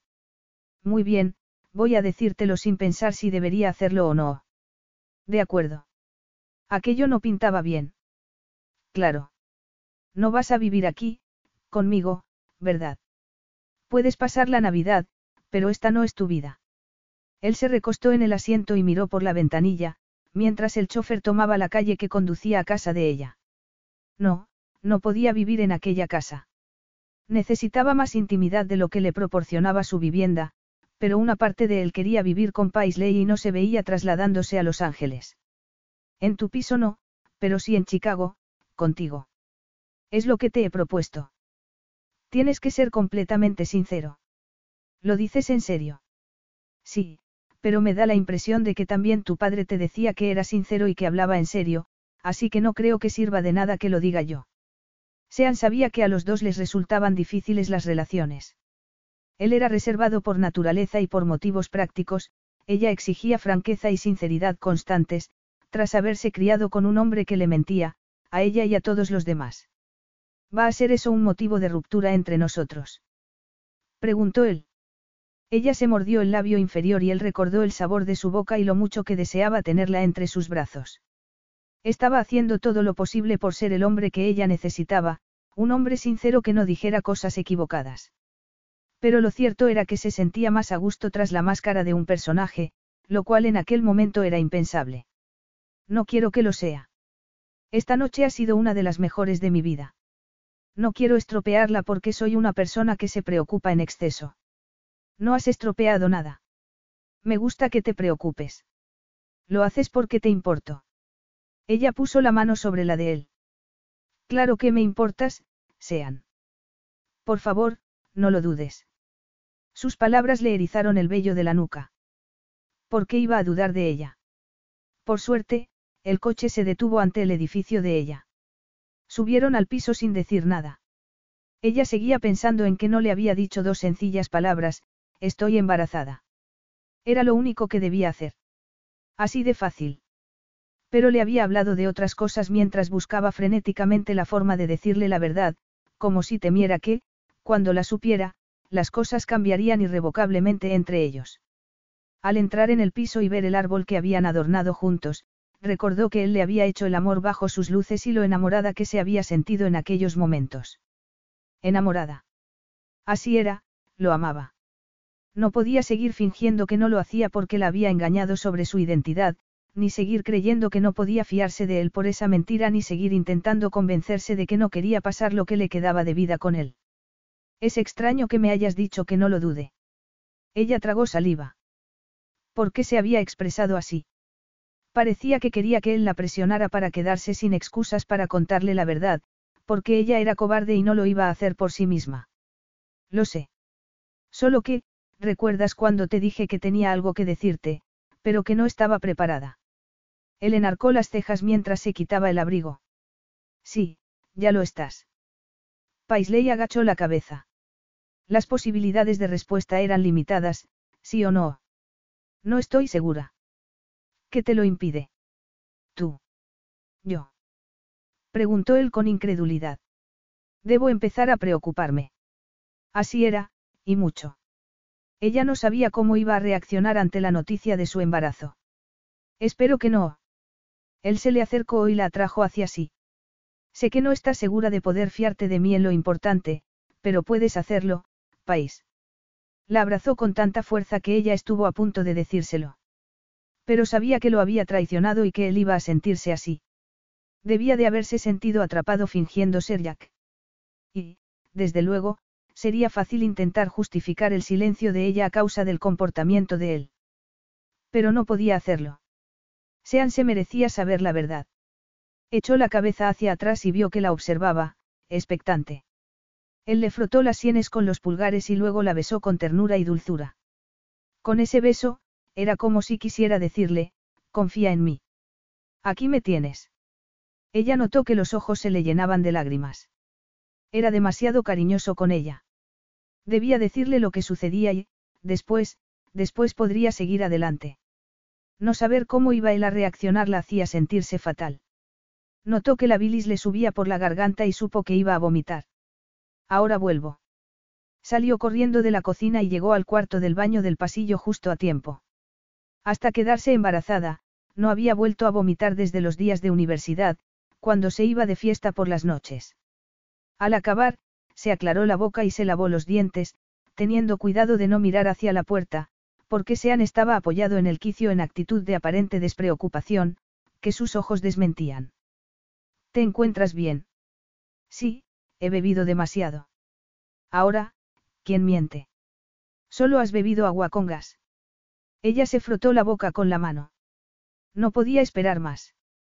Debía decírselo. Ya no le quedaban excusas. Estoy bien. He intentado hallar el modo de decirte lo que debo decirte, pero no hay ninguno que sea fácil. ¿Estás enferma? Preguntó él, preocupado. ¿Tienes cáncer o algo así? Tengo un montón de recursos, así que buscaremos la mejor ayuda posible. La tomó de la mano y fueron al salón. Las luces del árbol centelleaban, lo que creaba un ambiente cálido y acogedor. Se sentaron en el sofá y él le echó el brazo por los hombros para atraerla hacia sí. No me extraña que no quisiera decirme nada. No te preocupes, no voy a marcharme. Me quedaré a tu lado. Madre mía. Sean estaba empeorando las cosas. Durante unos segundos, Paisley se planteó fingir que estaba gravemente enferma, pero lo rechazó de inmediato. Sería una mentira enorme y cruel, y Sean no se lo merecía. Gracias. Ella cambió de postura para mirarlo cara a cara.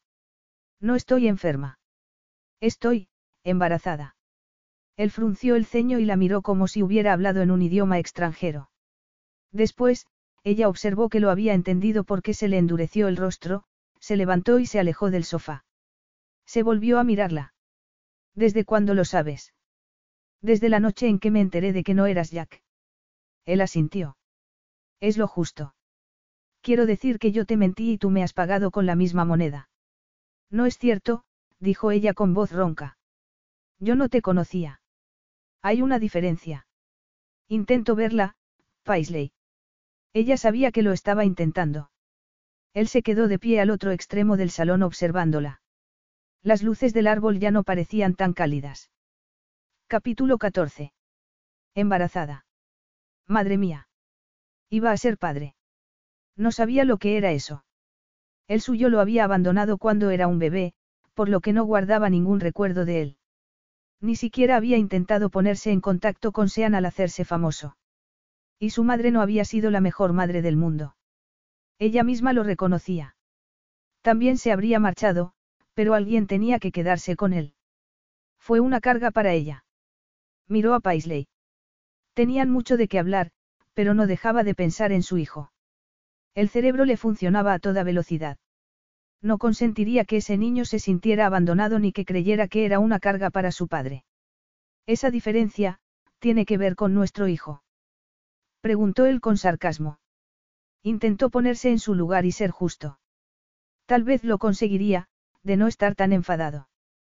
Pero, en aquel momento, solo veía que le había mentido y que esa mentira era distinta de la suya.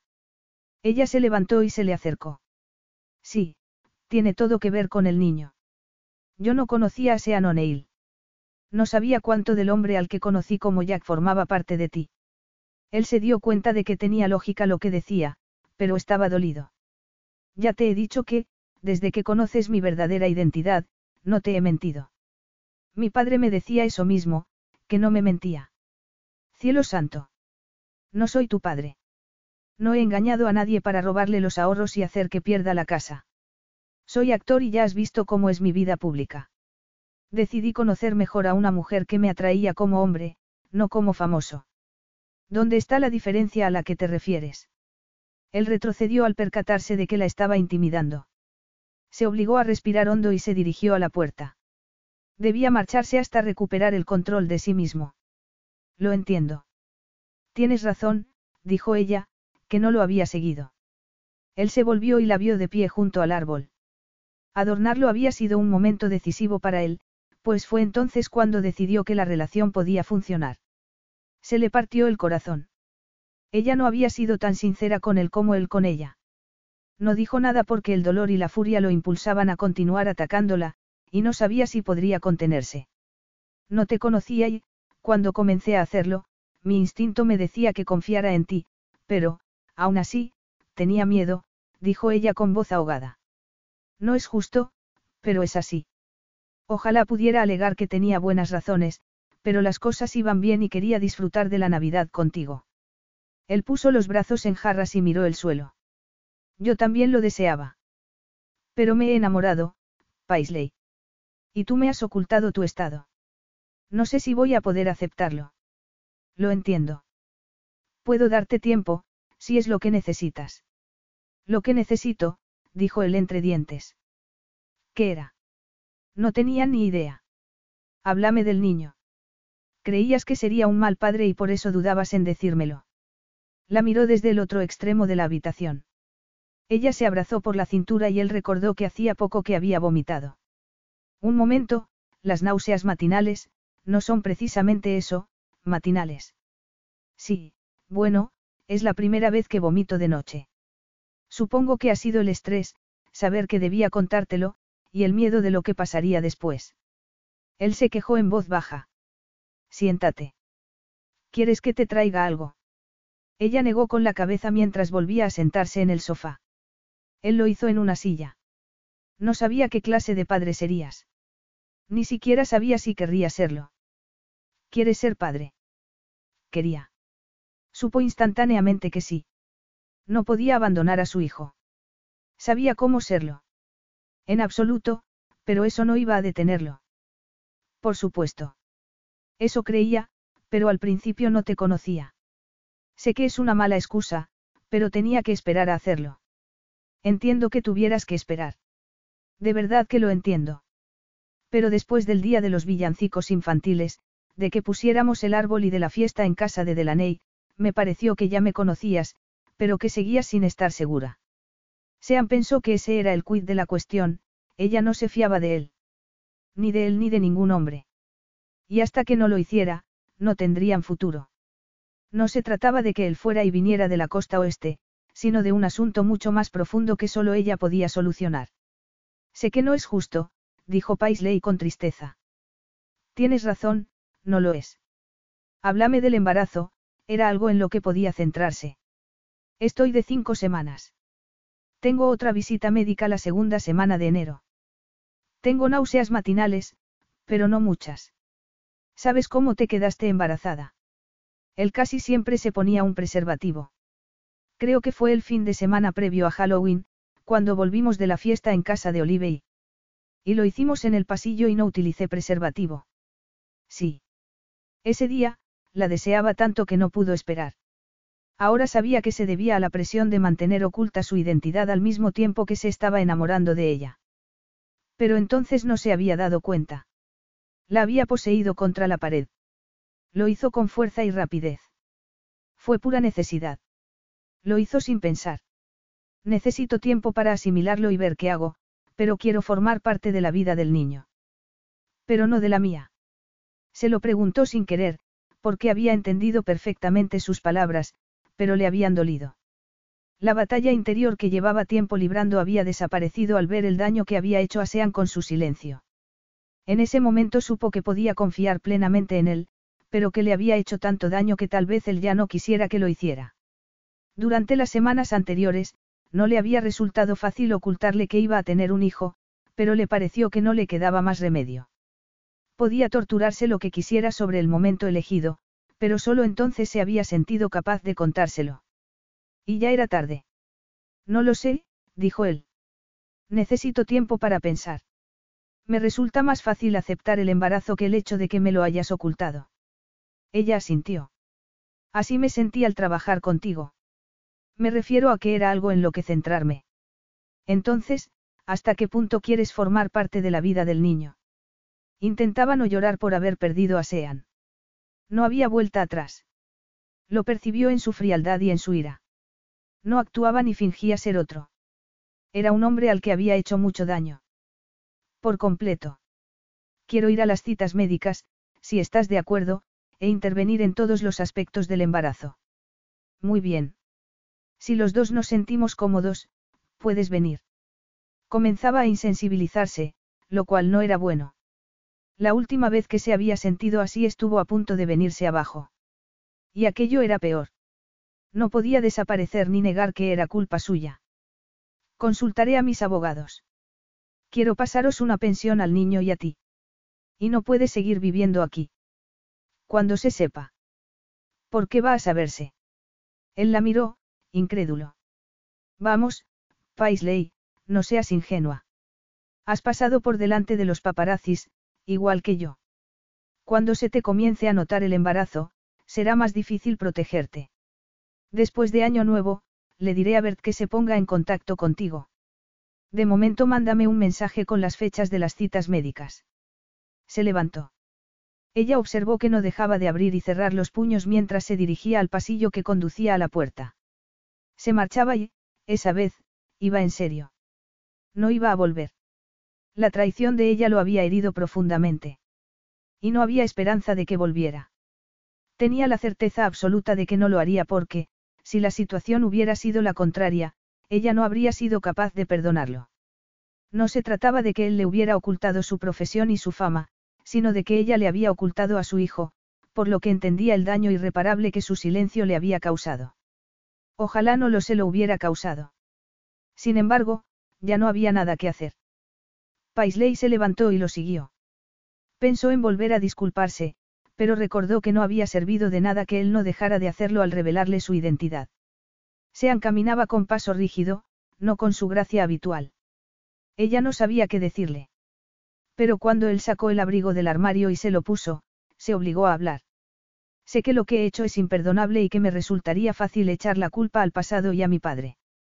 Pero lo cierto es que tú no eres como él y que nunca me has mentido sobre lo importante. Incluso cuando eras Jack, seguías siendo Sean. Las últimas semanas me lo han demostrado. Él se limitó a mirarla apretando los dientes, sin decir nada, y ella estuvo a punto de callarse. Pero era la última oportunidad de hablar con él.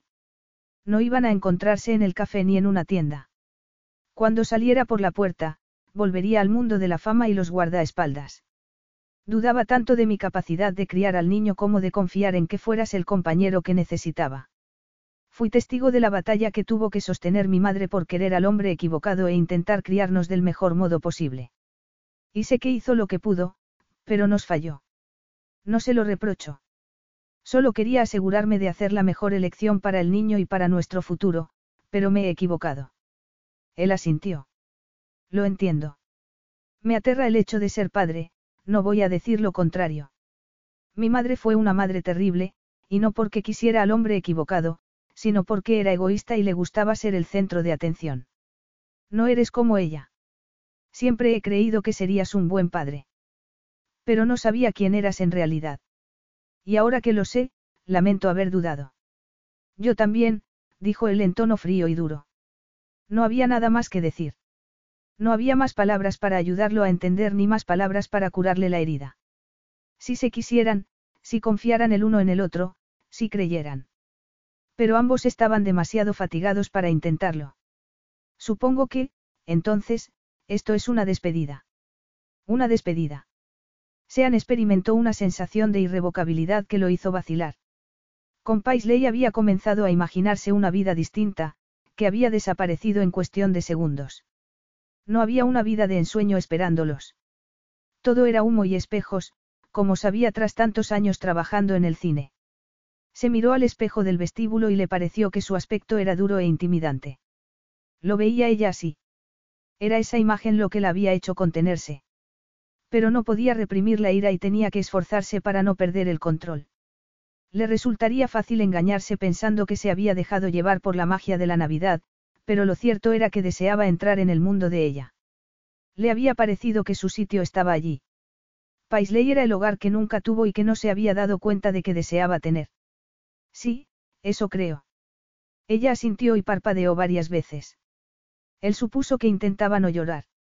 Debería marcharse, pero la seguía queriendo. Los sentimientos no iban a desaparecer porque se sintiera dolido por su silencio. Se quejó entre dientes al tiempo que la atraía hacia sí y la abrazaba. Y recordó el anillo que llevaba en el bolsillo con la esperanza que de que aquella relación fuera algo que su instinto sabía que no era. Adiós, Paisley. Ha sido toda una experiencia. La besó en la sien y la soltó, porque sabía que, si no lo hacía, se quedaría, incluso sabiendo lo poco que confiaba en él. Ella lo miró con sus grandes ojos azules llenos de lágrimas y él sintió como si lo hubieran apuñalado en el corazón. No quería hacerla sufrir, pero, si ella no creía en él, no podía quedarse. Si la prensa mundial fuera testigo de aquel momento de debilidad, se moriría de risa ante el playboy invencible vencido por una mujer. Siempre salía ileso del final de una relación, tal vez porque eran superficiales. Sin embargo, no había sido así con Paisley. Se vio tantos sentimientos distintos en sus ojos que dio media vuelta antes de ceder a su debilidad interna y hacer algo de lo que se acabaría arrepintiendo. Abrió la puerta, salió al descansillo y la cerró con fuerza. Se apoyó en ella durante unos segundos, notó el roce de la guirnalda en la nuca y se volvió a mirar a la familia que había encontrado en Chicago. A la gente le caía mejor cuando representaba a otro. Sin embargo, de repente se percató de que nunca había interpretado a otro. Esos papeles eran el verdadero Sean, en el pellejo de otro. Era más seguro ser, real, cuando interpretaba porque no se sentía vulnerable, no como en aquel momento. Apartó de sí las dudas y el miedo y bajó la escalera. Al salir vio que nevaba y hacía mucho frío. El chofer seguía aparcado frente al edificio. Hizo amago de bajarse del coche al verlo, pero Sean le indicó con un gesto de la mano que siguiera dentro y abrió él mismo la puerta trasera. Lléveme a casa. Capítulo 15. Faltaban dos días para el de Navidad y habían pasado cinco desde que Paisley le había contado a Sean que esperaba un hijo. Se hallaba deambulando por un centro comercial buscando, algo. No sabía qué. Se detuvo a mirar el gran árbol de Navidad que había en el centro. Sabía que te encontraría aquí. Y no solo por la aplicación para localizar a tus amigos, dijo Olive echándole el brazo por los hombros. Cuando te vas del despacho, siempre vienes aquí. ¿Cómo lo sabes? Olive estaba en lo cierto. Desde el lunes, en que había vuelto a trabajar, había ido allí en busca de alguna señal en la gente que la rodeaba o en las tiendas, algo que hiciera que se le ocurriera una buena idea sobre lo que podía decir o regalar a Sean para que viera que sabía que debería haber confiado en él antes. He pedido a Lile que te siguiera, dijo Delaney acercándose a ellas. Sabemos que estás triste. No estoy triste. Bueno, puede que sí. Es que no sé cómo solucionarlo. Cuando mi padre le robó a Mildred los ahorros y la casa para pagarme la universidad, fue fácil hallar una solución. Era factible devolverle la casa, aunque no fuera la misma que había perdido. Pero ¿cómo recuperar la confianza de alguien al que había destrozado? No eres tú quien debe solucionarlo. Te equivocaste, pero le has pedido perdón. Ahora es él quien debe volver. Pero no va a hacerlo, se lamentó Paisley. Le vi en su rostro. Y en el momento en que le conté que estaba embarazada y vi el daño que le había hecho, supe cuánto lo quería. ¿Se lo dijiste? Preguntó Olive. No, ¿crees que habría servido de algo? Estaba furioso. Recordó su ira, pero también sus esfuerzos por controlarse. Olive se encogió de hombros. Cuando me enteré de que Dante era el chico al que había humillado en la facultad, me puse furiosa porque hubiera mantenido en secreto que ya nos conocíamos. Pero, cuando me tranquilicé, mi amor por él me hizo darme cuenta de que los dos debíamos perdonarnos y seguir adelante. A mí me pasó lo mismo con Nolan, afirmó Delaney. Él creyó que estaba jugando con él, cuando, por primera vez en mi vida, trataba de ser yo misma. Me dolió que viera en mí lo mismo que los demás. Pero, cuando tuve tiempo de reflexionar, comprendí que no deseaba vivir sin Daisy y sin él. Paisley abrazó a sus amigas. Pero a vosotras os hicieron daño y ahora soy yo la que lo ha hecho. Digamos que fue él quien empezó, como me pasó a mí con Dante. Si yo no me hubiera comportado tan mal con él en la facultad, no habría originado algo que decidió ocultar, reconoció Olive. Me parece que si Sean hubiera sido sincero desde el principio, tal vez tú también lo habrías sido. Puede ser, aunque la verdad es que, si hubiera sabido desde el comienzo que era Sean O'Neill, no se me habría ocurrido flirtear con él. No seas tonta, por supuesto que lo habrías hecho. Hay algo muy intenso entre vosotros, afirmó Delaney. ¿Cómo voy a recuperarlo? Con un gran gesto. Sugirió Olive. No creo que los grandes gestos sirvan de nada con Sean. Tiene mucho cuidado a la hora de mostrarse tal como es. No lo hace con todo el mundo. Entonces, haz ese gran gesto ante la gente que le importa y que te importa, dijo Olive. Algo que fuera importante. ¿Pero qué? Le había hecho daño por su falta de confianza, lo que implicaba que debía mostrarse muy vulnerable ante él. Olive tenía razón, tenía que ser delante de las personas que a los dos les importaban.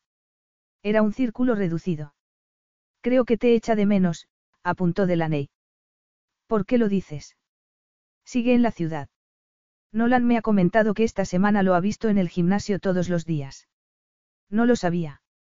Creía que habría vuelto a Los Ángeles, aunque allí no tenía a nadie, salvo a su secretario, que iba a comprometerse con su novia.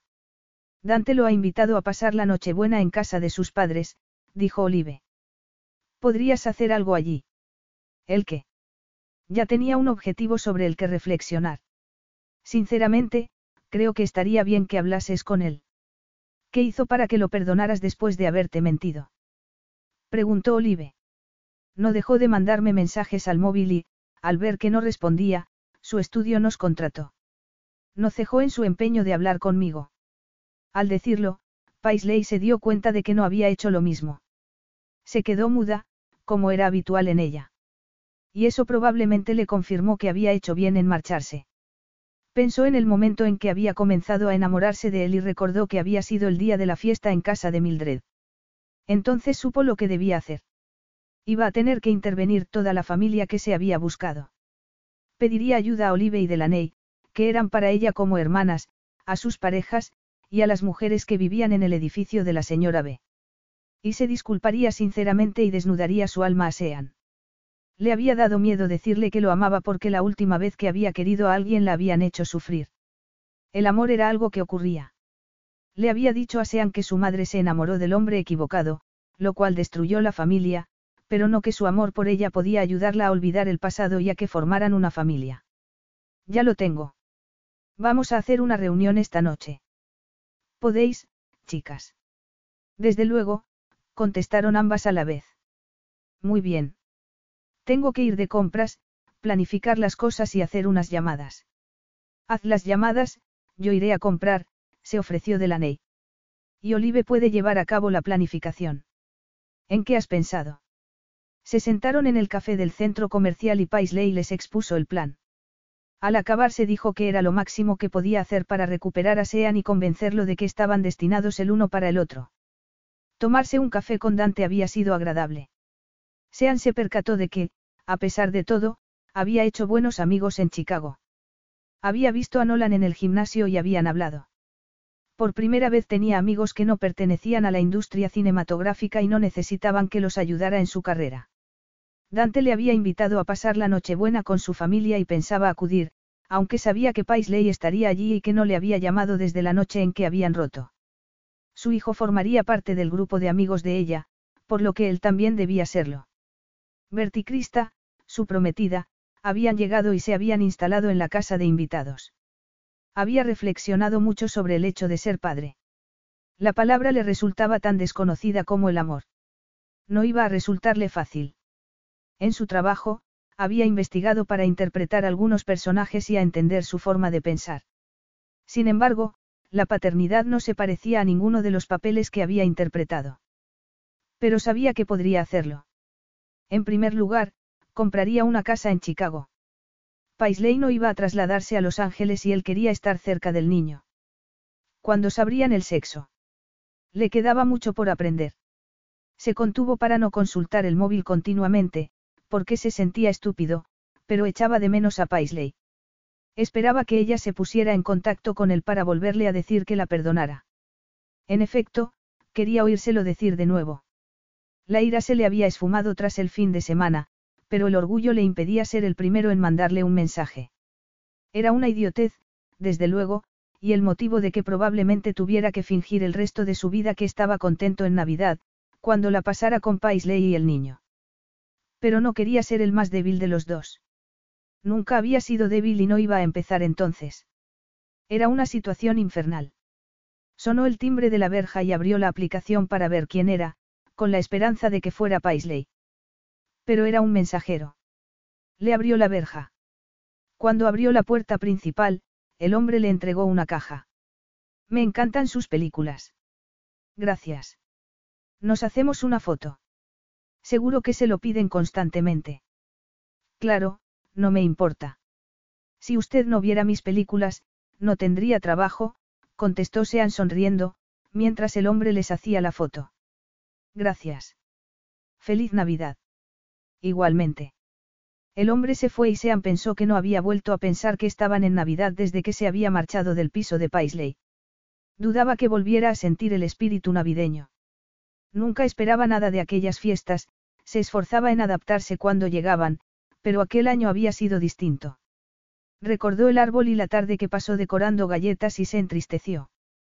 Abrió el paquete y se sorprendió al ver que se lo mandaban casi el estudio. Sean y Paisley. Os fuisteis sin la bolsa de regalos y sin vuestra foto. Es tan bonita que estoy segura de que queréis tenerla. Felices fiestas, Cas. Apartó las bolsas de regalos, que sabía que contendrían lujosos objetos que probablemente tendría y que no necesitaba. Al fondo de la caja estaba la foto. Y al mirarla fue como si le hubieran propinado un puñetazo en el estómago. Estaban abrazados y se sonreían mutuamente. El corazón se le desbocó. Era el momento en que lo había tenido todo. La quería y ella lo miraba como si le correspondiera. Y. ¿Qué? se preguntó. No había dejado de quererla porque no le hubiera dicho que estaba embarazada. Seguía queriéndola y, al volver a ver su rostro, se percató de que tal vez ella también lo quisiera. Había malinterpretado la situación. Podría perdonarla por haber esperado tanto para decirle que iban a tener un hijo. Ella le había hecho daño al no confiar ciegamente en él y en su amor, un amor del que, sin embargo, no le había hablado. ¿Cómo iba a esperar que se fiara de él, cuando él no lo hacía de sí mismo?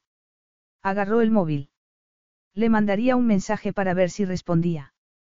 Para romper el hielo le diría que tenía los regalos que el estudio le había hecho. Se lo tomaría con calma. Sin embargo, al volver a mirar la foto, supo que, en el futuro, cuando la viera, no podría fingir que estaba contento, si no estaban juntos. Iba a tardar mucho tiempo en olvidarla. Y se dio cuenta de que no quería hacerlo. Quería que volviera. Le mandó un mensaje. Sean, hola, el estudio ha mandado a mi casa cosas para ti. Nos vemos para que te las dé. Pasaron cinco minutos antes de que ella respondiera. Paisley, sí. Había tardado mucho en escribir esa única palabra. Sean, ¿te viene bien esta noche? Paisley, hay una fiesta a las seis en la oficina. ¿Quieres venir? Una fiesta. Tal vez no quisiera estar a solas con él. ¿Qué más daba? Le había dicho que sí e iba a aprovechar al máximo esa oportunidad. Sean, iré encantado. Hasta luego. Dejó el móvil y subió a afeitarse, ya que no lo había hecho desde que se fue de casa de ella. Se preparó con esmero para asegurarse de tener el aspecto de la estrella de Hollywood que era. Y aunque sabía que eso no la impresionaría, quería entrar en aquella fiesta como Sean O'Neill, con toda su seguridad en sí mismo y su arrogancia. Paisley se puso nerviosa mientras esperaba a que llegara Sean. Con la ayuda de sus amigas, había transformado la sala de reuniones en una escena navideña. Un sendero serpenteaba bajo arcos iluminados y entre árboles de Navidad. Los había adornado con fotos y recuerdos del tiempo que Sean y ella habían estado juntos. En el primero había una foto que le había sacado el primer día en el café y que había mandado a Olive y Delaney. También había colgado un vaso de cartón del local, donde estaba escrito lo que habían pedido ese día, y una servilleta en la que él le había apuntado su número de teléfono, porque ella se había dejado el móvil en el despacho. Cada árbol mostraba la progresión de su relación hasta que ella se había enterado de que que era, en realidad, Sean O'Neill. Paisley esperaba que se diera cuenta de que estaba profundamente enamorada. El guarda de seguridad nocturno le mandó un mensaje al móvil para decirle que Sean había llegado, y ella le dijo que podía subir. Los amigos de ambos, incluyendo el secretario de Sean y su prometida, los esperaban al final del sendero y ella había preparado un discurso. Pero quería mostrarle a solas todo lo que guardaba en el corazón. Oyó que las puertas del ascensor se abrían y salió al pasillo. Al verlo contuvo la respiración. Tenía el aspecto de acabar de salir de la portada de la revista GQ. Llevaba un traje negro, cuyo corte le resaltaba los hombros, una camisa blanca y una corbata roja. Iba muy bien peinado y estaba recién afeitado. Sean enarcó las cejas al verla. Se había puesto el vestido que el diseñador amigo de Sean le había hecho, un largo vestido de satén rojo que se le ajustaba a las curvas y le hacía brillar la piel. Al llevarlo, Paisley se sentía invencible. Era el vestido adecuado para aquella noche. Quería que la noche acabara como debería haberlo hecho la del estreno de la película de Sean. Se haría realidad su sueño. Conseguiría que la perdonase y, juntos, celebrarían su mutuo amor y su amor por su futuro hijo. Me alegro mucho de que hayas venido, musitó ella. Cuando recibí tu mensaje, estaba a punto de mandarte uno. Yo también me alegro. He querido darte tiempo para asimilar la situación. Él asintió. Gracias. El ambiente era muy tenso. Las cosas no estaban saliendo como ella había planeado. Él le entregó una gran caja. ¿Cuánto pesa? exclamó ella. Lo sé. ¿Quieres que te la lleve al despacho? preguntó él volviendo a agarrarla. No, déjala aquí, contestó ella mientras abría la puerta de la sala de reuniones. Él la dejó en el suelo, donde ella le indicó, y al incorporarse vio el sendero y los árboles. Ladeó la cabeza y la miró con los ojos como platos. ¿Qué es esto? Es para ti. Quiero demostrarte lo que significas para mí. Y aunque me daba mucho miedo decirte que estaba embarazada, una parte de mí siempre ha confiado en ti. Él se acercó al primer árbol, miró las fotos que ella había mandado a sus amigas y siguió adelante hasta el que mostraba la primera vez que lo había invitado a tomar margaritas con Olive y Delaney y todo el tiempo que había pasado con Jack. Me estaba enamorando de Jack, confesó ella hasta llegar a un árbol cubierto de nieve, que había adornado con una pequeña calesa y cámaras de fotos. Iba a decirte lo del niño esa noche. Pero te enteraste de que no era quien decía ser, musitó él. Ojalá las cosas hubieran salido bien. Quería que hubiera sido una noche romántica en la que demostrarte lo que podía ofrecerte y que era el hombre que deseabas tener a tu lado. Ella se dejó guiar por un impulso y le agarró la mano. Se la apretó y notó que un cosquilleo le subía por el brazo. Fue a soltársela, pero él entrelazó los dedos con los de ella y la atrajo hacia sí. Paisley. Solo dijo su nombre, pero con tanta emoción que el corazón de ella comenzó a latir a toda velocidad. Te quiero, Sean. Siento no haberte dicho que estaba embarazada. Esa noche no pudiste hacerlo. Yo también te quiero, afirmó él. Y ahora entiendo que necesitabas tiempo para saber quién era yo en realidad. Ella asintió y se puso de puntillas para besarlo. Siempre te he querido, pero debía asegurarme de que eras una persona fiable. Él la besó, a su vez, larga y profundamente, y ella no pudo evitar que las lágrimas comenzaran a correrle por las mejillas cuando él la abrazó y le susurró al oído. Te adoro. Y aunque todo el mundo creyera que lo tenía todo, no ha sido así hasta tenerte a ti y a nuestro hijo. Espero que seamos buenos padres, dijo ella con la voz entrecortada. Me alegro de no tener que criar al niño sola. Seremos unos padres excelentes. Creo que los dos sabemos que es un mal progenitor. Y también me alegro de que no esté sola en esto. Volvió a besarla y comenzó a acariciarle la espalda. Ella se dio cuenta de lo que pretendía y se echó hacia atrás. No estamos solo en la fiesta. Ah, no. No, esto lo acabaremos después, afirmó ella guiñándole el ojo. No ha visto todos los árboles. ¿Cuántos me quedan? Solo uno. Ella lo condujo al siguiente, que era el que habían adornado en su casa. De él colgaban las lucecitas de colores y los adornos que le habían puesto. Y en torno a él estaban sus amigos. Quería que nuestra familia estuviera contigo esta noche. Sé que mi falta de confianza te ha hecho sufrir. Aún así, querías demostrarme que tengo una familia contigo. Ella asintió. No sabía qué más decir. Él volvió a abrazarla. Gracias por ofrecerme todo esto, país. Eres el mejor regalo de Navidad que he recibido en mi vida. Y tú eres el mío. Te quiero mucho y creo que nuestro hijo será afortunado al tenerte como padre. Haré lo que esté en mi mano para estar a la altura. Sé que lo harás. Sean la besó lenta y profundamente. Tenía el mundo en sus brazos y se juró que no volvería a dejar que se le escapara. Epílogo. Un año después. Paisley salió por la puerta trasera de su casa. La habían comprado en el mismo barrio en que vivían Nolan y Delaney. Olive y Dante se habían comprado otra. Las tres parejas estaban muy unidas, y Sean se moría de ganas de ver a sus amigos al día siguiente. Olive estaba embarazada de seis meses y, según Paisley, Nolan trataba de convencer a Delaney de que tuvieran un hijo. Sean contuvo la respiración como hacía siempre que veía a Paisley. Sus bonitos ojos se iluminaron al verlo. Le sonrió mientras se acercaba. Paisley llevaba en brazos a su hijo, que se llamaba Jack. Ella observó que había una calesa detrás de Sean y se echó a reír. Cuando me has dicho que me pusiera ropa de abrigo, no me imaginaba lo que planeabas. Ahora lo entiendo. Cuando llegó al lado de Sean, este tomó al niño y lo acunó contra su pecho, al tiempo que lo besaba en la frente. El bebé, que tenía tres meses de edad, babeó y esbozó una sonrisa. Llevaba un mono térmico y un gorro. La calesa era para impresionar. No iban a pasear en ella. Pero Sean quería pedirle a Paisley que se casara con él y le parecía que el lugar más acertado era allí. Hace demasiado frío para estar fuera unos minutos. Preguntó él señalando el vehículo. Era media tarde. La previsión del tiempo era de nieve, pero en aquel momento estaba nublado y hacía frío. Sean había puesto una estufa dentro de la calesa para estar calientes cuando se montaran. El corazón le rebosó de alegría al contemplar a Paisley y a su hijo. A pesar del miedo que tenía de no ser buen padre, se dio cuenta de que le gustaba, aunque estaba convencido de que era así porque compartía sus deberes con Paisley. Los dos sabían que era ser un mal progenitor y estaban decididos a no repetir lo que habían vivido en la infancia. No, no pasa nada. Jack y yo estamos bien abrigados, murmuró ella. Tienes buen aspecto. Estás recién afeitado y el cabello te ha vuelto a crecer. Y sigues resultando tan sexy como siempre. Sean acababa de volver de Europa, donde había pasado seis semanas rodando.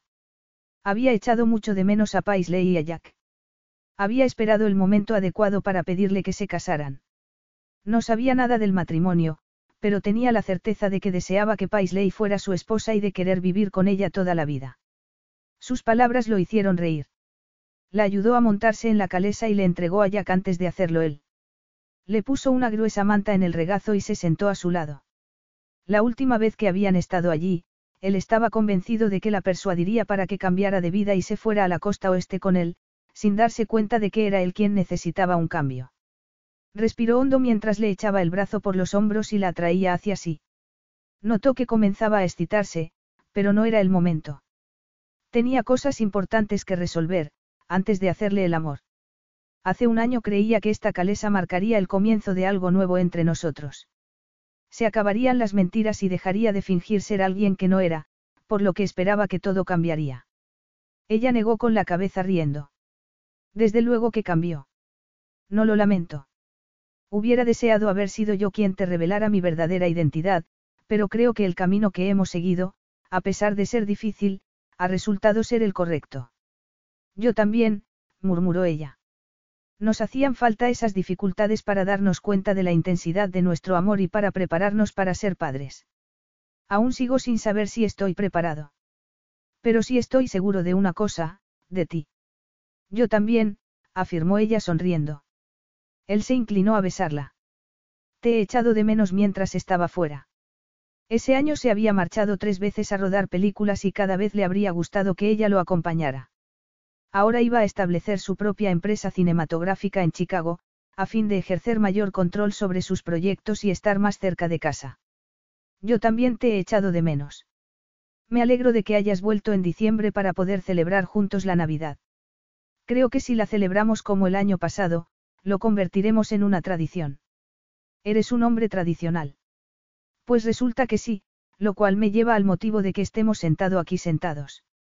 Hincó una rodilla en el suelo, frente a ella y se sacó una cajita del bolsillo. ¿Quieres casarte conmigo, Paisley?